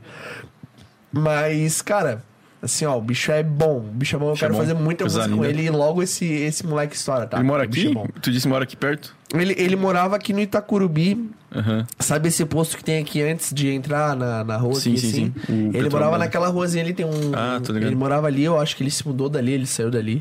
Fui algumas vezes ali. E o bicho é bom, cara. O bicho é bom, Coisa tá fazendo linda. várias músicas originais. Lança o feat aí. Porra. Logo, logo te lança cobrando. mais um. É, DJ Murilo Miller, ele perguntou se você também acredita que está entrando a nova geração da galera agora. Pergunto, pois as últimas festas que estou tocando, a raça mais velha é minoria. Salve, DJ Murilo Miller. Cara, Murilo lá do. Eu, eu esqueci o nome da cidade. Toledo, do Paraná. Toledo. Pô, inclusive, eu, eu- antes da pandemia, o Murilo tinha me contratado pra tocar lá em Toledo, no Paraná. Eu ia até Chapecó de avião, ele ia me buscar em Chapecó ia pra Toledo de carro. E daí acabou vindo a pandemia, né? Não deu certo, mas em breve eu tô aí em Toledo. Ele já tá tentando agilizar o bicho. Cara, é, sabe aquela, aquele tipo de pessoa que tu, que tu, tipo, começa a admirar por causa do propósito? É o Murilo. O Murilo Da é uma da delas hora. que eu conheci ele, comecei. Ele chegou na época, mandou pro meu booker, porra. É, tava querendo contratar o Junior Ramos, mas o bicho é meio sacana, nunca me responde, não sei o que. Daí, daí, eu, daí o Diego veio me falar assim, porra, contratante esse fulano de tal falou que tu nunca respondia ele, que história que é essa? Eu disse, cara, nunca chegou mensagem dele. Realmente, tipo, ele me mandava mensagem no Instagram, mas não chegava. Aí eu chamei ele no Instagram e disse, pô, desculpa, pedi desculpa pra ele, eu não sou esse tipo de pessoa, porque, cara, eu tento responder todo mundo, eu tento ser o mais acessível a todo mundo, porque é legal. Eu gosto de trocar ideia com as pessoas. Uhum, claro. E daí, pô, eh, começamos a conversar, ele contou da história dele, mostrou o propósito dele. Cara, a pessoa, tipo, humilde dele, assim, ó, sensacional, uma pessoa sensacional. E esqueci o que, que ele perguntou. Ele perguntou, vamos repetir. Você também acredita que está entrando a nova geração de galera agora? Pergunto, pois as últimas festas que estou tocando a raça mais velha é a minoria. Cara, com certeza, assim, é. Eu vejo que, é, tipo assim, pelo tempo que eu tô de festa, esse ciclo acaba gerando a cada quatro anos, tá ligado? Mudando totalmente. Porque o que acontece? A gente pega uma galera dos 18 aos 22 e elas vão indo. E daí, tipo, por que, que dos 18 aos 22? Porque os meninos de 22 começam a namorar com as meninas de 18. Então, quando, quando finaliza esse ciclo, tá ligado? Pode ver que os homens acabam sendo os mais velhos na balada do que as gurias. As gurias acabam saindo antes. Então é sempre esse ciclozinho assim, cara. Eu, eu acredito tanto o ciclo de público quanto o ciclo musical, estilo musical. Então, tipo assim, cara, fica 3, 4 anos um funk muito em evidência. Vamos dizer, Entendi. funk, funk, funk, funk, funk. Aí de repente começa o hip hop a bombar. A gente vê muito isso, essa questão assim, ó. Sertanejo bombou muito uma O época. sertanejo E o, universitário, e o- né? é, e o pagode tava sumidaço. Do nada o pagode começou a voltar. Hoje em dia o pagode é a maioria em relação ao sertanejo, querendo ou não. A galera curte muito mais uma baladinha com pagode do que sertanejo. A gente vê muito mais baladinha fechando pagode do que sertanejo. E isso daqui a um tempo vai mudar de novo. Vai voltar É sertanejo. que deu sertanejo tá meio que pisadinha hoje em dia, né? Pegou essa pegada E é aquela Nordeste. coisa, hoje em dia a gente tá muito forte o funk, só que a gente observa o eletrônico voltando numa É. pegada muito forte. Pô, e o tá- funk vai dar uma. Querendo não, Então, o funk tá é meio que forte. misturando também, virando um mega funk muitas vezes, Sim, né? sim. Por causa do, do eletrônico. E a gente vê, é, é assim, ó, é, um- é- É uma dinâmica. Cara, é uma dinâmica. Eu, eu, eu, eu vejo que é um ciclo de 4 em 4 anos a coisa vai trocando, tá ligado? Boto fé. E o cara tem que estar atinado, porque senão o cara some também. Sim, tem que estar sempre, tipo, acompanhando. Acompanhando. Aham. Ó, Liana Ramos perguntou: Tu acreditas que a profissão de DJ está saturada? A Liana Ramos, inclusive, é a minha irmã, que eu admiro Ah, ela tá. demais. Ramos. eu admiro essa menina demais, né? Essa menina, não, ela já é uma mulher, tem 24 anos de idade. Ah, eu admiro a minha irmã demais. Ela, inclusive, falou que ela começou a fazer fonoaudiologia. Ela decidiu ir pra fonoaudiologia, se formou agora na UFSC, por causa de mim. Ela, Caralho. ela- o TCC dela foi toda baseada em DJ por causa de mim, tá ligado? Caralho, ela disse que ela, ela fez TC fono- baseado em DJ, tipo. Cara, eu tô Cara, Como é toda que a é? pesquisa dela. Não, é que ela fez toda a pesquisa dela de fonoaudiologia com DJs. Inclusive, ela- ela- eu não sei se ela chegou a fazer com Viteira, com Loki, mas fez com vários DJs aqui Com o Viteira não, porque o Viteira não fala. Né? Coloque pode ser. Não, é, mas ela, eu, tipo assim, ela falou assim, ó, mano, tu vai ter que me ajudar, tu vai ter que passar o contato de todos os DJs. Eu, cara, eu passei, peguei. Passei todos os contatos de DJ. Mas ô, ó, tô muito curioso, tipo, o que, que é o- a pesquisa Cara, assim? ela tipo- fez uma pesquisa sobre a perda auditiva, né? Ah, achei que era de falar, não, de não, ouvir. Perda auditiva. É, fonoaudiólogo é tanto Também fala, fala quanto ouvir. audição. Ah, Pô, que da hora. E daí ela fez por causa de Porra, mim, será né? que perde Tipo, mesmo? eu sou. é, é, eu, Claro, é, então. eu sou a inspiração dela e eu admiro ela muito como ser humano, tá ligado? Inclusive, Uhum. a, a, eu, com- a Noelle me fez eu fazer respeitar muito mais a minha irmã, no sentido de assim, cara, minha irmã fechava muito pau e tal. E daí Uhum. ela começou a mostrar, ela mostrar assim, ó, olha quem é tua irmã. Olha quem é tua irmã. Uhum. Cara, olha a pessoa, a, a pessoa que é tua irmã. E como ela é foda. E eu, tipo, comecei a admirar muito mais a minha Ô, Mestre, a irmã, Noelle foi uma a bênção irmã. na tua vida, Cara, hein? Pois é, várias. Várias coisas. Não, irmão, a, a Noelle, assim, ó. Pra eu largar essa mulher só se ela quiser me largar. Porque, tipo, pô, ela, ela me fez crescer muito como ser humano, tá ligado? Ela me fez crescer muito como ser humano. E a Liana é minha admiração total pela minha irmã, assim. Eu faço tudo por ela hoje em dia. O que eu puder ajudar minha irmã, eu vou estar ajudando. E eu antes não era tão assim, tá ligado? Entendi. Eu, era- eu defendia minha irmã, mas eu não era tão. É que o cara ela. amadurece um pouco, né? Vai começando a se Sim, sentir, sim, tipo. Sim. Muito isso, também, isso também. Muito amadurecimento. Tá, mas tá saturado ou não o mercado? Cara, o mercado de DJ nunca vai estar saturado. A gente tem DJs bons, a gente tem DJs Médio. médios e a gente tem DJs que estão só pela festinha. Os DJs que estão só pela festinha vão sumir. Os DJs bons vão crescer ou em algum momento eles vão querer uma outra coisa na vida. Se eles não conseguirem chegar onde eles querem, eles vão querer uma outra coisa na vida e eles vão partir pra essa outra coisa na vida. E os DJs médios, eles têm to- total oportunidade de crescer e se tornarem DJs bons. Porque o DJ que chega num ponto de ser médio, ele realmente quer chegar a ser bom. Eu já fui um DJ mediano. Eu já fui um DJ que só fazia o básico. Só que a minha vontade de ser bom fez eu querer conhecer muito, treinar muito, aprender muito, correr muito atrás e fazer aquilo acontecer. E todo mundo tem, até os DJs que estão só pela festinha, tem a capacidade de ser DJs bons, desde que eles queiram. Ligado? Então o mercado nunca vai estar saturado, porque é cíclico. Pô, é, vou, vou dar um exemplo. Vai que dentro da engenharia eu encontre algo que realmente me faça. Me, me deslumbre, tipo, que, que faça eu realmente querer aquilo. Tipo, uma paixão, Uma assim, né? paixão, que eu encontre realmente uma paixão dentro da engenharia. Eu só seja DJ por diversão. Que eu vá tocar na festa dos meus amigos, que eu vá tocar numa festinha ou outra que eu queira. Tá ligado? Uhum. Hoje eu ainda tô pela música, porque eu amo música, porque eu quero. Eu, eu tenho um sonho de ser grande. Mas eu tô também apostando num outro destino, num, num- numa. Tô tendo um, plano B, tá ligado? Que não vai ser só o DJ. Vai ser, vou ter engenharia também. E se eu estourar algum dia, se por algum algum motivo eu estourar um dia, beleza, engenharia continua, eu, eu continuo sendo DJ, a engenharia se vai. Mas se eu não, eu vou ser o DJ por diversão. mesmo sabendo que eu tenho uma técnica boa, que eu toco muito bem, que eu, tipo, sei agitar muita galera. Mas, tipo, hoje o meu que pega é até que ponto vale a pena eu só apostar nisso e ter uma vida daí, uma vida mediana. Não, eu quero ter uma vida melhor, cada dia ter uma vida melhor. E nesse momento, hoje o DJ tá me trazendo essa vida melhor. E eu tô junto investindo na engenharia civil. Que nem eu falei, cara, o meu primo tá em Paris, velho. Começou depois de mim, É. tá em Paris viajando pra, no meio de uma pandemia, com o, eu, com o euro a 7 conto, ele tá indo pra Paris. Ele foi no meio da pandemia, um pouco antes da pandemia, pra Nova York. Ou agora na pandemia, não sei. Só que ele foi. E, tipo, é, são coisas que eu quero fazer na minha vida em que hoje eu tenho da vida que eu tenho. No momento, no estado de vida que eu tô, eu não consigo, mas queria. E se talvez eu tivesse apostado na engenharia, eu estaria lá. Como eu falei, eu sou do dinheiro, né? Sim. Mas eu amo o que eu faço. Eu amo e ainda não pretendo largar, não pretendo virar um DJ só de hobby. É, vou ainda apostar uns bons anos nisso.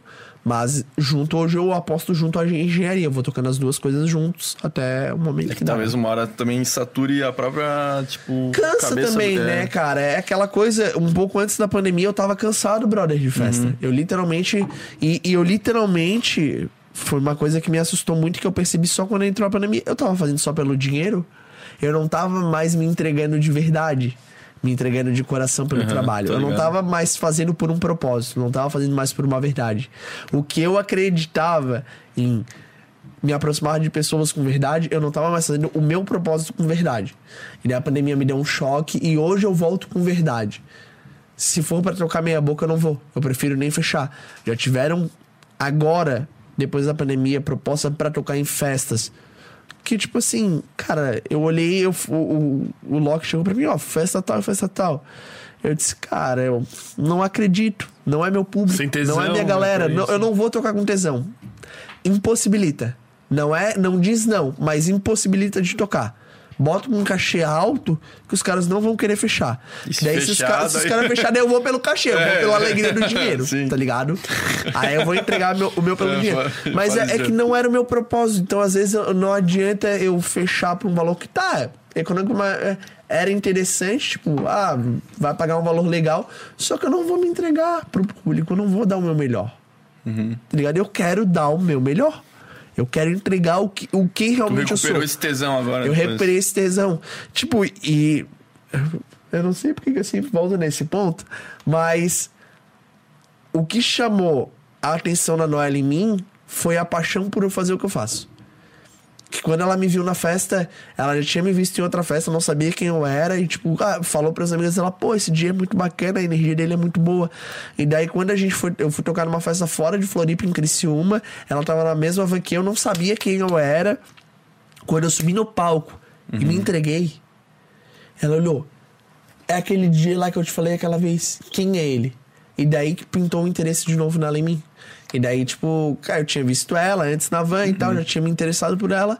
Então, assim, o que fez ela se interessar em mim foi a minha paixão pelo que eu faço. O amor que eu entrego naquilo, tá ligado? Tipo, eu entrego uma verdade. Eu, eu- eu ali tocando, eu tô entregando tudo meu, tá ligado? É, é o meu amor, a minha paixão, a minha energia, sabe? Então eu não, não acho que o mercado tá saturado. Não há, tem espaço pra todo mundo, que nem eu já falei. É, só que eu acho que o nosso mercado, não só o nosso mercado, como qualquer outro mercado do mundo, de qualquer outro, de qualquer outro ramo, ele precisa se conversar mais, não ser mais unido, se conversar mais. Um entender o que, que o outro tá fazendo, entender qual é a sua posição em relação ao outro. Eu sou, eu entrego mais que o outro, tá, eu consigo cobrar mais do que aquilo que ele falou. Porque tem essa possibilidade. Tem essa possibilidade da gente se conversar da- sem, sem um é, prejudicar o outro. A gente, nós todos podemos se ajudar. Seja ele no mercado da engenharia, da música, do, do blogueiro, da blogueira, tá ligado? Inclusive, eu, tipo, eu acompanhando um, um- um- um podcast com a Noelle, que ela gosta, é, as, as meninas falando, cara, quando a gente começou com essa história de blogueira, meu, eu, eu, eu- a gente tinha uma tabela falando, ó, fulana cobra tanto, fulana cobra tanto, fulana cobra tanto, fulana cobra tanto. E se a fulana de tal cobrasse menos, a gente ligava, porra, por que, que tá cobrando menos? Tá fudendo com a gente? Tá ligado? E, e é essa que deveria ser uma real entre a gente e DJ. Cara, todos nós. Cartel. Não, não é cartel, mas é aquela coisa. Cara, a gente consegue trazer um melhor para nós. Cara, a gente sabe que às vezes ir pra tal lugar a tanto, a gente vai ganhar 100 pila no bolso, brother. Ah, tô pagando mil conto pra te tá, mas cara, tu paga mil conto, aí vai tanto pra agência, tanto pra aquilo, gasolina é tanto, teu produtor é tanto. Quando tu vê, tu ficou com 100 pila no bolso. Pra tu sair ah, 10 horas da noite de casa e chegar às 7 horas da manhã, 8 horas da manhã. Tu trabalhou 8 horas, porque tu saiu 7 horas, 10 horas da noite da tua casa e tu chegou mais de 10 horas, mais de 8 horas, e se chegou 8 horas da manhã, cara, tu, tá, tu tava trabalhando, tu não tava no conforto da tua casa fazendo o que tu queria. Tu tá viajando, tu tá indo lá tocar duas horas, duas horas e meia, e tu tá voltando mais não sei quantas horas de viagem. Tá ligado? É um tempo fudido. É um né? tempo. Tem que ser a galera tem que começar a pensar nisso, porque o teu trabalho não é só a hora que tu tá no palco. Tu, teu Todo trabalho é é. só a hora que tu tá no palco se tu tá na tua cidade. Agora, a partir do momento que tu vai te deslocar pra uma outra cidade, tu tem que contar o tempo que tu tá em deslocamento. Passa dentro de um carro fazendo absolutamente nada. É óbvio que tu não vai conseguir, tipo, a Floripa tu cobra 800 conto pra tocar e cobrar 3 mil reais em, em São Paulo. Cara, os caras não vão querer pagar, mas tu sabe que em São Paulo tu consegue cobrar 1.500. Tá ligado? É claro, tu vai ficar um. Tu vai despender um tempo a mais, mas tu não vai estar cobrando os mesmos 800 que tu cobra em Floripa. Acho que isso tem a ver com a pergunta que o Diego Murilo, DJ Murilo Miner. Eu já tô ficando bêbado, pô. Obrigado com o É o mesmo de antes, né? O- Acho que tem a ver com isso que tu falou, né? É, já cobrou um valor bem mais alto do que seu cachê normal só pra não fechar a data e foi o inverso. Tipo, alguém pagou, sei lá. Não, o inverso eu acho que nunca aconteceu. Porque quando eu quero inviabilizar um negócio, eu falo, tipo assim, eu falo pra inviabilizar. Realmente inviabilizar. Tipo, sei lá, é pra ser mil, tu pega Cinco mil. cinco mil.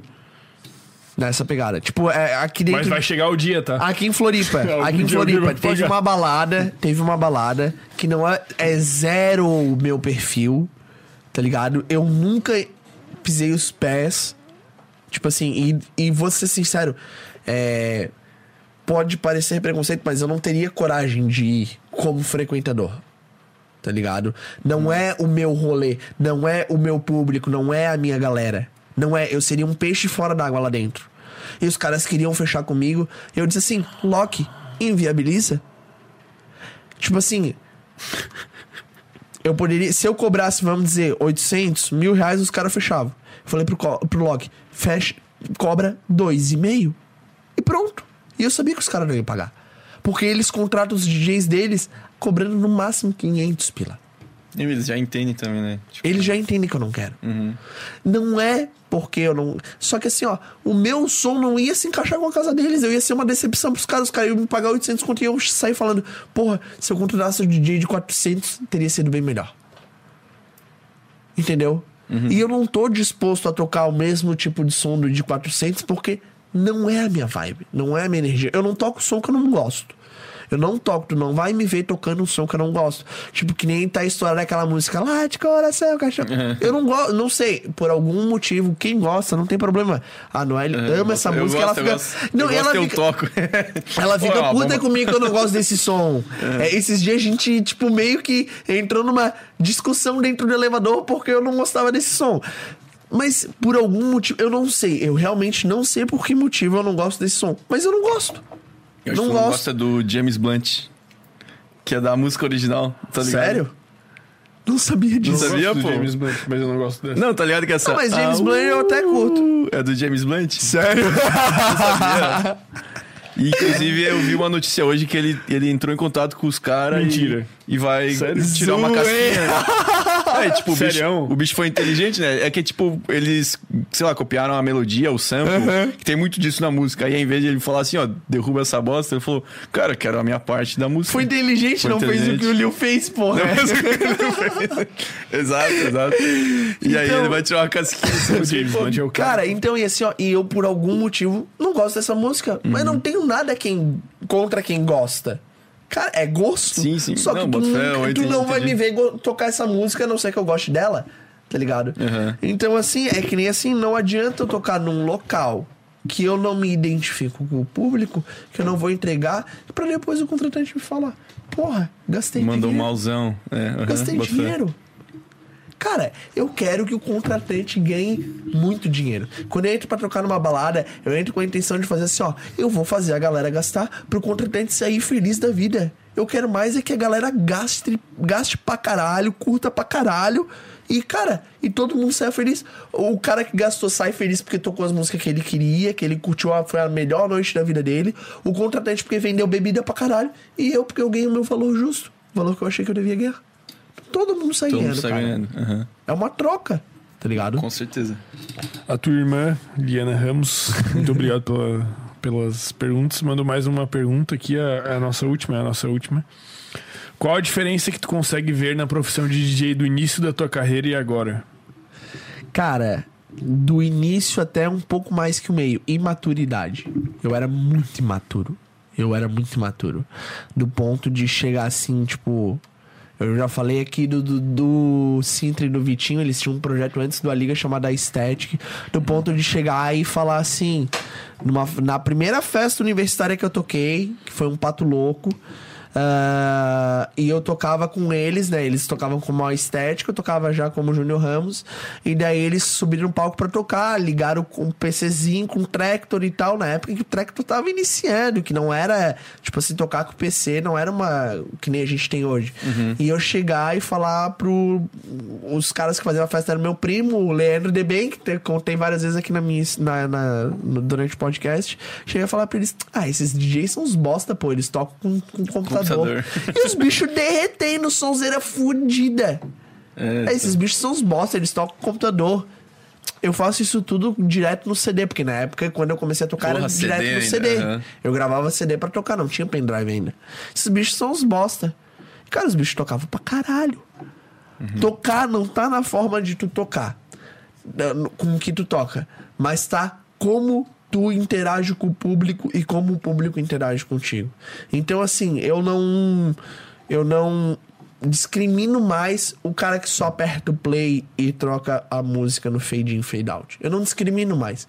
A partir do momento que o público gosta do que ele tá fazendo e do que ele gosta do que ele tá fazendo com o público, eles estão interagindo e as pessoas estão gostando, cara, ele é DJ. Pronto. Tá ligado? Então isso era imaturidade minha. Maturidade minha é querer estar num lugar que eu não tinha maturidade o suficiente ainda pra eu estar. E que se eu na época tivesse, eu iria fazer cagada. E eu achar que eu, é, era o meu lugar estar lá. Tá ligado? Foi muita. é, é, eu tive muita imaturidade e que tomando muita porrada me fez crescer.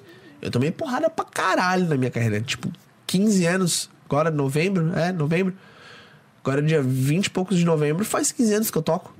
Que eu toquei Porra. na primeira festa. Que eu toquei na primeira festa. Cara, Ué, 15 ligado? anos de carreira, né? 15 anos de carreira. Então, tipo assim, hoje eu enxergo, cara, lá atrás, as críticas que eu fazia, como eu era imaturo. E mesmo assim, tipo, cara, eu peguei, quando eu peguei a, a Fields, eu era imaturo. Eu era imaturo que quando ia tocar um, um outro DJ junto comigo na Fields, eu ficava meio putinho. Ao invés de eu fazer amizade com o cara, ao invés de me tornar amigo do cara. Eu era imaturo a partir do momento. Cara, isso, isso eu já falei, isso eu já falei pro Loki. O Viteira talvez não saiba, mas isso eu já falei pro Loki. Que eu dizia, é quem são esses dois idiotas tocando esses mega funk, não sei o que. E os bichos quebravam tudo. E depois, quando eu troquei a ideia com o Loki, eu disse assim, cara, os bichos são um gênio, brother. Os bichos são um gênio. Eles trouxeram um mercado que não existia em Florianópolis. Os bichos estão quebrando tudo, ganhando dinheiro pra caralho e tocando pra caralho. E eu lá atrás, imaturo, criticava os bichos. Hoje em dia, essa minha parte de imaturidade, de crítica, eu quebrei muito. E ao invés de criticar, eu paro e, e olho. Caralho, esse bicho é diferente. Se ele tá quebrando tudo, se a galera tá curtindo, esse bicho é diferente. O que, que esse bicho tem de diferente? Foda. Eu tento enxergar o que que, esses, o que que essa galera que às vezes eu não conheço tá fazendo e o que que tá sendo tão foda. Consegui tirar o ego, tirar, né? tirar, é, eu tirei um- muito do meu ego. Tanto que às vezes amigos meus chegam e vêm criticar às vezes DJs que estão tocando em festas, que às vezes DJ que eu nem conheço, eu digo, não, calma aí. Se a galera tá curtindo, algum motivo tem pra galera tá curtindo. Hoje eu tirei essa imaturidade da minha cabeça. De criticar do meu ego, de eu, ah, eu sou bom, eu sou. Eu sei que eu sou bom, eu sei que eu sou muito foda. Mas também tem gente muito foda fazendo coisa muito foda de outros, de outros cenários, ou gente tão foda quanto eu, ou mais foda que eu no mesmo cenário que eu. Eu não sou o melhor que tem. Eu tenho muito pra evoluir. Então eu quebrei muito dessa imaturidade minha. Muito, muito, muito, muito, muito mesmo. Top. Porra, Eu evolução, sei, né? é, é- é evolução, é, é tu enxergar que, cara, tá, eu, eu não vou negar, eu, eu sei que eu, eu não gosto de falar isso, tanto que, tipo assim, as pessoas que são do meu redor falam muito isso. Cara, tu devia te achar mais. É. Mas Tipo, eu sei que eu sou muito bom no que eu faço. Muito, muito bom mesmo. Tá? Sem sombra de dúvida, eu sei que eu sou muito bom. Sei que tem, eh, tem pessoas que estão onde eu queria estar, que não são tão bons quanto eu, mas se eles estão lá é porque eles têm alguma coisa muito mais foda que eu e que estão lá porque eles merecem estar lá.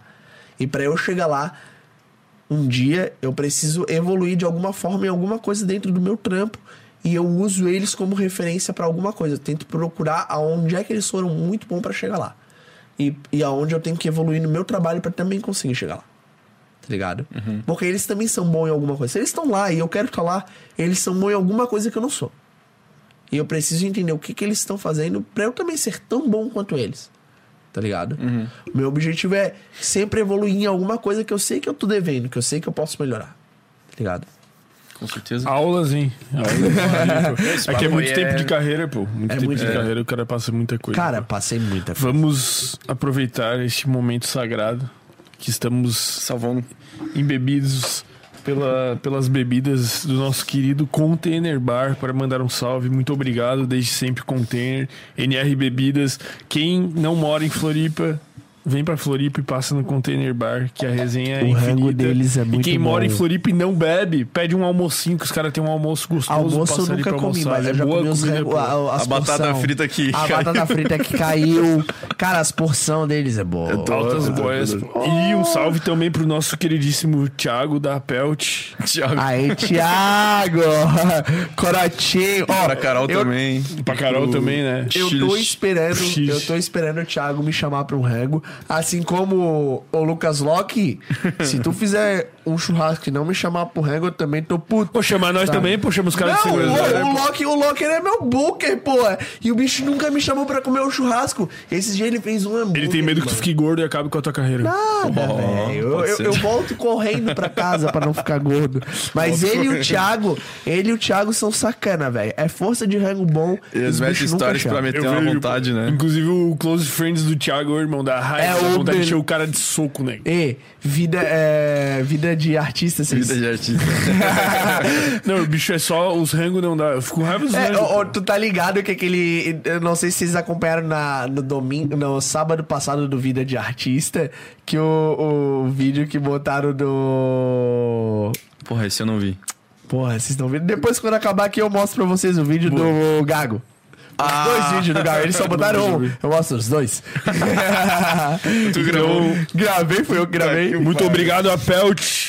Muito É em breve, camisetinhas do Sem Groselha. Muito obrigado, Júnior Ramos. Tamo junto, irmão. Valeu, Manda aí tuas redes teu sociais. recado, tuas redes sociais, deixa o teu recado aí para os teus ouvintes. Primeiro de tudo aí, valeu pela oportunidade, valeu Maurício. Maurício não pôde estar aqui Ô, Maurício, uma... pra quem não sabe aí, faleceu uma pessoa da É. família dele, ele tá. Então, assim, meus sentimentos aí, Maurício. Mas valeu aí pelo convite, valeu aí pelo convite de vocês me receberem aqui. Eu, vou- pelo que vocês viram, eu gosto de agradece. conversar, né? eu quase nem gosto de conversar. bom. Mas, cara, valeu. Eu me sinto honrado de estar aqui fazendo parte dessa história de vocês. Ah, pra quem não me conhecia, meu nome é Junior Ramos. Arroba Junior Ramos DJ. Aí, ó. Ó, arroba Junior Ramos DJ. É, cara, todas as minhas redes sociais é tudo Junior Ramos DJ, inclusive no PUBG que a gente tava conversando antes, é Junior Ramos DJ. é tudo, cara, tudo eu procuro botar Junior Ramos DJ. Site é, É Junior Ramos branding. DJ. É tudo Junior Ramos DJ. Tudo que é rede social nova que lança, eu já vou lá, Junior, já cadastro Junior Ah, Ramos DJ mesmo, porque eu não uso, Oh, velho. que bomba. Twitter, tudo. Visão, eu não visão. uso Twitter, eu tenho lá, eu acho cadastrado aí no Junior Ramos DJ. Bem. Então, cara, é, quem quiser me seguir aí, eu quase não posto mais muita coisa no Instagram, porque é aquilo que eu falei, eu prefiro postar minhas verdades, quando eu tô me Sim. sentindo bem, quando eu realmente tô querendo postar alguma coisa, né? E é isso aí. Tamo junto ali, demais. Tamo junto, valeu, raça. Valeu, sem groselha. Tamo junto. Isso!